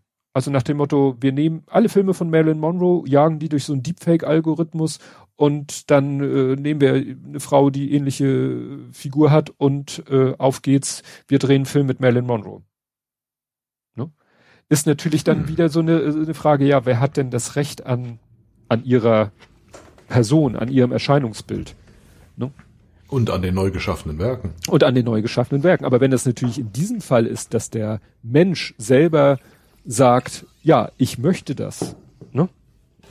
Ja. Das ist natürlich spannend und es äh, war auch jetzt gerade auf, ähm, äh, hier steht auch 2012 beim Coachella Festival hat ja Tupac Shakur, also der verstorbene Tupac Shakur, äh, Tupac Shakur mit Dr. Dre auf der Bühne gestanden als irgendwie, oh, weiß ich okay. nicht, Hologramm. Oder wenn man jetzt sieht äh, äh, in, in, in London hier ABBA mit den mhm. Avataren. Ne? Irgendwann kannst du dann vielleicht mal sagen, so, wir drehen jetzt hier einen neuen Film mit, hier haben sie als Beispiel Charlie Chaplin und Kevin Hart und ja, Bruce Willis und wen noch alles. Ne? Gibt es ja. da nicht in Japan diese Band, die nur mit einer holographischen Sängerin auftreten? Stimmt, habe ich auch mal, habe ich auch mal gehört. Ja, also das, das eröffnet natürlich ganz neue Möglichkeiten. Interessant wäre dann, wenn man irgendwelche wirklich verstorbenen Schauspieler wieder auferstehen lässt, ob man sie in ihrem damaligen oder in ihrem theoretisch jetzigen äh, Bild entstehen lässt, weil es war auch bei Petapixel ein Artikel, dass einer mit äh, AI und eigener Kreativität hat er halt verstorbene Prominente hat er Bilder geschaffen von prominenten Verstorbenen, wie sie wohl heute aussehen würden. Ne? Also, ah. was weiß ich, hier äh, Nirvana. Jetzt komme ich ja, auf den Namen ja. nicht. Ja. Cobain Kurt. Äh, genau, Kurt Cobain, wie der heute, oder Freddie Mercury mhm. oder Prinzessin Diana. Wie würden die heute so einen normalen Alterungsprozess angenommen, wie würden die heute wohl aussehen? Ne? Und gab ja, gibt ja diese Apps, so Oldify. Die machen das natürlich sehr simpel. Ähm, ja, aber der hat das wohl etwas professioneller gemacht. Gab's nicht, äh, wie hieß das denn, The Irishman? 2019 Stimmt. The Irishman, wo sie die Leute, die, die ja. Schauspieler verjüngt haben? Ja, ja, verjüngen ist, äh, gab's halt schon öfter für, für Rückblenden oder so. Mhm. Ne? Aber das wäre dann quasi die andere Richtung. Gut, dann kommen wir jetzt zu Spiele, Filme, Serien, TV und Literatur. Und nee, das ist nee, da kannst du loslegen. Das, was ich hier als erstes habe, ist kein Übergangsthema. Dachte ich, aber hm. dann hätte ich das so gekennzeichnet. Du wolltest irgendein Spiel spielen, zeigen können, erzählen. Ja, äh, ich habe ich habe ja ein Fable für, sagen wir mal, Spiele ohne Action. Mhm. Nachdem ich lange Zeit den Angelsimulator gespielt habe, okay. was natürlich schon ein gewisses Maß an Langeweile. So streamst du das nicht? das war noch vor meiner Strömzeit. Ach so. Äh, bin ich jetzt über, über El Spotto, den wir ja vom Sunday Morning kennen, mhm. ähm, auf einen Jagdsimulator ges äh, gestoßen worden. Mhm. Ähm, The Hunter? Hunter, Call of the Wild, genau. Mhm. Ähm, was im Großen und Ganzen auch mehr ein Spazierengeh-Simulator ist. das stimmt, ja. Weil, ich sag mal so, die ersten Stunden habe ich kein einziges Tier gesehen. Vielleicht solltest du und, deine Spielfigur äh, mal duschen lassen. Nein, ich tarne mich. ich tarne mich als Haufen. Ähm, nee, das ist, ähm, ja, es, es, es hat einen, einen ganz komischen Reiz. Ich bin mir noch nicht ganz sicher, was ich davon halten soll. Es macht auf eine seltsame Weise Spaß. Ja, ich habe das, ich habe äh, äh, El Spotto auch schon mal zugeguckt. Ich habe aber auch schon vor einer halben Ewigkeit Volker Dohr, äh, den, der eine oder andere vielleicht von Twitter kennt, ähm, der hat das vor einer halben Ewigkeit auch schon mal gespielt, habe ich ihn auch mhm. schon zugeguckt und dachte so, oh, das ist aber echt äh, spannend. Also spannend äh, im Sinne von wie, ja, weil ich bin ja auch nicht so der Action und, und schnelle mhm. Reflexe und so. Und das ist ja wirklich so, boah. Ab und zu äh, visierst du dann mal einen Elch an und hoffst, dass du ihn triffst und mhm. das, äh, ja, ja, und da, da war ich auch schon. Ich hatte das schon auf Stream, äh, Steam schon fast geklickt, aber ich dachte mir, wann, wann komme ich dazu? Witzig finde ich ja auch die Tatsache, das hat er ja mit mit äh, Aristocat hat er ja. ja dann im Multiplayer. Äh, dann dachte ich, hm, das hat ja auch so seinen Charme. Interessant fand ich, dass man sich äh, und positiv, äh, dass man ähm, sich nicht gegenseitig erschießen kann, dass Richtig, dann invalid ja. invalid Target oder so ja. angezeigt wird. Nee, aber man kann auch, äh, man kann aber auch nicht das Quad des anderen benutzen. Das ist ja wieder ärgerlich. Richtig, ähm, aber es gibt Zelte, die man das, die man mit mehreren Mann benutzen kann. Mhm. Ja, ich hatte auch noch mal geguckt, also es gibt wohl ein Quad als DLC, was auch dann Mitspieler benutzen können. Ah, aber okay. Ich weiß ja nicht, wie, wie El Spotto, wie er in Besitz dieses Quad gekommen ist. Mhm. Aber es ist witzig, was es da auch alles für Zusatzpakete noch zu dem Spiel gibt. Ja. Noch den, was ich, noch ein Bluthund und noch äh, Diet und jenes und. Ich muss ja gestehen, den Hund habe ich mir auch direkt mitgeklickt, weil ich ihn einfach zu putzig finde. Ah. Nicht, dass man den wirklich bräuchte, aber es macht einfach Spaß, ab und zu mal einen Hund zu kuscheln in dem Spiel. Ja. Oder ähm, den mal irgendwie eine Spur verfolgen zu lassen oder so. Richtig. ja, also wie gesagt, The, The Hunter, das äh, ja, war ich schon zuvor und dachte mir, nee, komme ich, komme ich eh nicht zu. Ist ja auch kein ganz neues Spiel, ich glaube 2017 oder was. Mhm. Aber es macht echt Spaß.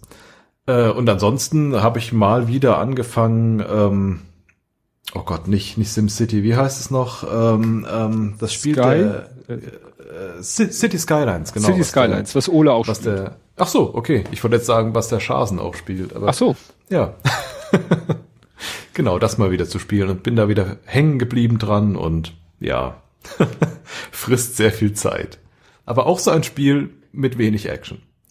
Ja, ja, wie gesagt, von daher äh, wäre es auch was für mich, aber es, es sind halt auch so, so äh, sehr time-consuming ja. Spiele. Weil ja. Sitzt da halt quasi stundenlang vor und klickst und was und tust. Wie ich Donnerstag um 21 Uhr dachte, ach, ein Stündchen spielst du noch und dann um drei ins Bett bin, Gott, weil nee. ich irgendwie die Zeit vergessen habe. Das könnte ich ja gar nicht. Ich habe letztens, was haben der Lütte und ich gestern oder vorgestern, er wollte gerne mal, weil es für 2,95 die, die Uralt-Version im, im PlayStation Store Goat Simulator. Oha. Ja. Aber ich bin, war an dem Abend so empfindlich. Die, die Immersion ist nun wirklich lau, aber mir ist echt wieder schlecht geworden. Nur von ja. diesen schnellen, hektischen 3D-Bewegungen, die du mhm. da machst, obwohl Split-Screen ist. Also ich habe wirklich nur einen halben Bildschirm, auf den ich gucke und in dem ich mich halt dreidimensional bewege und mir wurde schon wieder Karussell im Kopf. Ich, ja, bin zu alt für den Scheiß. Hm. So, und dann gibt es jetzt The First of the Last of Us. Es gibt nämlich den ersten Trailer zur Serie. Das hatten wir bestimmt schon mal, ich kann mich nicht erinnern, aber wir hatten ja bestimmt schon mal das Thema, dass HBO aus dem Computerspiel The Last of Us ja jetzt okay. eine Fernsehserie macht. Und ja, jetzt ist der erste Trailer erschienen und die Leute haben schon äh, die Standbilder zusammen rausgesucht, also nach dem Motto, oh, guck mal, dieses Standbild im Trailer entspricht diesem Standbild im Spiel. Mhm. Ne? Und genau, das, äh, ja, hier steht erstmal positive äh, Kommentare, dann wurde hier gesagt, wer die die äh, äh, Make-up und Prosthetics äh, Effekts machen wird. Ja, gut, ich weiß, ja gut, Last of Us hat ja auch, das ist ja, ist ja auch so äh, Zombie-Geschichte. Da braucht man ja auch ein bisschen Maskenbild. Wechsel ich das gerade mit irgendwas? Warte mal, ich muss da kurz mal hier Tante Google nachfragen. Also ich dachte, das wäre. Äh, ich hatte jetzt im Kopf, dass das, dass das Spiel. Doch, das ist das.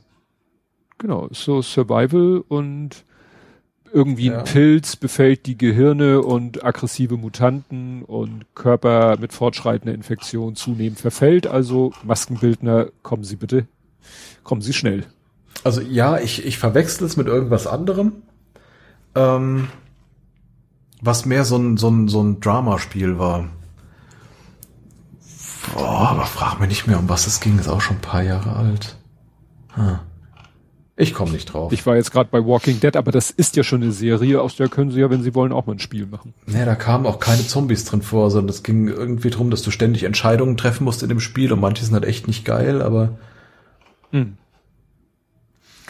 Ja, dann gab's äh, noch einen Trailer, nicht, nicht so richtig einen Trailer. Äh, Ryan Reynolds hat ein Video gepostet, wo er einfach äh, zu Hause, in Anführungszeichen zu Hause, es kann natürlich auch Studio oder so gewesen sein, sitzt und erzählt vom nächsten Deadpool-Film und so weiter und so fort. Und ähm, ja, der, der große Knaller ist halt, dass er irgendwie Andeutung macht, dass ähm, es ein sozusagen Aufeinandertreffen gibt von Deadpool und Wolverine. Mhm. Und äh, Dings da hier, äh, Hugh Jackman läuft dann, also geht so ganz entspannt im Hintergrund durchs Bild, womit klar ist, dass es so ist. Oh, Dela meint, du meinst Life is Strange. Genau. Life is Strange. Danke, Dela. La na na na na. Nee, das war Und dann äh, gibt's noch ein zweites Video, wo dann im selben Setting Ryan Reynolds und Hugh Jackman zusammen auf dem Sofa sitzen und zur Kamera sprechen und so ein bisschen äh, erzählen, worum es im Film geht, aber nicht wirklich, weil dann irgendwie äh, der Ton weg ist oder sie nur noch Geräusche machen. Ich habe das Video ohne Ton gehört, aber die, die Untertitel hören dann auf und werden nur durch Geräusche so, sozusagen ersetzt. Also wie gesagt, es wird einen Deadpool-Film geben und Deadpool wird auf Hugh Jackman treffen.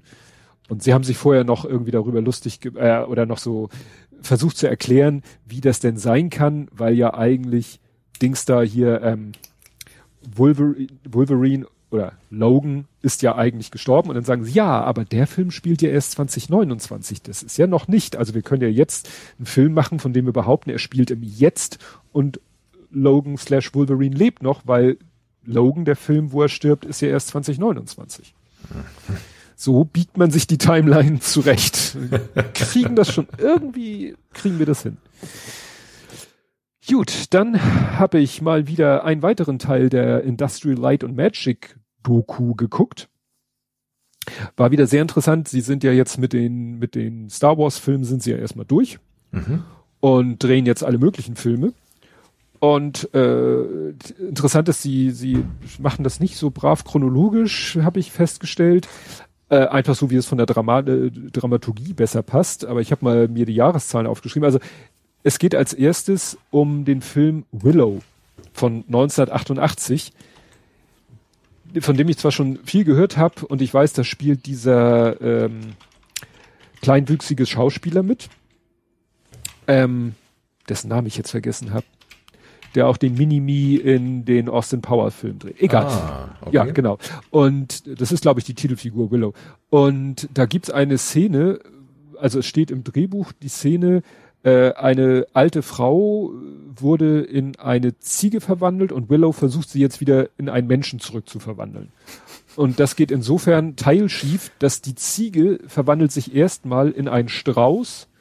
Der Strauß verwandelt sich, äh, weiß ich nicht, in einen Pfau, der Pfau in einen Tiger und der Tiger dann endlich in die Frau. Und äh, sie waren am überlegen, wie können wir das machen mit Puppen, mit Schnitten, mit vielleicht Puppen, die sich so ein bisschen verformen. Äh, wurde dann gesagt, hier wie American Werewolf, da hat sich ja wirklich so die Schnauze nach vorne, aus dem Gesicht wurde dann ja wirklich so eine Wolfsschnauze, aber das war halt alles Puppentrick.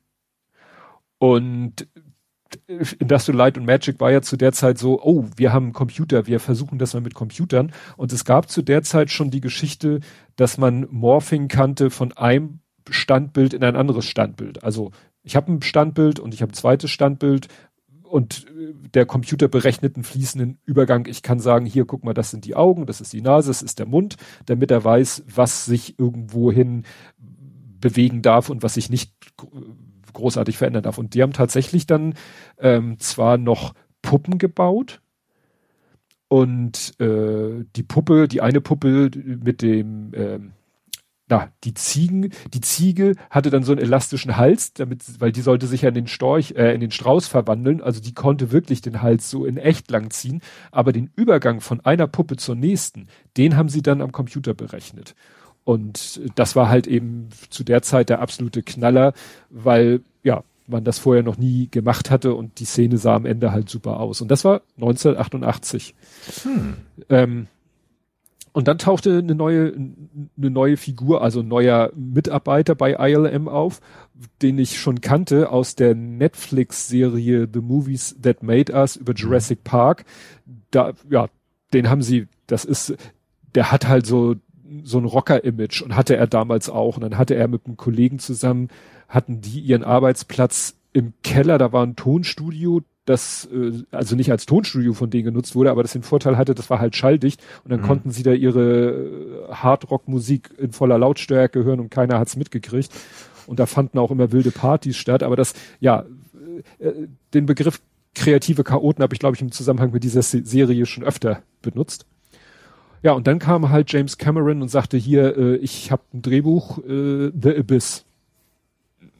Und da gab's ja dieses Wasserwesen. Erinnerst du den Film? Hm, nicht gesehen, nein. Unterwasserstation. Da ist eine Unterwasserforschungsstation. Und äh, ja, die beobachten irgendwelche ungewöhnlichen Vorgänge und die haben für die Tauchgänge haben die halt so in einem Raum ist halt so eine Öffnung im Boden, wo das Wasser drinne steht, wo sie halt raustauchen können. Und da kommt plötzlich quasi bildet sich aus dem Wasser, also ich sag mal wie so ein wie so ein Wasserwurm und bewegt mhm. sich so mhm. durch diese Forschungs Unterwasserbasis und bleibt dann irgendwann, kriegen die anwesenden Menschen das mit und dann steht dann die eine Schauspielerin vor diesem Ende des Wurms, also wie so ein Wurm, Regenwurmende, und der formt dann sich, verformt sich plötzlich und spiegelt quasi ihr Gesicht. Also dann hat dieses Wasserobjekt plötzlich ihr Gesicht ah. und sie streckt dem Ding die Zunge raus und das Ding streckt ihr die Zunge raus. Mhm. Und das, wie gesagt, Wasser. Und da war es halt auch so, dass erst die Idee war, also so stand es im Drehbuch, so war es in den Storyboards. Und die Überlegung war, wie setzen wir das um? Und der Regisseur selber, James Cameron, sagte, ja, vielleicht, so hatte er damals die Idee, wir nehmen weiße Knetmasse und dann machen wir so eine Knetmassenanimation und dann projizieren wir da Wasserwellen drauf. Mhm. Und ILM so, holt mal Grafikrechner und haben dann es tatsächlich geschafft, Wasser dazu äh, machen. Mhm. Mhm. Und äh, dann kam so die Erzählung, ja, wir hatten ja damals diesen Glasfensterritter gemacht. Kennst du den Film Young Sherlock Holmes? Nein. Das ist sozusagen Sherlock Holmes als junger Mann löst seinen ersten Fall. Und da ist es so, dass äh, da werden Menschen getötet, die kriegen irgendwie so so ein mit so einem Blasrohr so ein Pfeil irgendwie an Nacken geschossen, merken das, denken sich aber nichts dabei. Und was dann passiert, die halluzinieren und die Halluzinationen sind für sie so lebensecht, dass sie daran sterben, weil sie vielleicht auf der Flucht für irgendwas Bösen irgendwie irgendwo runterspringen oder mhm, so. Mhm. Und der eine, das ist äh, Pastor, Priester in der Kirche, kriegt das Ding auch ab, ist dann in seiner Kirche und da ist so ein großes, riesengroßes Glas, wie nennt man das? Glasbild? Glasbild und da ist ein großer Ritter abgebildet und der wird lebendig. So Buntglasfenster oder was? Ja, so Buntglasfenster und dieser Ritter wird lebendig, das heißt, der springt dann plötzlich aus dem Fenster ah, runter und steht ja. dann vor ihm und besteht aus diesen einzelnen Glaselementen. Ah. Und das hat auch ILM gemacht. Allerdings habe ich gesehen, schon 85, das war vor Willow. Und da erzählte der, das war einfach, weil das war schöne, flache äh, äh, Gegenstände, die einfach nur so im Raum schwebten, damit sie zusammen diesen Ritter ergaben. Mhm. Naja, und sie haben dann eben äh, mit Hilfe dieser Pixar-Rechner, die sie noch hatten, also Pixar hat sein Equipment offensichtlich nicht mitgenommen, was ich auch spannend fand. Und da haben sie sich dann Gedanken gemacht um, um Reflexion, um Lichtbrechung. Brechung war ja einfach. Sie hatten ja das Bild aus der Kameraperspektive und das, was man durchs Wasser durchsehen konnte, das Bild hatten sie, das mussten sie ja nur ein bisschen verschwimmen lassen. Aber es musste in dem Wasser sich ja auch etwas reflektieren, also etwas spiegeln. Das Gute ist, bei den Dreharbeiten war einer dabei und hat Fotos gemacht aus allen, aus allen Richtungen, allen Perspektiven. Das heißt, sie hatten ein Bild von der Fläche, die sich im Wasser spiegeln sollte. Mhm.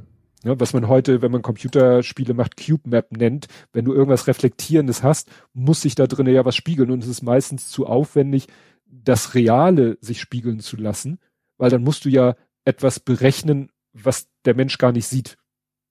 Ne? Nach ja. dem Motto, deine Spielfigur steht vor einer Wand, steht wiederum vor einer Fensterfläche. Die Spielfigur, äh, na, mal, nehmen wir mal an, die ist nicht zu sehen, aber die Wand hinter dir, wenn du jetzt die reale, dann müsstest du die reale Wand berechnen, um zu wissen, wie die Reflexion aussieht. Mhm. Und da das ja meistens eh so eine unscharfe Masse ist, nimmt man dann einfach äh, eine Textur und sagt, das spiegelt sich jetzt da drinnen. Auch wenn es gar nicht wirklich das ist, was, was man sehen würde. Ja, also wie gesagt, das war dann wirklich so äh, neue Ära.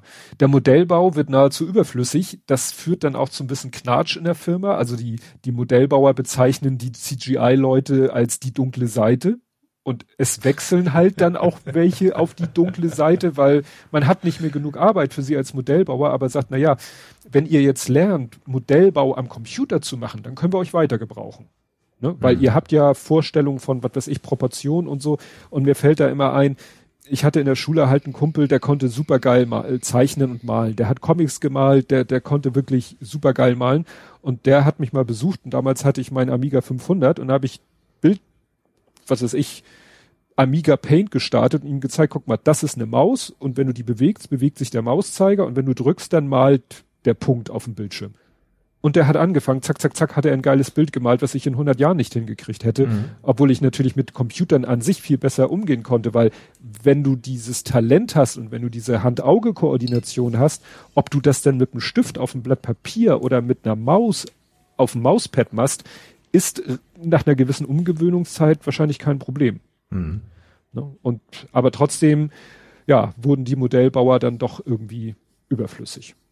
Ja, dann wurden nochmal wieder so ein paar Leute vorgestellt. Ellen Poon, die ist in Hongkong geboren und hat mal einen Werbespot für die BBC gemacht 1991, wo sie es geschafft hat, bei einem Baby mit Hilfe von CGI die Mundbewegung so zu simulieren, dass es zu dem Text passte, den das Baby sprechen sollte. Ah. Ne? Also was ganz Simples war damals aber dann irgendwie äh, der Werbespot des Jahres oder so. Ne? Also dadurch ist sie, äh, hat sie so eine gewisse Berühmtheit erlangt und hatte dann auch kein Problem, einen Job bei ILM zu kommen, weil sie hatte als junge Frau, hatte sie halt auch Star Wars gesehen und war auch so, oh ja, das will ich mal machen. dann gab's noch äh, Doug Xiang, der kommt aus Taiwan der äh, hat auch Star Wars gesehen und auch die Harryhausen-Filme, weißt du, diese uralt Stop-Motion-Filme und mhm. hat selber auch schon in jungen Jahren Stop-Motion-Filme äh, selber gedreht, hat, war dann bei einer Firma, die ja auch schon digital Sachen gemacht hat, aber meistens auch nur so Logo-Animationen für Werbespots. Was insofern witzig ist, weil ja die ganz früher die Leute, die mit Stop-Motion früh sich beschäftigt haben, auch für Werbeagenturen Stop-Motion-Filme gemacht haben. Ne? Weil die ja. das und, und er hat gesagt, ja, ich habe für Werbespots kleine Computeranimationen gemacht. Schon ja, vor, äh, bevor er bei ILM war. Aber die beide sind quasi schon so eine ne Next Generation. Ich weiß nicht, zweite oder schon dritte. Also es gibt zwar noch eine Menge von den alten, also von den ursprünglichen Leuten, die dann mittlerweile aber in den, also wenn man sie in der Jetztzeit sieht, natürlich noch deutlich weiter gealtert sind, aber auch da, der eine hat mittlerweile wirklich seine langen äh, Haare sind schon weiß, ne? Also weil es sind ja nun schon ein paar Jährchen vergangen, seit äh, ILM gegründet wurde von den ersten Leuten. Ja. Ja. Ja, und dann kam das, äh, worauf quasi ich auch schon gewartet habe, war nämlich äh, Terminator 2. War ja auch James mhm. Cameron, also so wie The, Abyss, The Abyss war äh, Terminator 2 ja auch mit James Cameron. So, äh, war aber jedem, der das Drehbuch gelesen hat oder der die, die, die Storyboards sich angeguckt hat, wusste, okay, das wird jetzt nochmal drei Nummern größer als die, als dieses Wasserding, weil da gibt's ja diesen, ähm, ja, Flüssigmetall Terminator gespielt von Robert Patrick. Das war 1991. Also witzigerweise zu der Zeit, wo diese Frau den Werbespot für die BBC gemacht hat, ne, mhm. waren die, fing die an mit Terminator 2. Und da war dann eben zu sehen, wie Robert Patrick eingescannt wurde. Den haben sie dann wirklich so äh, in Unterhose irgendwo an so ein, also der sah aus wie gekreuzigt, weil sie ihn, glaube ich, wirklich irgendwie fixiert haben. Und dann haben sie halt ein Lichtgitter über ihn drauf gemacht und haben dann ja, Fotos gemacht und konnten dann anhand der einzelnen Lichtlinien äh, sehen, wie er in 3D aussieht, weil so Motion Capturing, wie es heute gemacht wird, dass du mhm. jemanden in so einen Käfig stellst mit 30.000 Digicams, die machen ein Foto und fertig, das gab's damals halt noch nicht. Ja. Ne? Oder das ist ja noch kein Motion Capturing, das ist ja einfach so 3D Capturing. Er musste, sie brauchten von ihm aber auch noch ein Motion Capturing, was es eben zu der Zeit auch noch nicht gab, weil es gab ja die Szene, wo dieser Flüssigmetall-Terminator so ein paar Schritte geht. Mhm. Und dafür mussten sie genau seinen Bewegungsablauf und das ist helllichter Tag, irgendwie eine Straße haben sie dann genommen und er in Unterhose mit so Klebebandstreifen über den ganzen Körper, auch so gitterartig und dann musste er dann so etwas hölzern, sollte er dann gehen Mhm. Und das haben sie halt abgefilmt. Und das war dann ihre Quelle für die äh, Bewegungsanimation des Flüssigmetall-Terminators. Ne? Also mhm. der, der musste da einiges über sich ergehen lassen und auch für einige Szenen musste er dann wirklich so mit so einem extremen Gesichtsausdruck äh, wie eingefroren in diesem Gesichtsausdruck bleiben, weil sie dann sein Gesicht in dieser Mimik scannen mussten. Also der hat wirklich viel geleistet für diesen Film auf eine spezielle Art und Weise. Aber es war in dem Film auch immer noch viel Puppen oder Practical Effects. Also es gibt ja eine Szene, wo äh, Arnold aus kurzer Distanz mit einer Schrotflinte auf ihn schießt und sein ganzer Kopf einmal so sich so aufspa äh, nee, wo er, wo er ihm Loch durch den Kopf schießt. Und sie hatten dann eben eine Puppe mit dem Kopf von Robert Patrick mit diesem Loch drinne. Aber dass das Loch sich dann wieder schließt, weil er ja aus Flüssigmetall ist, das haben sie dann am Computer gemacht. In der anderen Szene wird ihm äh, mit so einem äh, Eisenstab wird einmal ihm wird der Schädel quasi so gespalten. Mhm. Das ist auch ein Puppeneffekt, das wieder verschmelzen, das ist wieder Computer. Mhm. Also da haben sie wirklich äh, gesagt, so, da müssen wir beides miteinander äh, äh, kombinieren.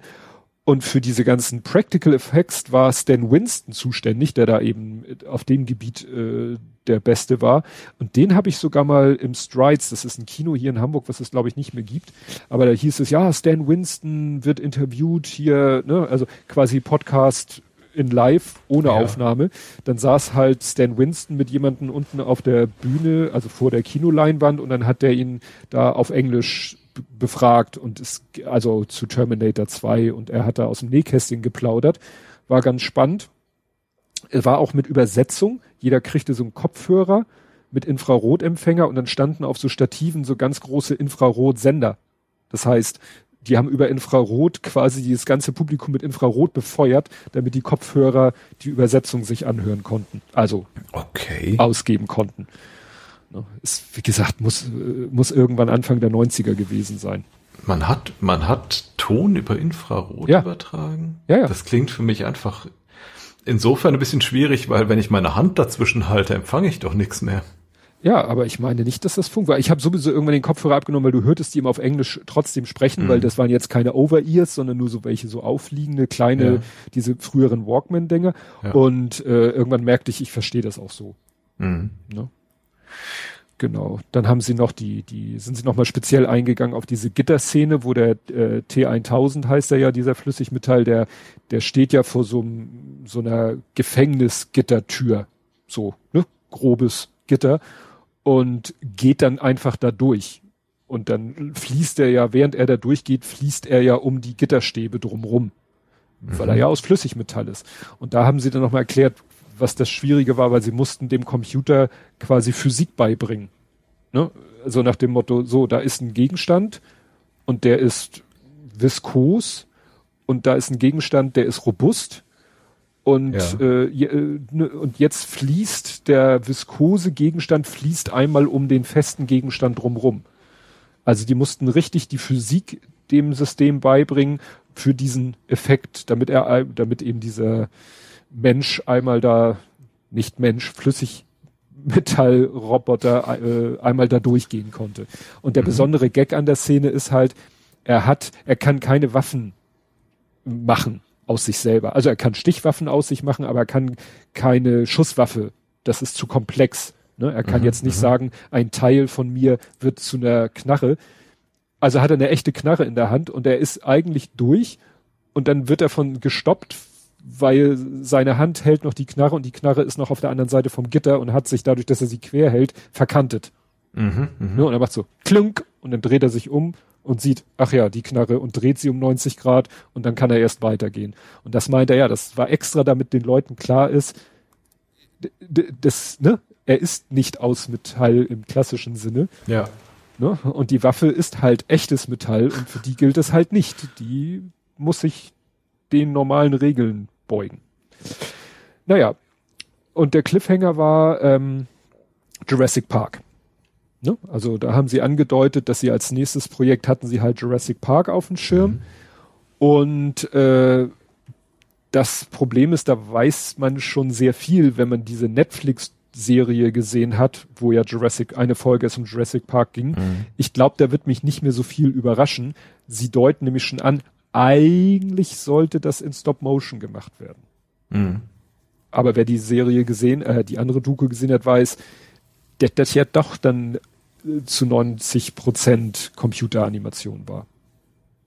Bin ich gespannt, wie sie die Story da ja, ob sie sie vielleicht anders erzählen. Kann ja auch sein.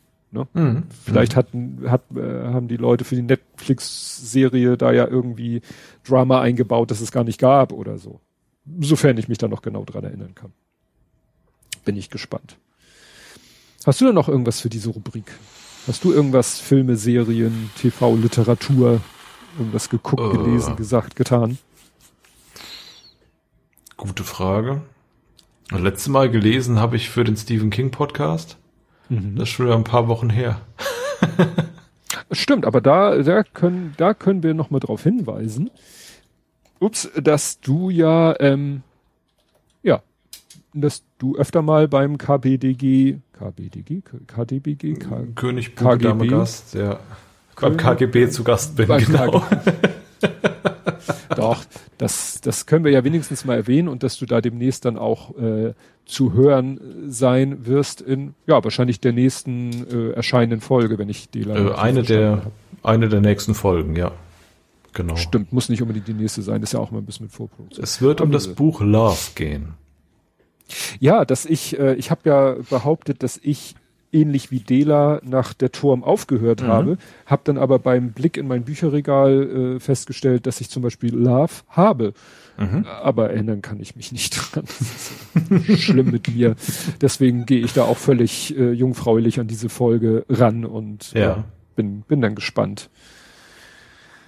Ja, äh, was. Ansonsten äh, ja. Film oder sowas überhaupt nichts, ne. Gut dann mache ich jetzt noch den Rest vom Schützenfest. Und zwar hatte ich letzte Woche vergessen zu erzählen, da haben wir nämlich äh, mit etwas, es gab sie schon länger, ähm, haben wir die Folge geguckt von Andor. Das ist ja die aktuelle Star Wars Serie mhm. auf Disney Plus. Andor ist die Geschichte die spielt vor Rogue One. Rogue One spielt ja vor Episode 4. Also Episode 4 beginnt ja damit, dass Prinzessin Leia R2D2 sagt, hier sind die Pläne vom Todesstern, gib sie mal Obi-Wan, der weiß schon, was damit zu tun ist. Mhm. Und in Rogue One wird quasi erzählt, wie diese Pläne sozusagen in den Besitz von, also Prinzessin Leia taucht ganz am Ende als computererzeugte Schauspieler, also ist glaube ich auch Deepfake, ne? Aber es ist sozusagen wirklich, der Film Rogue One endet Sekundenbruchteile bevor Episode 4 anfängt. Ist ah, quasi okay. ein Pre, ist quasi ein Prequel. Und Andor ist quasi ein Prequel zu Rogue One. Also ist eine Serie, die die Geschichte erzählt, wie sind die Rebellen überhaupt in den Besitz der Todessternpläne gekommen, mhm. die dann in Rogue One eben am Ende Prinzessin Leia übergeben werden. Und ich hatte, weil wir eben die nicht gleich angefangen haben zu gucken, schon auf Twitter, das schrieb jemand, okay, die ersten zwei Folgen sind eher so oh, wie ne, Character Building, World Building, aber in Folge drei geht's dann los und wir haben eben die erste Folge gesehen okay, bestätigte den Eindruck. Und jetzt am letzten Freitag haben wir dann die zweite gesehen. Und da war dann aber schon am Ende so, dass wir sagten, hm, äh, jetzt, wir hatten ja noch Folge drei und vier, konnten wir ja schon gucken. Und dann haben wir tatsächlich zwei, drei und vier, also drei Folgen am Stück geguckt. Das mhm. ist für meine Verhältnisse ja schon Bingen. Ja, und so haben wir dann geguckt. Das Interessante war, das hatte ich schon im Trailer gesehen, es taucht in dem Film auf als Darsteller erst in der dritten Folge, wenn ich das richtig erinnere, wird er, äh, taucht auf Stellan Skarsgård, ein schwedischer Schauspieler, den kannte ich schon aus diversen äh, Marvel-Universum-Filmen, weil er taucht auf in allen Marvel-Filmen, in denen auch Thor auftaucht, kann man sagen. Also er ist nämlich, äh, gehört mit zu dem Forscherteam, die äh, ja mit Thor zu tun haben. Aha. Und ich war dann etwas irritiert ob der Synchronstimme und dachte mir, okay, haben sie vielleicht gesagt, für diese Serie, für diese Rolle in dieser Serie passt eine andere Stimme besser. Stellt sich raus, stimmt nicht. Er hat ja vor kurzem auch mitgespielt in dem Film Love and Thunder, also Tor 4, Zonk, ähm, der vierte Torfilm. Da taucht er wohl auch auf. Ich habe den noch nicht gesehen, obwohl er mittlerweile auch frei auf Disney Plus ist. Und da hat er auch schon die andere Synchronstimme. Ich habe aber nichts rausgefunden, wieso, weshalb, warum. Aber er hat, wie gesagt, eine ja neue Synchronstimme. Genau, hier steht's eben, Detlef Bierstedt hat ihn bis 2021 gesprochen. Ja, und jetzt ist es Douglas Wellbart. Mhm. Sagt mir beides nichts. Äh, letzteren Namen habe ich schon öfter mal gehört, den ersten noch nicht. Ja. Und ja, ich habe dann, äh, als ich hier den, den Stellan Skarsgård aufgerufen habe, gesehen, der hat auch bei Jagd auf Rote Oktober mitgespielt. Und äh, ABBA, Mamma Mia. Also in dieser okay. äh, Kinofilm, der das Musical Mamma Mia mit den ABBA-Liedern. Das passt ja auch als Schwede, kann man ja gerne mal in einem ABBA-Film mitspielen. Ja. Jo, und äh, dann, das hätte ich schon fast als Faktencheck einbauen können, äh, endgültig ist jetzt End of Stadia.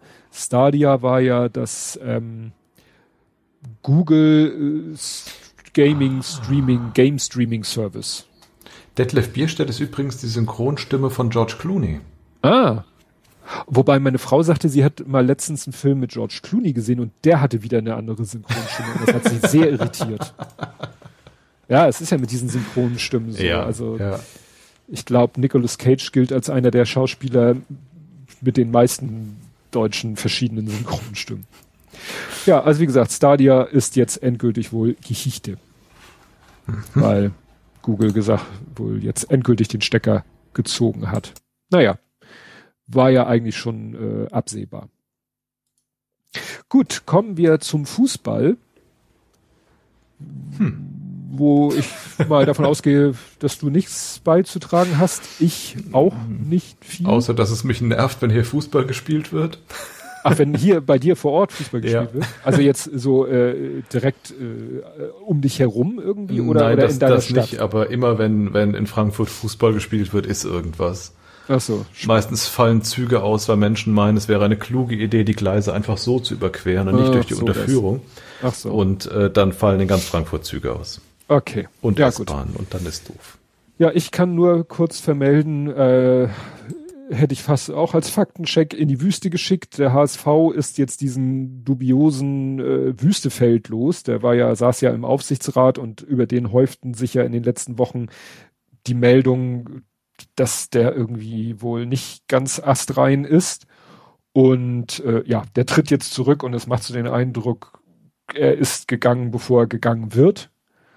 Naja, äh, das dazu. Und weil Ole nicht da ist, kann ich jetzt nur kurz stellvertretend erzählen, äh, es gab ein Heidenheim-Spiel. Das ist, wie manchmal das passt. Also der äh, St. Pauli hatte ein Heimspiel gegen Heidenheim. Und äh, ja, es gab ein torloses Remis. Zum Spielverlauf oder so kann ich nicht sagen. Ich sage das hier, wie man so schön sagt, Chronologist, Chron nee, Chronistenpflicht, nicht Chronologisten, ja. Chronistenpflicht. Der Große hat nicht gespielt, nicht weil er mit Rot gesperrt ist, sondern weil spielfrei ist, weil Pokalwochenende ist und da sind sie schon rausgeflogen. Also mhm. ne, hat er spielfrei, äh, muss also noch zwei Wochenenden aussetzen, weil dann, er kann ja nur aussetzen, wenn, wenn, wenn auch ein Spiel seiner mhm. Mannschaft wäre. Gut, kämen wir zum Real Life. Hast du irgendwas aus deinem Real Life, was du erzählen möchtest? Außer dass ich wieder viel zu viel Spaß am Musik machen habe und vielleicht auch in absehbarer Zeit nochmal einen Ström starte. Stimmt, wo ich, du ja äh, angekündigt. Wo ich meine neue Idee mal probiere umzusetzen. Mal gucken.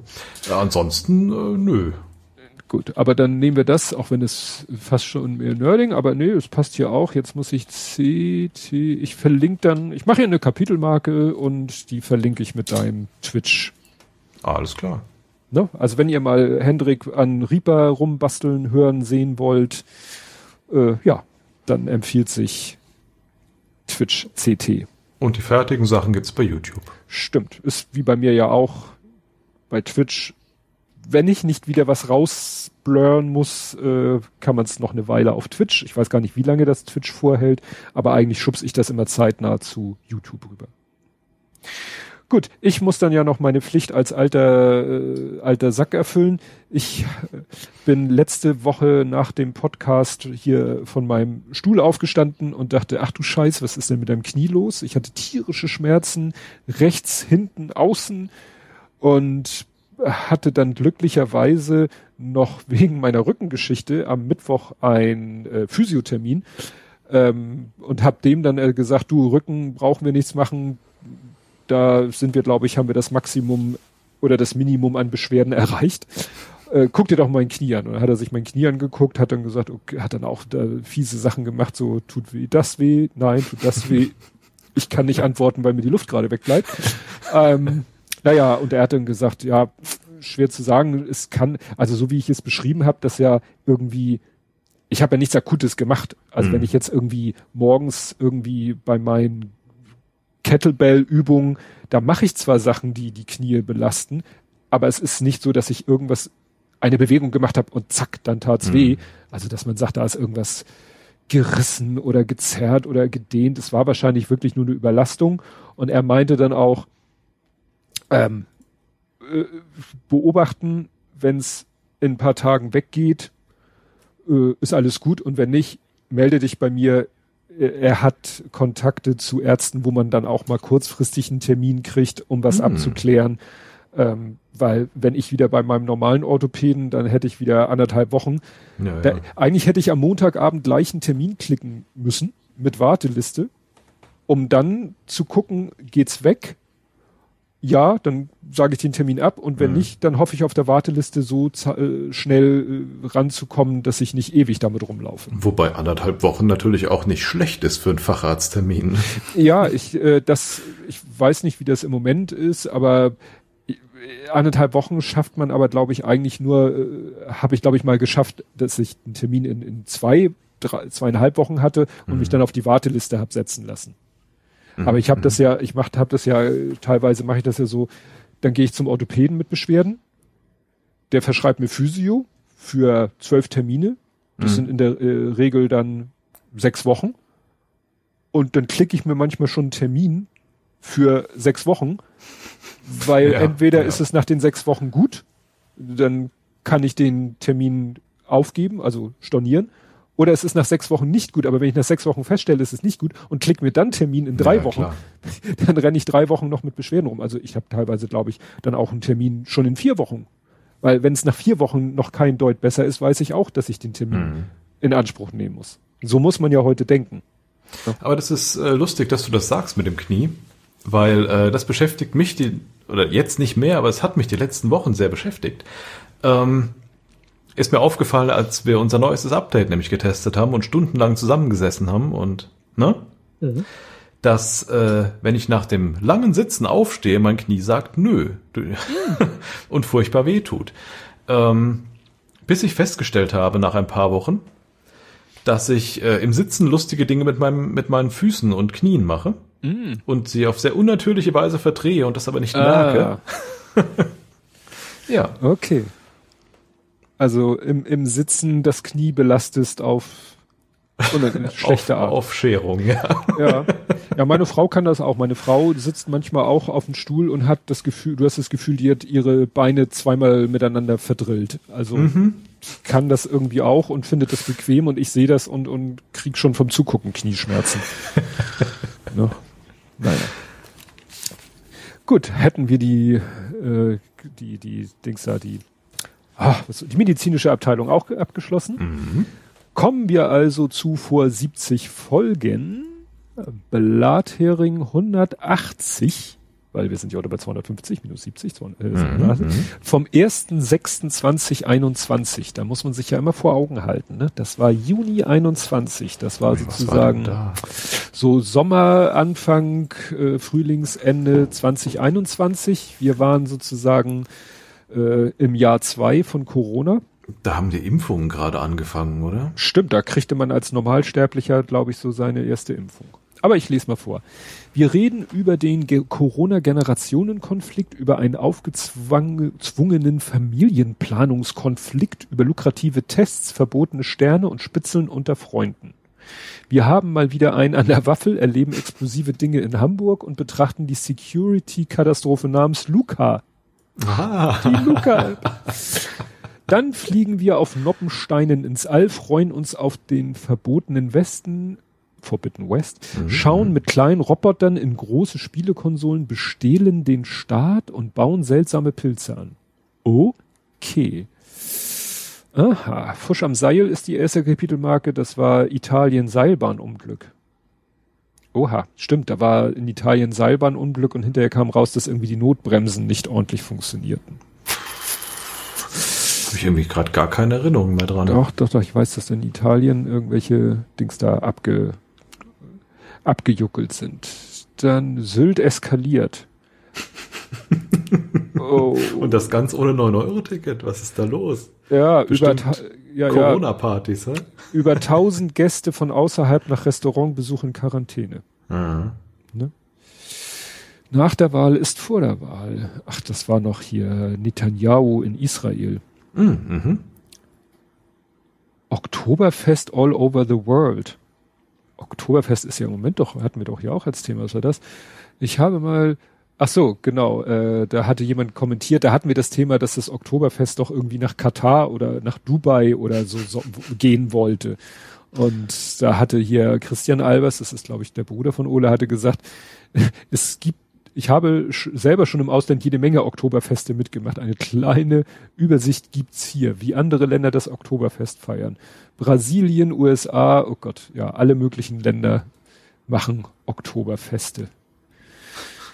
Genau, worüber wir nicht reden, Belarus eskaliert. Zwangslandung in Belarus. Ach, das war die Geschichte, wo mm. dieses Flugzeug zur Landung in Belarus gezwungen wurde und dann der, der eine äh, regierungskritische äh, Blocker da aus dem Flieger rausgezerrt wurde. Mhm. Und seitdem sich keiner mehr traute, irgendwie über Belarus zu fliegen. Kohlekraftwerk KGL, kein Stern, der dein Geschlecht trägt. Ach so, Verbot von Gendersprache in Hamburg. Landesverband, Landesvorstand stellt sich hinter CDU. Das war bestimmt der Plos. Das war hier in Hamburg. Der dann ja auch meinte, er muss mal auf sich aufmerksam machen. So. Das taugt nix. Tobi geht viral. Wo bin ich denn viral gegangen? Für meine Wurdest du wieder geradet?